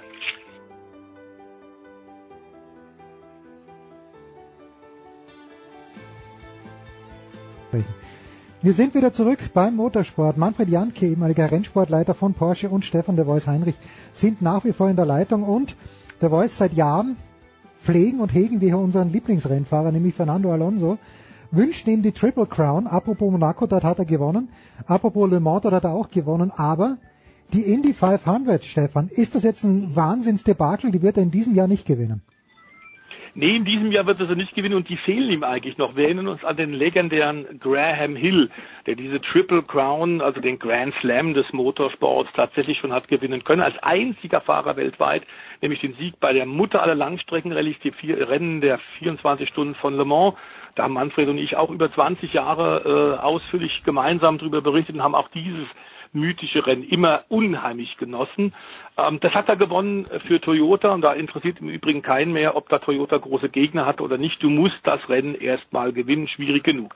Zweimal Grand Prix von Monaco-Sieger neben seinen zwei Formel 1 Weltmeisterschaften. Da fehlt nur noch eins die 500 Meilen von Indianapolis im legendären Brickyard in Indiana.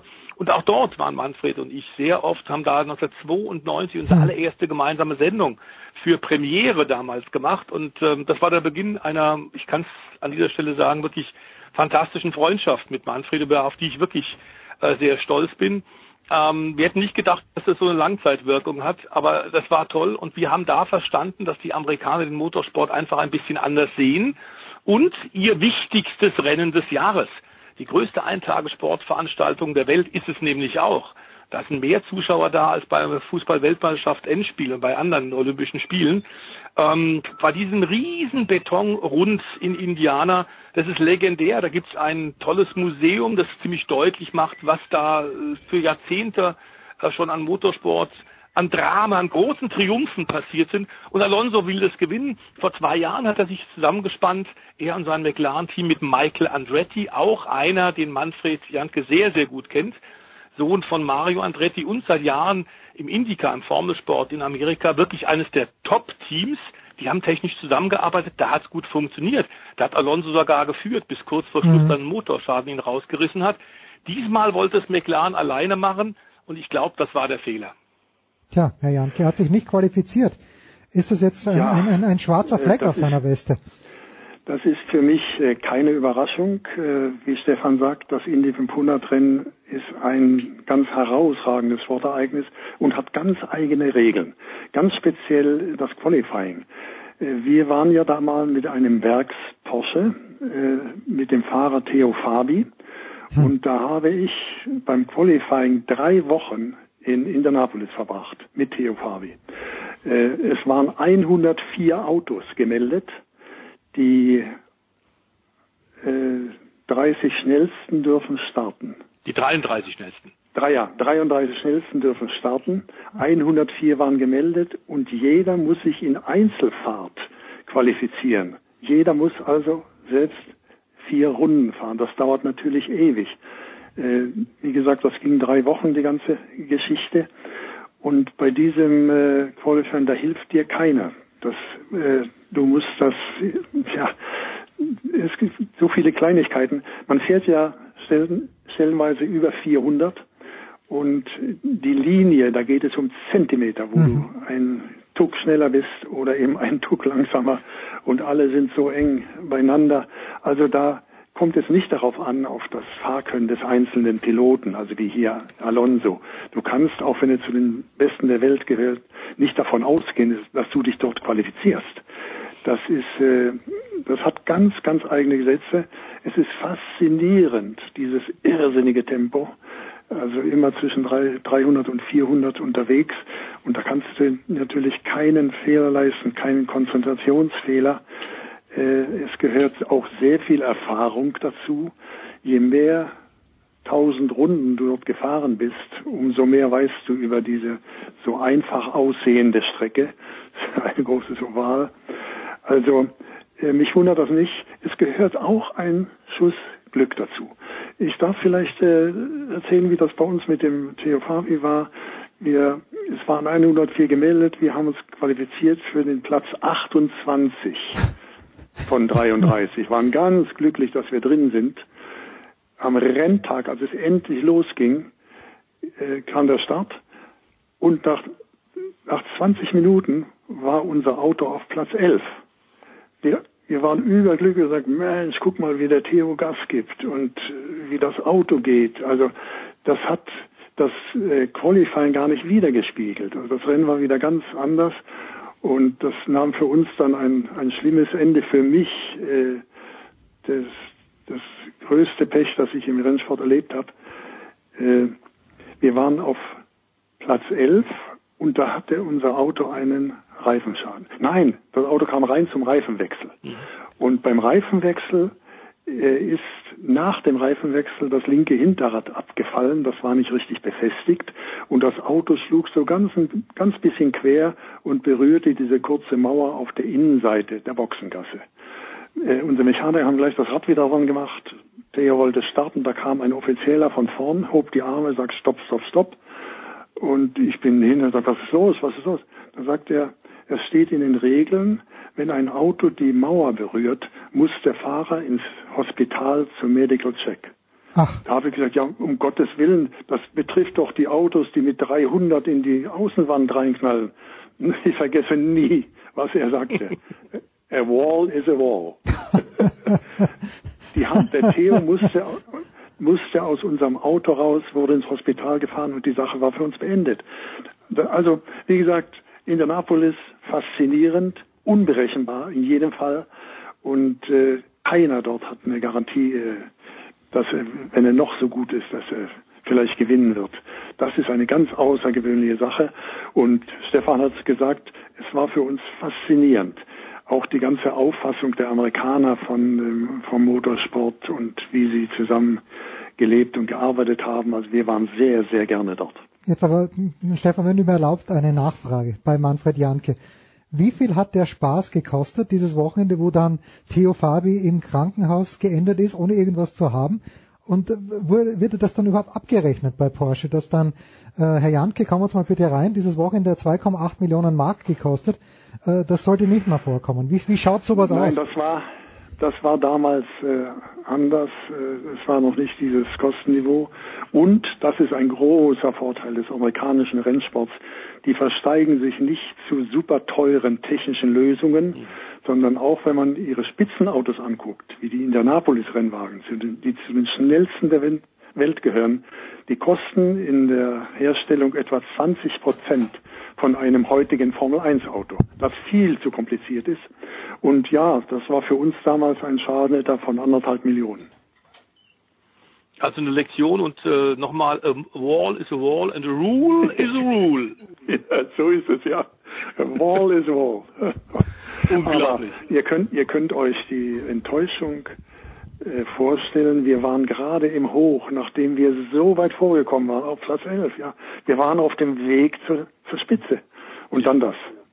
Ja gut, aber Manfred, das ist ja eben, das ist zwar natürlich ein schwacher Trost nur für dich und für Porsche, aber im Nachhinein wissen wir auch, was Roger Penske, den wir sehr gut kennen, der auch einer von diesen authentischen, sehr bodenständigen Ex-Erfolgstypen in Amerika ist, der nach wie vor, wir hatten ihn vor 20 Jahren, haben wir ihn gefragt, äh, lieber Roger, wirst du nicht langsam mal rennmüde? Und da hat er uns nur lächelnd angeguckt und hat gesagt, never. Never ever. Ja. Penske ja. hat das Indy 500 oft dominiert, hat super Fahrer, tolles Team gehabt. Äh, ich erinnere mich, dass sie 1994 zum Beispiel das Indy 500 komplett dominiert haben mit einem Mercedes-Motor, der extra dafür gebaut wurde. Und 95, ein Jahr später, sind beide Fahrer, nämlich Emerson Fittipaldi und auch El Anza Jr., der ja auch im Porsche-Projekt involviert war, sind an der Qualifikationshürde gescheitert. So kann es ja. gehen, nur ein Jahr später. Aber dazu habe ich eine ganz gute Geschichte. Ich kannte Rosa Penske ja äh, persönlich sehr gut, weil er ein Porsche-Partner war im Langstreckensport, auch über Jahre. Und du erwähnst das Rennen, wo sensationell beide Penske-Fahrer sich nicht qualifiziert haben für das Rennen. Das war also die Sensation dort überhaupt. Wir waren dort äh, mit dem mit dem Fernsehen mhm. und ich bin dann dahin äh, zu seinem Laden und habe der Pressedame gesagt, ich hätte gerne ein Interview mit Rosa Penske. Und da sagte sie, äh, also das können, machen wir morgen um 10. Dann sind wir morgen um 10 dorthin, da standen etwa 300 Journalisten vor der Tür. Und dann kam diese Dame raus, sagt, ist ja ein gewisser Mr. Jantke, sagt, ja, ja, hier. Und da holte sie mich und sagte, äh, der Roger bittet um Verständnis, Sie sehen, was hier los ist, hier kann er kein Interview machen. Aber es spricht auch für diese Persönlichkeit und Loyalität eines Roger Penske, den ich sehr schätze. Er hat gesagt, wir treffen uns in anderthalb Stunden an der Autobahnstelle am Freeway so und so viel äh, und da machen wir das Interview. Dann ist er dorthin gefahren und ich auch und da hat er dieses Interview mir gegeben. Also äh, toll, muss ich sagen, toll. Das ist mehr als ich je erwartet hatte. So, so ist Rosa Penske. Tja, das ist sogar ein Name, mit dem ich was anfangen kann. Herr Janke, es war wie immer eine eine Freude, was soll ich sagen? Ganz, ganz großartig. Die Geschichten natürlich ein trauriger Anlass, aber ich weiß ja, dass Stefan Heinrich sie öfter mitbringt, auch wenn wir etwas Positives zu besprechen haben. Der Stefan hat es noch nicht ganz überstanden, denn wir wollen gleich über die DTM und über die MotoGP sprechen. Herr Janke, bei Ihnen bedanke ich mich ganz, ganz herzlich und bis zum nächsten Mal. Ja, gerne. Bis zum nächsten Mal.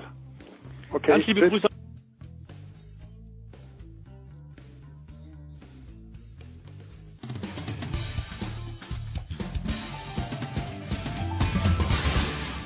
Hallo, hier ist Patrick Kühnen und ihr hört Sportradio 360. Und die Big Show 407 geht. Äh Herrschaften, weiter geht's. Im Motorsportteil von Sportradio 360, Big Show 407. Stefan de Voice ist dabei geblieben und neu dazugekommen ist äh, Edgar Milke. Eddie, grüß dich, äh, in Zolder am vergangenen Wochenende gewesen. Grüß dich, Eddie. Richtig, Servus aus Bremen. Aus Bremen, das ist ausgezeichnet. Ähm, ein Österreicher hat, was soll ich sagen? Ich habe mich nämlich gewundert, warum überträgt der ORF ein DTM-Rennen aus Zolder? Eddie, jetzt weiß ich's. Du hast zwar nicht für den ORF kommentiert, aber ein Österreicher hat gewonnen. Was muss ich über Philipp Eng wissen, was ich bis jetzt noch nicht gewusst habe? Ach, das weiß ich nicht so genau, was du. Ich wusste nichts, ich wusste nichts. Erzähl, wo kommt er her, wo geht er hin? Philipp Eng ist einer, der sich das hart erarbeitet hat, der über die Cup-Serien, äh, GT Masters äh, und, und, und es irgendwie dann geschafft hat, als viele ihn schon abgeschrieben hatten, einen BMW-Werksvertrag zu bekommen. Den hat er genutzt, der hat ihn in die DTM gebracht, ja, und am äh, Wochenende in Zolder war es endlich soweit. Äh, Philipp Eng hat sein erstes DTM-Rennen gewonnen, hat dann auch am Sonntag sehr gut performt, hat die DTM-Führung übernommen und ist spätestens seit dem letzten Wochenende in Zolder einer der Top-Favoriten auf den DTM-Titel. Der Voice, jetzt ist natürlich umso schlimmer, finde ich, für uns Österreicher, dass in diesem Jahr kein DTM-Rennen in Spielberg stattfindet. Warum eigentlich? Du, man hat sich da nicht, nicht einigen können. Es ging auch um Termine. Der Red Bull Ring äh, hat ja unglaublich viel äh, Aktion und unheimlich viel Veranstaltungen äh, zu Luft, äh, zu Wasser weiß ich nicht, wenn es nicht regnet, aber auf jeden Fall äh, zweirädrig, vierrädrig. Ähm, da ist so viel los, dass es äh, ein Terminproblem in diesem Jahr gewesen mhm. ist.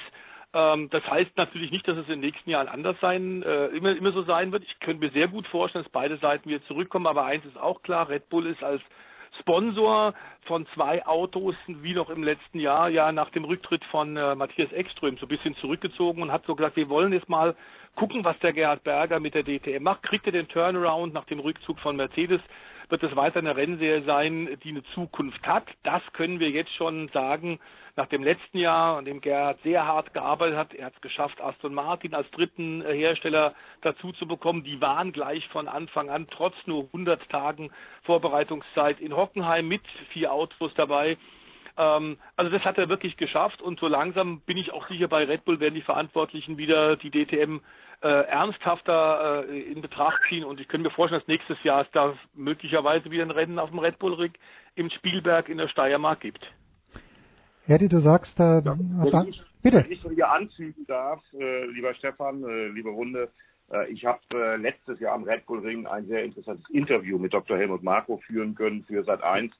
Und äh, da zeigte er sich sehr, sehr begeistert von der Rennaction, war genau wie Stefan das gerade gesagt hat, ein bisschen skeptisch, was die Zukunft angeht.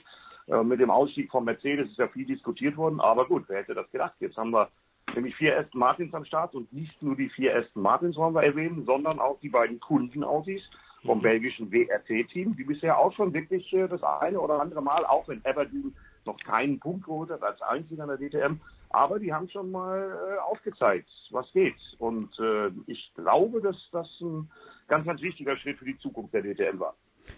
Wir haben jetzt zwei von neun Rennen hinter uns. Äh, Hockenheim haben wir besprochen. René Rast äh, dort eine fantastische Leistung gezeigt. The Voice haben wir uns schon ein Bild machen können, also ich nicht, aber habt ihr euch schon ein Bild machen können äh, über die Favoriten? Ich, ich sehe die Wertung, aber gibt es jemanden, der heraussticht, okay, eng führt im Moment, aber gibt es jemanden, wo man sagt, über den führt zwangsweise jetzt die Meisterschaft?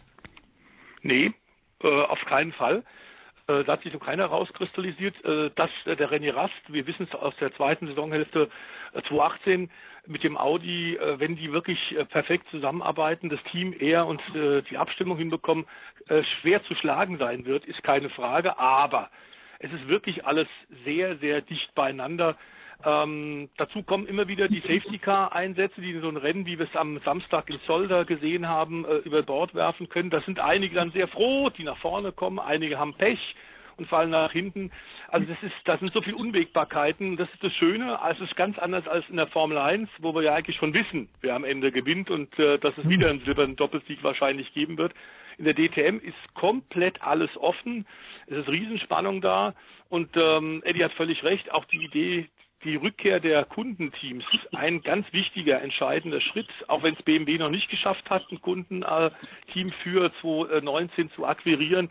Ich glaube, das ist in jedem Fall die Zukunft. Und wir hatten ja vor langer Zeit bei dir hier auf Sportradio 360 auch schon gesagt, man muss den äh, den Motorsport nicht neu erfinden, aber man muss vielleicht mal auf das gucken, was die DTM so zu einer legendären Rennserie, die es seit über drei Jahrzehnten gibt, gemacht hat, warum das eine Marke geworden ist. Und es war in der alten DTM immer schon so, dass unterschiedliche Audis, unterschiedliche BMW, unterschiedliche Mercedes-Teams gegeneinander gefahren sind und durchaus Kundenteams in der Lage waren, Werksfahrzeuge zu schlagen.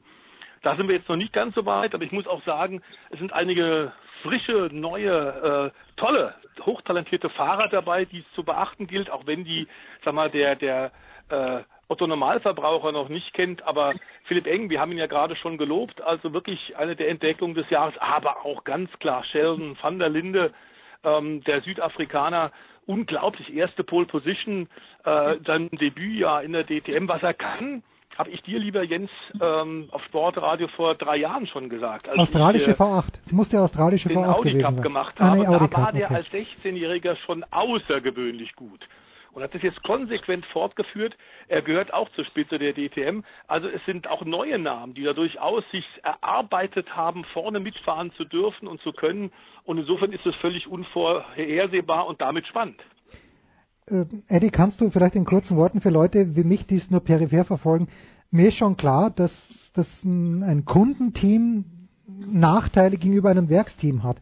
Aber wenn, wo, worin bestehen die in erster Linie und wie kann ein Kundenteam, ist das eine reine Geldsache, dass die auf selbe Niveau kommen wie ein Werksteam? Wo, wo sind die Probleme für ein Kundenteam? Also die Probleme für ein Kundenteam sind tatsächlich in erster Linie im Bereich der DTM das Budget aufzutreiben. Das ist bei WRT jetzt gelungen. Dann hat man mit Jonathan Aberdeen, dem Südafrikaner, ein unbeschriebenes Blatt mit dem Pietro Fittipaldi einen großen Namen aus Brasilien verpflichten können, der im Formelsport, äh, auch in den USA, auch als Formel 1 Testfahrer schon aufgezeigt hat. Der hat schon Punkte geholt, Aberdeen noch nicht, aber die haben sich immer wieder mal mit WRT-typischen Aktionen, also früher äh, Reifenwechsel zum Beispiel, sehr früh aufs Nix gegangen in Hockenheim und solchen Aktionen, so wie in der Langstrecke auch gezeigt. Bei WRT weiß man, was man tut und du musst dir das ungefähr so vorstellen.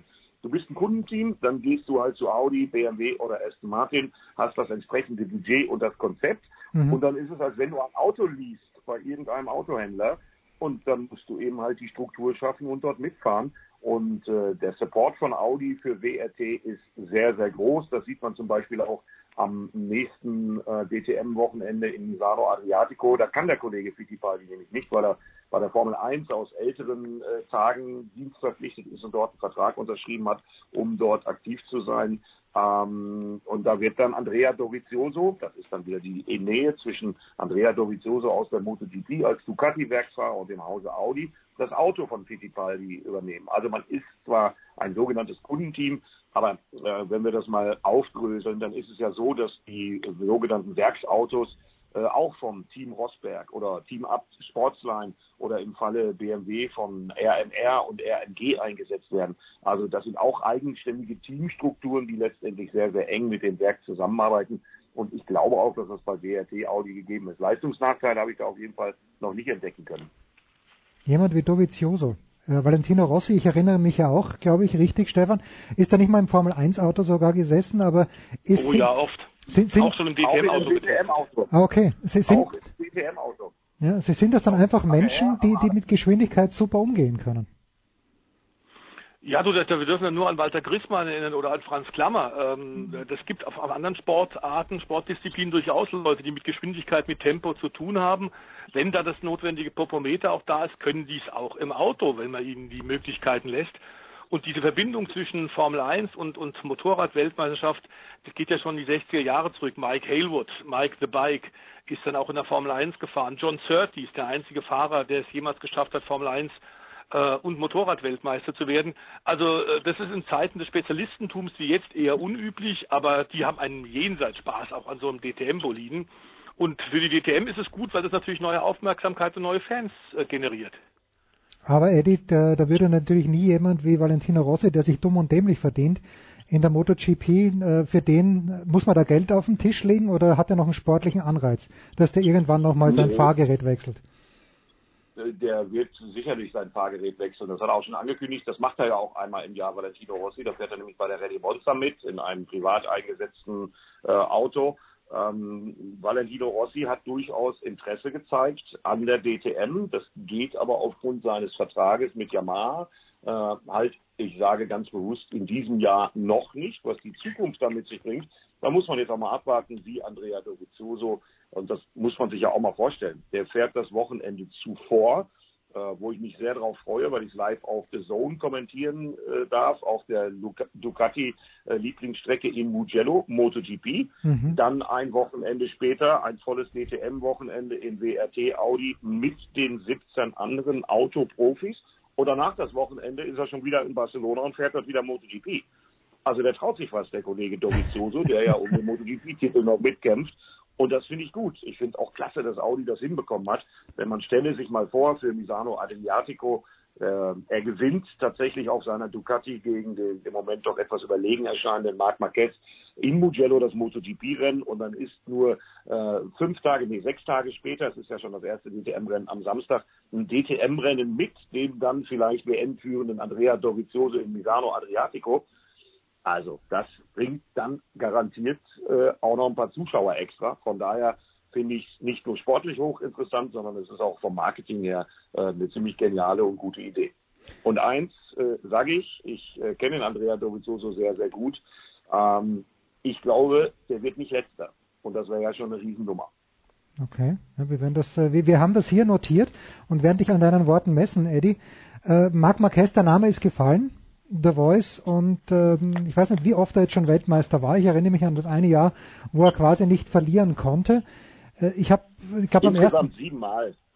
Siebenmal Weltmeister schon, Marc Marquez. Ja, in allen, in allen drei Kategorien. Einmal bei den 125ern, einmal in der Moto 2 und dann eben halt fünfmal in der MotoGP. Ist verrückt, verrückt. Warum? Worin? Ich habe das erste Rennen gesehen. Ich äh, kann mich nicht mehr genau erinnern. Das letzte war in Frankreich, das erste war, glaube ich, in, äh, in Spanien. Äh, Wie, wie dem auch sei. Aber ich hatte den Eindruck, Marquez fährt vorne weg, der Voice. Und egal wie knapp, wer auch immer da gerade zweites herankommt, die schaffen es einfach nicht. Was macht den Marquez aus? Riskiert er mehr? Fährt er die bessere Linie? Hat er mehr Gefühl im Arsch? Was macht den Marc Marquez aus? Alles, alles das. Und ähm, wenn du die, die, sein, sein jugendliches Alter immer noch anguckst und seine Erfolgsbilanz anschaust, dann ist auch klar, er ist ein Ausnahmetalent. Überhaupt keine Frage. Auch im Vergleich zu Valentino Rossi oder anderen. Ähm, der und dazu Honda, die ganz offenbar auch technisch genau wissen, was für einen Fahrstil er hat, was er braucht. Nun muss man sagen, sie hatten nicht nur Höhen, es gab auch Rückschläge. Man ist zusammen durchgegangen. Ähm, erstaunlich ist ja, wie gerade Jorge Lorenzo zu Repsol äh, Honda gewechselt, auch mehrfacher Weltmeister, wie schwer der sich aktuell mit dieser Maschine tut. Und das war der letzte Grand Prix, war da auch kein Schritt in die richtige Richtung. Ähm, also der Marc Marquez ist schon ein ganz außergewöhnlich Talent, eine Jahrhunderterscheinung auf zwei Rädern. Ähm, und er konzentriert sich unglaublich hart. Er hat das unheimlich drauf. Er hat noch wildere Schräglagen als ohnehin schon. Und man muss sagen, die Show der MotoGP stellt momentan alles, was im Motorsport hast, äh, ob Rallye-Sport oder eben auch Rundstrecke auf festem Untergrund, stellt im Grunde die MotoGP diese äh, Show ganz klar in den Schatten. Das ist momentan der beste Motorsport. Ja, abschließende Frage. Da kann ich nur ja. zustimmen. Ja, äh, Eddie, abschließende direkt Frage. dahinter kommt die DTM. Ja, das ist klar. Nur da machen machen wir uns nichts vor. Das ist völlig klar. Äh, Eddie, ist es dann aber so, dass ich mir das als Skifahrer so vorstellen muss, dass es eben Skifahrer gibt, die nur auf der einen Marke gut sind, weil der Ski eben um einen Millimeter anders geschnitten ist als der andere. Ist es eben im Motorsport genauso, dass der Dovizioso auf seiner Ducati fantastisch zurechtkommt, aber auf der Honda, weil vielleicht ein, ein Mühe anders ist, nicht so sehr. Das ist durchaus möglich. Da hat es ja auch Beispiele für gegeben. Valentino Rossi hat zwei Jahre auf der Ducati probiert. Jorge Lorenzo hat es auf der Ducati probiert. Okay, Jorge Lorenzo hat dann äh, in der zweiten Saison tatsächlich Rennen gewonnen, nachdem er sich da ein bisschen angepasst hatte. Äh, natürlich ist Marc Marquez mit der Honda verwachsen. Äh, er ist ja auch vor allen anderen Honda-Fahrern und jetzt mit dem Entwicklungsfahrer Stefan Bradl äh, der ja mit einer Wildcard in Jerez de la Frontera tatsächlich sogar vor Jorge Lorenzo ins Ziel gekommen ist und als Zehnter sehr, sehr gute Punkte geholt hat. Ähm, die beiden mögen sich, die beiden verstehen sich gut, die arbeiten eng zusammen. Was ich damit sagen will, ist, für das Jahr 2019 ist die Honda nochmal einen klaren Tick besser geworden als in den Vorjahren. Topspeed-Nachteil im Vergleich zu Ducati haben sie aufgeholt. Und warum Jorge Lorenzo? Wenn er sich nicht selber schlägt, wie in Austin in Texas, wo er gestürzt ist, und deswegen hat er äh, nur so einen geringen Vorsprung im Moment in der MotoGP. Wenn er sich nicht selber schlägt, dann ist er in diesem Jahr auch deshalb nochmal ein Tick über dem, was er in den letzten Jahren gezeigt hat, weil der ist letztes Jahr mit einer Schulter Weltmeister geworden in der MotoGP, die bei jeder Gelegenheit, sogar beim Bejubeln seines WM-Titels in Motegi, als ihm Scott Wedding kurz auf die Schulter geklappt hat, rausgesprungen. So labberig war die. Und der behandelnde Arzt hat nur mit dem Kopf geschüttelt, als er die äh, Röntgenbilder vor der OP nochmal studiert hat und gesagt hat, das ist mir unbegreiflich, wie einer mit dieser Verletzung Weltmeister in der MotoGP werden konnte. Jetzt ist alles schön verschraubt, jetzt ist alles schön fixiert, jetzt sind alle Probleme mit den Bändern und was da sonst noch so entsteht, äh, gelöst. Und der lotet die Limits nach wie vor aus. Auch in Le Mans am letzten Wochenende, der fährt halt dann in den Trainings so lange, so schnell, mit höchstem Risiko, dass er durchaus Stürze in Kauf nimmt. Die fängt er dann in aller Regel noch ab. Wenn er sie nicht abfängt, nimmt er das zweite Motorrad und fährt dann auch sofort wieder schnell. Also, der ist 26, der ist schon siebenmal Weltmeister, Valentino Rossi, Mr. MotoGP schlechthin der Neuzeit, äh, ist neunmal Weltmeister.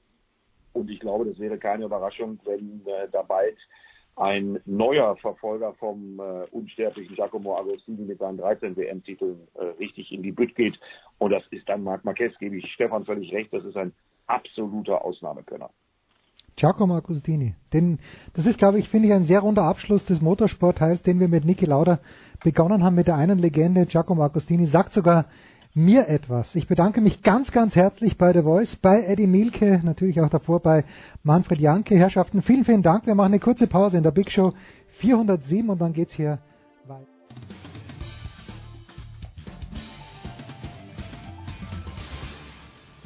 Das ist Daniel Theiss und Sie hören Sportradio 360.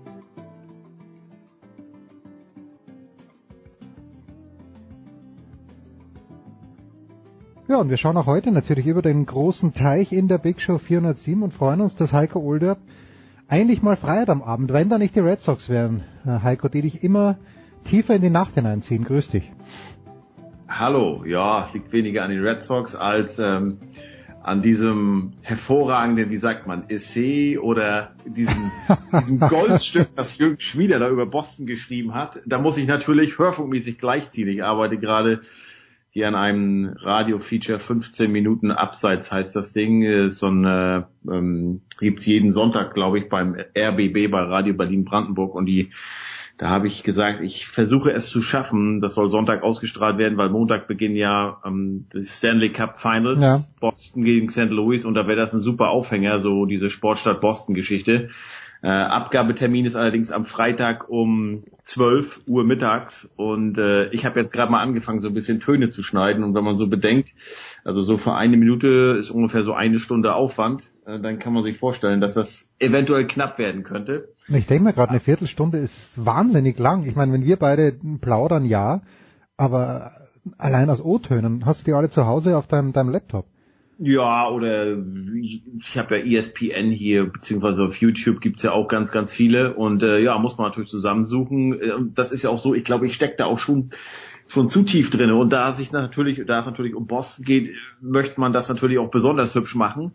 Äh, manchmal wäre es mir lieber, da würde immer so ein neutraler Außenstehender mit drauf gucken und sagen, weißt du was, Heiko, das interessiert, dieser Fakt interessiert schon keine Sau. Während äh, das ist natürlich jetzt äh, interessant. Also ähm, das ist halt oft so, ne, wenn man dann äh, zu tief in der Materie drin steckt, dann wird man so ein bisschen, wie sagt man so schön, äh, blind, ne? Betriebsblind. Betriebs genau, genau. Während Jürgen das natürlich als, äh, was weiß ich, wie viele Kilometer sind es, von 5000 Kilometer Entfernung betrachtet hat, ähm, und äh, drauf geschaut hat und da Sachen äh, ja erwähnt hat, die mir niemals einfallen würden. Ja.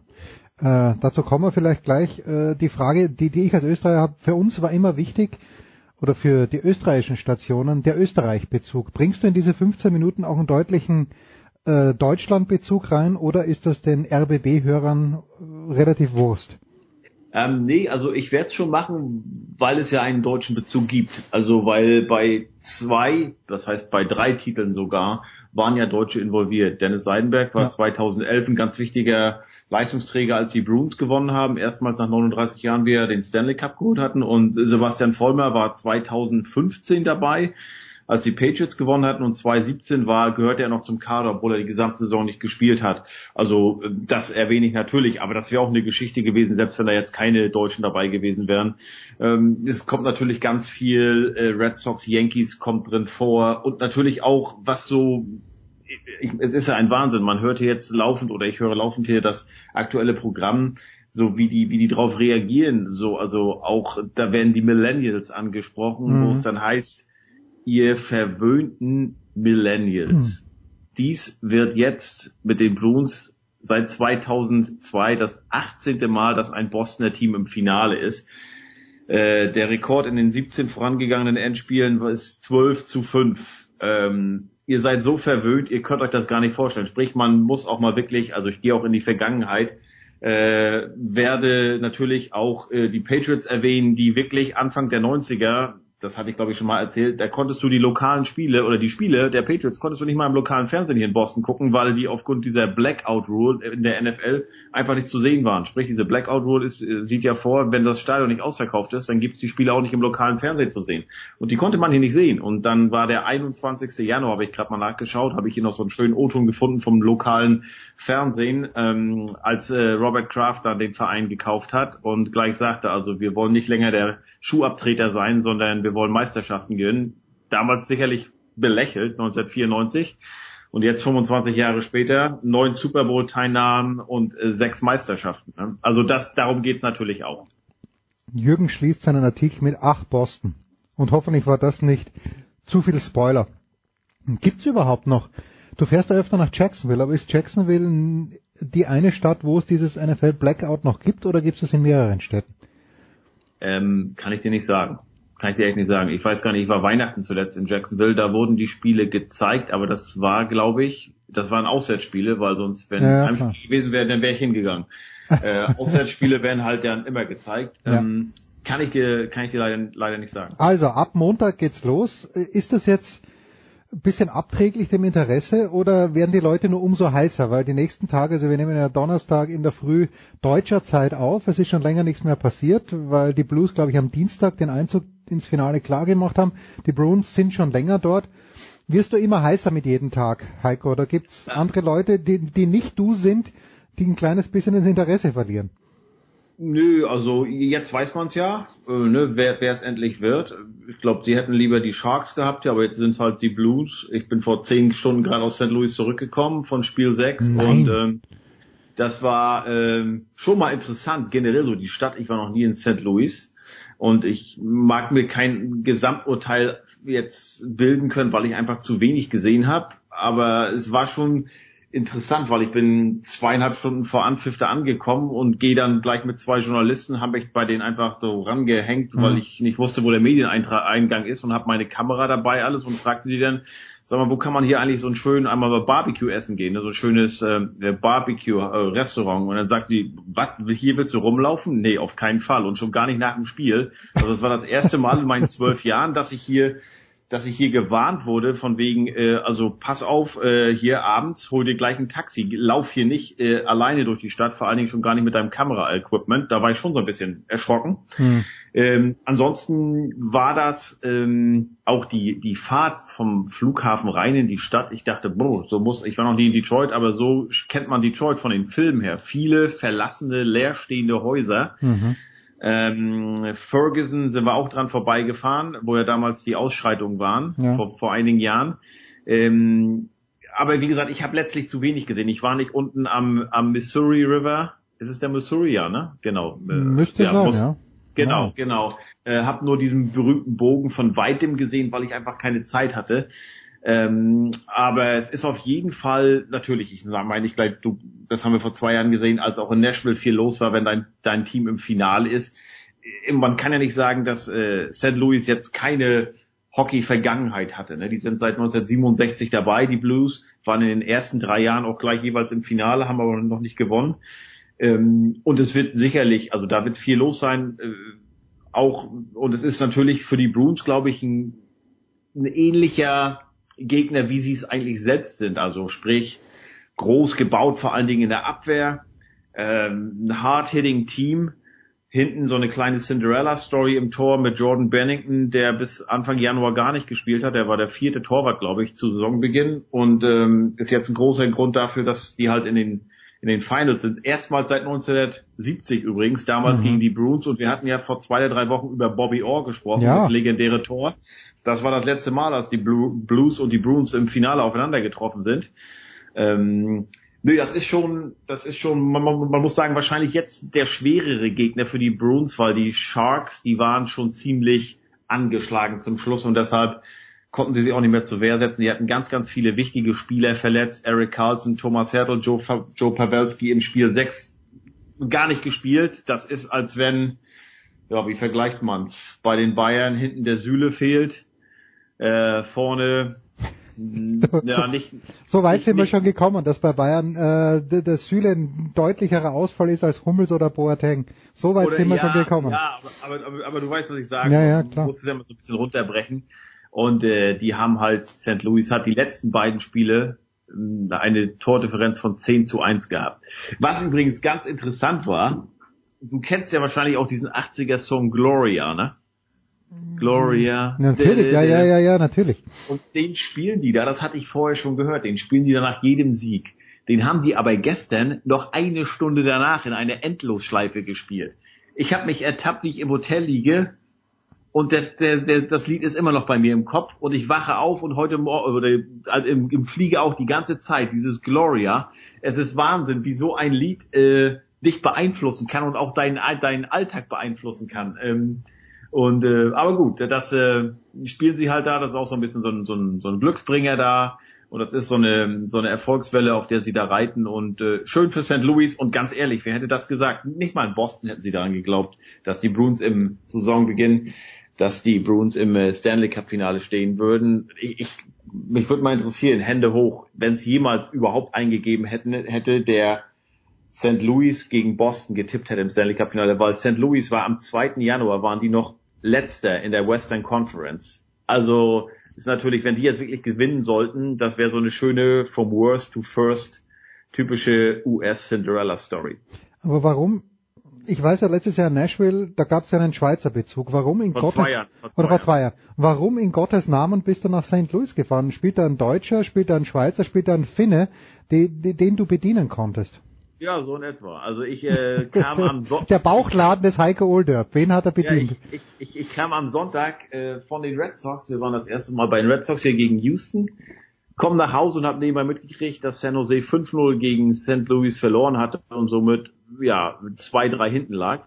Und check, check meine E-Mails und da war vom SRF, vom Schweizer Rundfunk und Fernsehen, war eine Anfrage. Heiko, äh, Timo Meyer, der spielt halt bei San Jose, ist ein Schweizer. Mhm ähm, ist drauf und dran rauszufliegen. Äh, könntest du für uns nach äh, St. Louis fliegen zu Spiel 6 am, am Dienstag? Und dann habe ich gesagt, kann ich gerne machen. Problem ist halt immer 48 Stunden Deadline. und habe aber schnell NHL angeschrieben, fünf Minuten später gleich, gleich Bescheid gekriegt, ja, Credential, alles kein Problem.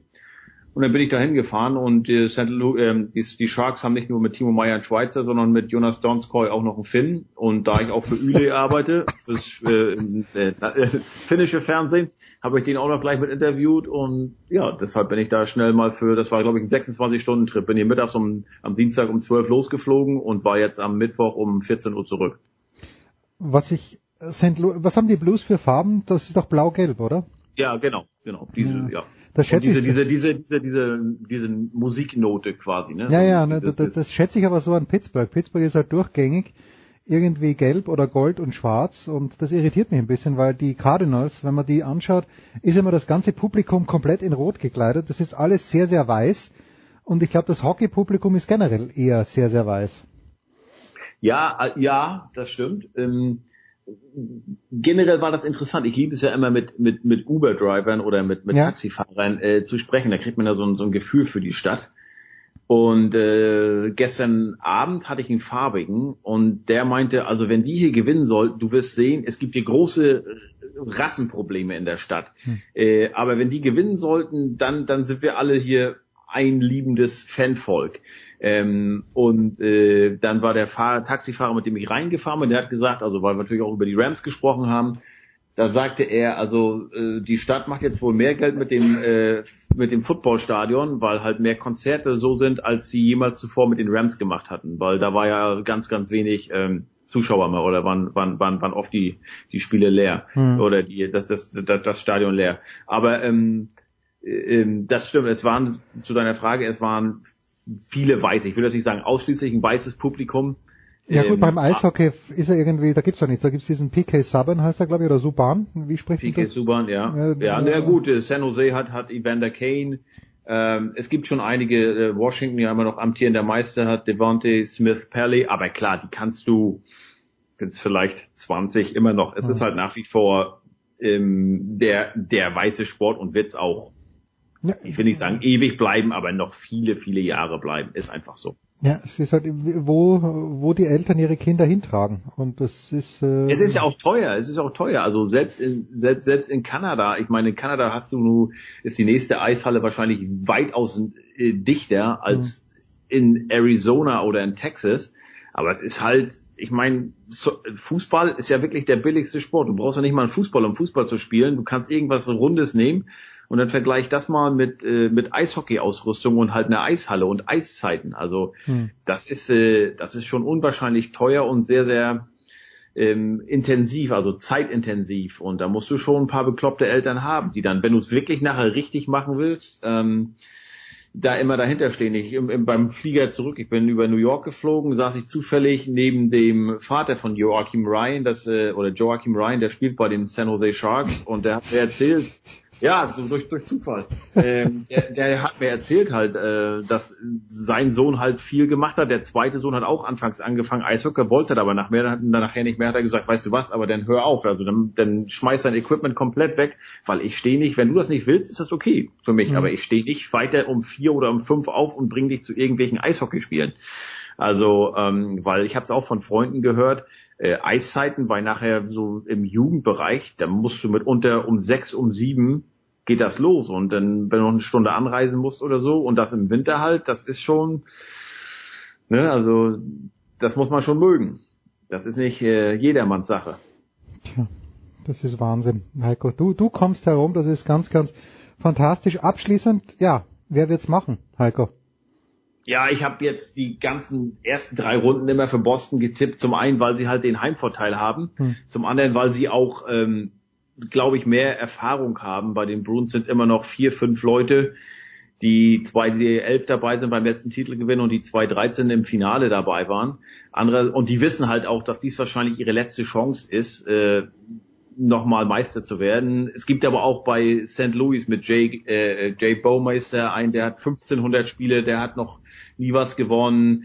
Es gibt ähm, mit Col Colton Pareko einen sehr, sehr guten äh, äh, Verteidiger. Es gibt so einige, wo du auch weißt, ähm, ja, also das, das Window of Opportunity, das wir hier fast jede Woche ansprechen, ist bei denen nicht endlos weit offen. Mhm. Und die sind ja auch, die wissen auch, also wir sind hierher gekommen, obwohl keiner mit uns gerechnet hat, wir wahrscheinlich selbst nicht mal. Ähm, ich bin gespannt. Dieses erste Spiel wird, wird am Montag sehr, sehr wichtig, weil ähm, die Blues werden dann, wie viele Tage Pause haben? Fünf und die Bruins elf. Und die Bruins machen heute Abend zum Beispiel, ist sogar, äh, können, da, da kann man hin in die, in die Arena für 20, ähm, 20 Euro Eintritt kann man hin, kann man sich das angucken. Die machen ein offizielles Trainingsspiel, also äh, sozusagen unter Wettkampfbedingungen weil die halt einfach, das jetzt fast eine Woche her ist, dass die halt hm. äh, kein richtiges Spiel mehr hatten und ähm, wir haben es oft angesprochen, äh, Rast versus Rost. Ähm, bin gespannt, äh, äh, wie wie die da agieren werden, wenn du so lange Pause hast. Ich würde sagen, einige brauchten die Pause. Äh, vor allen Dingen Steno Chara, der konnte ja im letzten Spiel im Eastern Conference Finale wegen Bein, er hatte glaube ich an der Leiste was, konnte nicht mitspielen. Ähm, aber zu lange Pause willst du halt auch nicht. Ne? Und äh, ich würde sagen, das war gut, dass die jetzt diesen, ich sag mal wirklich, ohne arrogant wirken zu wollen, diesen Layover Carolina hatten. Das war mhm. eine leichte Hürde. Carolina war wirklich, ich will die nicht kleinreden, aber die waren ein dankbarer Gegner, wären es aber für jeden anderen auch gewesen. Und das hat Justin Williams gesagt, der Kapitän. Also unser Tank war einfach leer, der war schon seit längerer Zeit leer. Wir sind einfach auf Adrenalin gelaufen. Mhm. Und da, so kommst du halt eine bestimmte Strecke kannst du absolvieren, aber irgendwann ging es halt nicht mehr. Und deshalb, ich glaube, Carolina wäre für jeden anderen im Eastern Conference Finale ein dankbarer Gegner gewesen. War gut, dass die Blues das in vier Spielen durchgemacht hatten, konnten Kraft sparen, während die, die, die Blues, die mussten in der ersten Runde sechs Spiele gehen, in der zweiten Runde sieben, jetzt wieder sechs. Ähm, gut, jetzt haben sie mal fünf Tage Pause. Ja, aber ich, ich äh, wie gesagt, aufgrund des Heimvorteils, aufgrund der, der größeren Erfahrung, ähm, und natürlich, jeder weiß, dass ich hier in Boston wohne, würde ich nicht gegen die, jetzt nicht bei so einem Gegner, auch ohne ihn unterschätzen zu wollen, einfach nicht gegen die, gegen die Bruins tippen wollen. Was immer dieser Tipp auch letztlich äh, wert sein wird. Also frag mich nicht, wie lang die Serie geht, aber ähm, und aber ich, äh, ich sehe die, die, die Bruins nachher, nachher vorn. Ach, Boston. Genau. So, fantastisch. Heiko, wir werden uns das natürlich, äh, ihr könnt es auf der Zone übrigens sehen, in Deutschland die NHL Finals äh, und äh, auch die NBA Finals, die ja auch, äh, die, da dauert es noch ein kleines bisschen, bis wir wissen, wer denn da gegen die Golden State Warriors spielt. Kurze Pause und dann bringen wir uns mit Tennis raus aus der Big Show 407.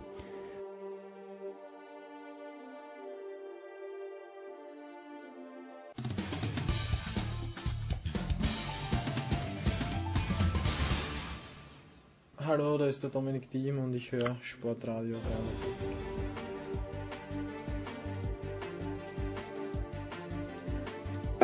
So, und wir bringen uns raus aus der Big Show 407 mit dem großen Jörg Almeroth, tennisnet.com und Almeroth Media. Servus Jörg.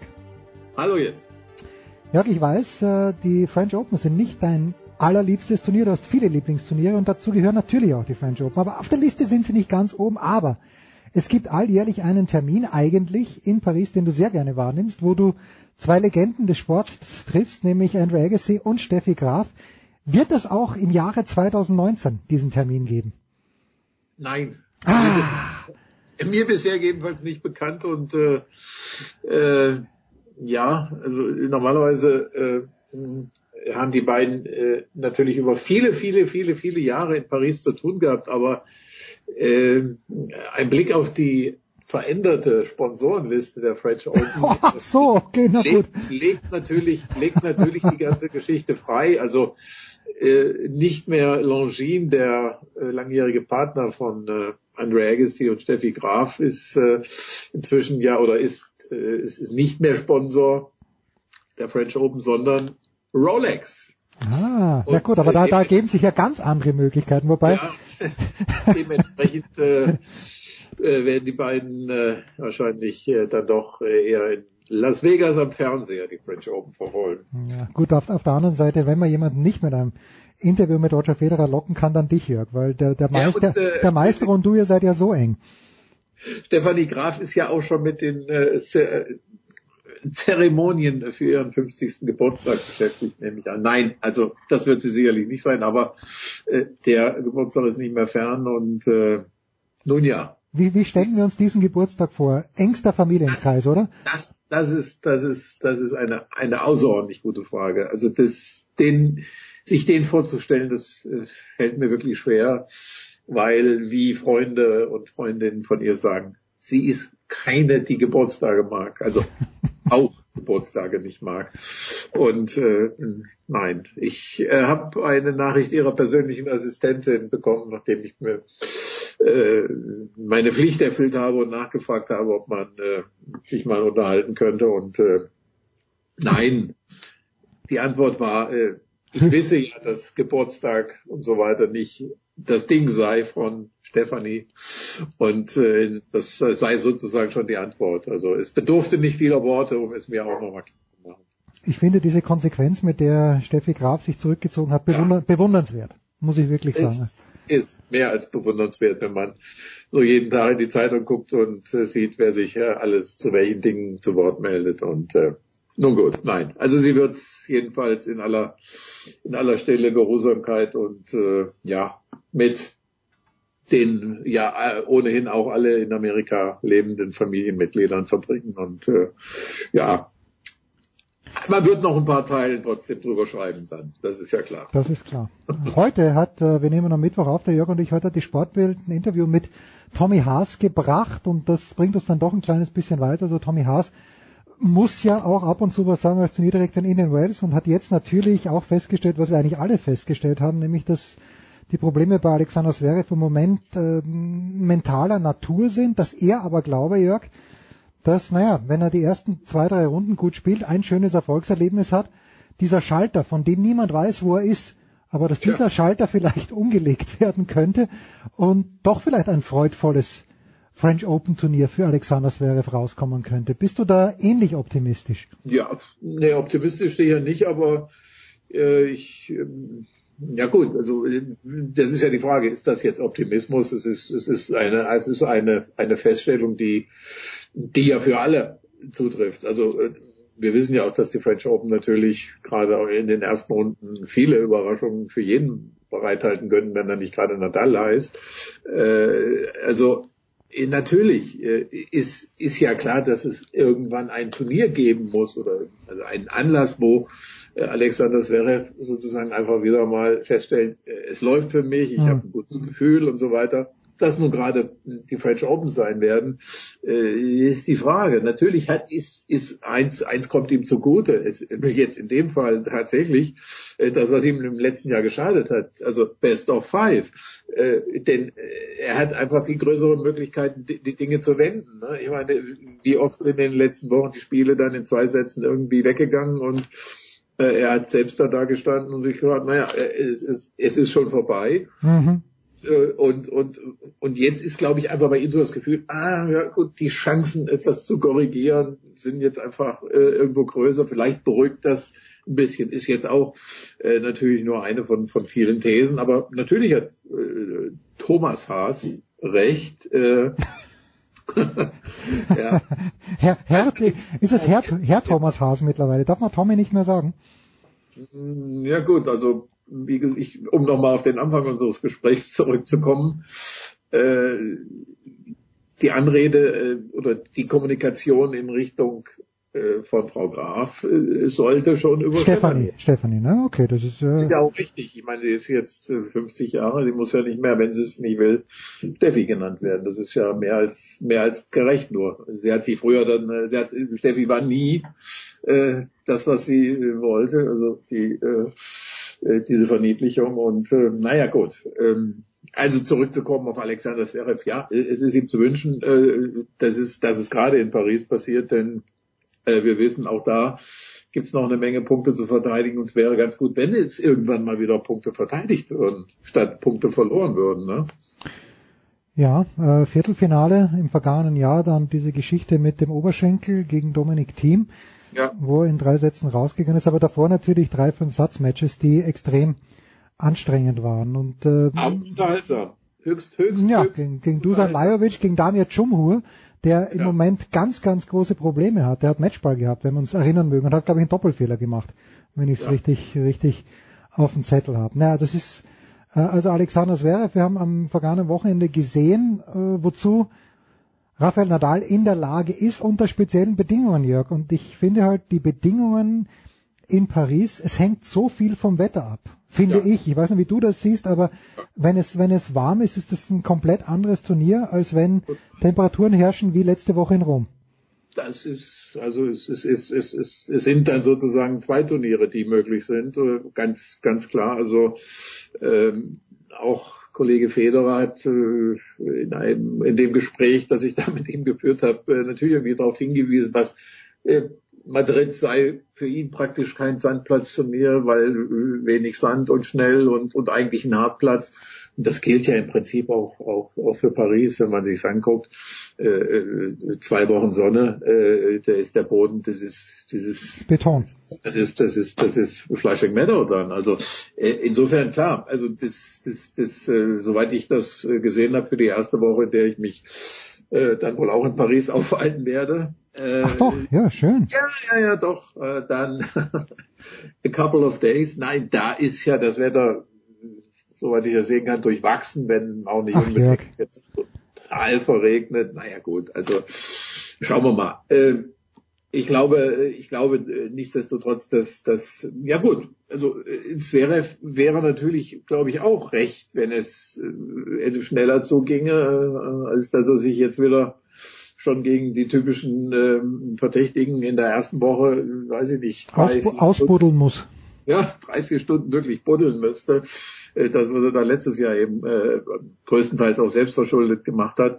Ähm, ja, also das, da, davon hängt äh, natürlich ganz viel ab, aber äh, auch nicht so, ich meine, auch nicht so viel, dass man jetzt sagen müsste, äh, bei Rafael Nadal wäre da eine große Schwankungsbreite. Meine Güte, wer, wer hätte es, ich meine, du denkst, ich habe auch, ich habe auch was einmal geschrieben jetzt in der Sandplatzsaison und äh, der denkt mal am Ende, hätte man es vielleicht lieber nicht geschrieben, ne? Also die Zweifel und und, und, und so weiter. Und Nadal ist doch nicht vielleicht der Dominator. Und naja, dann, dann hast du halt wieder das Ding in Rom und du denkst, naja, also, uh, the same old story. Und äh, ja, also wird, ich frage dich, wird, geht, geht, geht, geht der Weg am Rafael Nadal vorbei? Na, ich sehe ja zwei Leute, die ihn schlagen können und einer davon ist der Dominik, meinetwegen. Ähm, im, Im Halbfinale, es wird ja nicht früher so sein. Äh, und Djokovic kann ihn natürlich schlagen, aber ich glaube halt, dass die beiden und vor allen Dingen der Dominik auch bis, bis zum Halbfinale, wenn er denn auf dem Ast von Nadal ist, ich glaube einfach, dass er dort nicht frisch ankommt. Und Nadal wird ja immer stärker, je länger das Turnier dauert. Und Nadal gewinnt halt die ersten Runden, egal gegen wen, 2, 2 und 1. Das, das ist, ja, und, und, und er wird eben auch, äh, äh, ja eben auch in diesem Best of Five ist, ist es ist es ja eben auch diese dieses äh, Ding, wo du denkst, na ja klar, man kann ihn mal könnte ihn überrumpeln, der schwache, der schlechte Tag und so weiter, aber da findet er ja auch irgendwie einen Weg zurück, ne? Ich meine, oder das das ist äh, also diese Vorstellung gegen Nadal in Paris äh, über drei Gewinnsätze, ja und das ist schleppen ja auch alle mit sich. Genau, rum. Das, genau. Die gehen ja alle auf den Platz und denken sich, ich kann nicht Best of Five, äh, nicht alle, aber bis auf drei vier Leute gehen alle auf den Platz und denken sich, geht nicht Best of Five gegen Nadal. Ja, und was in diesen zwei Wochen hast du ja ständig diese Gedanken, ach komm, jetzt habe ich Jetzt habe ich schon in der ersten Runde gegen den, ne, schon vier Sätze und da wieder und ach, und was soll, was und dann eben so das eigene, dieses eigene sich äh, natürlich auch ein bisschen verrückt machen. Oh, wie wird das dann gegen Nadal? Jetzt zwei, drei Runden später und äh, ja, und dann kommt es vielleicht gar nicht äh, zu diesen zwei, drei Runden später und das hat man ja auch schon oft erlebt, ne? Dass dann plötzlich ähm, gut, ich, ich, ich denke aber auch unterm, unterm Strich äh, hat sich hat sich Paris ja nicht als seit vielen, vielen, vielen Jahren jetzt nie mehr als Spielwiese für irgendwelche absoluten Außenseiter oder, ja. oder erwiesen. Ich meine, guck mal an, wir haben dominierende Phasen gehabt, wir haben Guga Körten gehabt, dann kleine Übergangsphase, aber dann eben ja Ewigkeiten Nadal mit der Unterbrechung von von von Djokovic und und Federer. Äh, also äh, du kannst ja wirklich nicht an diesen Leuten vorbeidenken, sprich Nadal jetzt eben auch Team als ersten, für mich immer auch ersten Herausforderer und, und, und, und, und Djokovic selbstverständlich eben auch in der, in the mix und, äh, bei Federer weiß ich nicht. Ich, Nein, würde, ich glaub's nicht. Ich würde es als Erfolg betrachten, wenn er in der zweiten Woche auftauchte, aber er hat glaube ich, äh, ich habe das mal gar nicht jetzt äh, alles äh, auch äh, ne, schon niedergeschrieben. Also er, er hat ja eigentlich gesagt, okay, ich fahre dahin, gucke, was geht und das ist es. Ne? Also wenn ich dann eben zweite, dritte, meinetwegen runter, dann ist es eben auch gut. Und dann äh, äh wird eben auf, äh, auf Rasen gehen und das sind dann die Wochen, die zählen. Ne? Halle und und und ja. und, äh, und Wimbledon und äh, ja, also schauen wir mal. Ja, also ich traue ihm leider auch nicht so viel zu. Es macht ja Freude zuzuschauen, aber ich fand halt, dass er in der Sandplatzsaison in Madrid und dann in Rom, das auf dem Grandstand gegen Joric, das war beeindruckend, weil das Match hat er genauso 6-2 und 6-4 verlieren können, fand ich. Und das war irgendwie, ging es in diese Richtung und dann hat er sich reingekämpft, aber er hat halt ein bisschen viel gejammert, fand ich. Die Schatten da und der Wind dort und ja, und dann hat er sich dort auch über den Platz und er ist zu nass und äh, wenn, wenn er wirklich in seiner Zone ist, dann macht er sowas nicht, aber schön zum Zuschauen ist schon. Der, der Punkt ist ja eigentlich auch, er hat sich letzten Endes dem Druck gebeugt, sage ich jetzt einfach mal. Er hat, äh, wir wissen es ja, ne, aus Frankreich eben diese äh, ganzen Seitenhiebe, ach komm, das ist doch jetzt, das ist doch keine komplette Saison, die er spielt, was ist mhm. das, Teilzeitprofi und diese ganzen Dinge aus meiner Sicht hätte er sich einfach trotzdem sparen sollen. Also ich meine, klar, die, die langen Pausen, man weiß nie, aber äh, unterm Strich denke ich einfach auch mit Blick auf das, was dann noch in der Saison kommt für ihn, wo er sich einfach größere Chancen ausrechnen kann, auch nach Wimbledon eben die, die amerikanischen Turniere und dann nochmal ganz besonders der Herbst, auch mit zu Hause in Basel und was weiß ich nicht und, und, und auch ATP-WM. Äh, weiß ich nicht, ob ihm diese ganze doch zehrende Vorbereitung auch auf, auf die Sandplatzsaison und, und jetzt dann die ja doch drei Turniere, wie sich das auswirken, weiß ich nicht, vor allen Dingen auch, auch körperlich. Ne? Also mhm. ja, ja, also ich bin gespannt.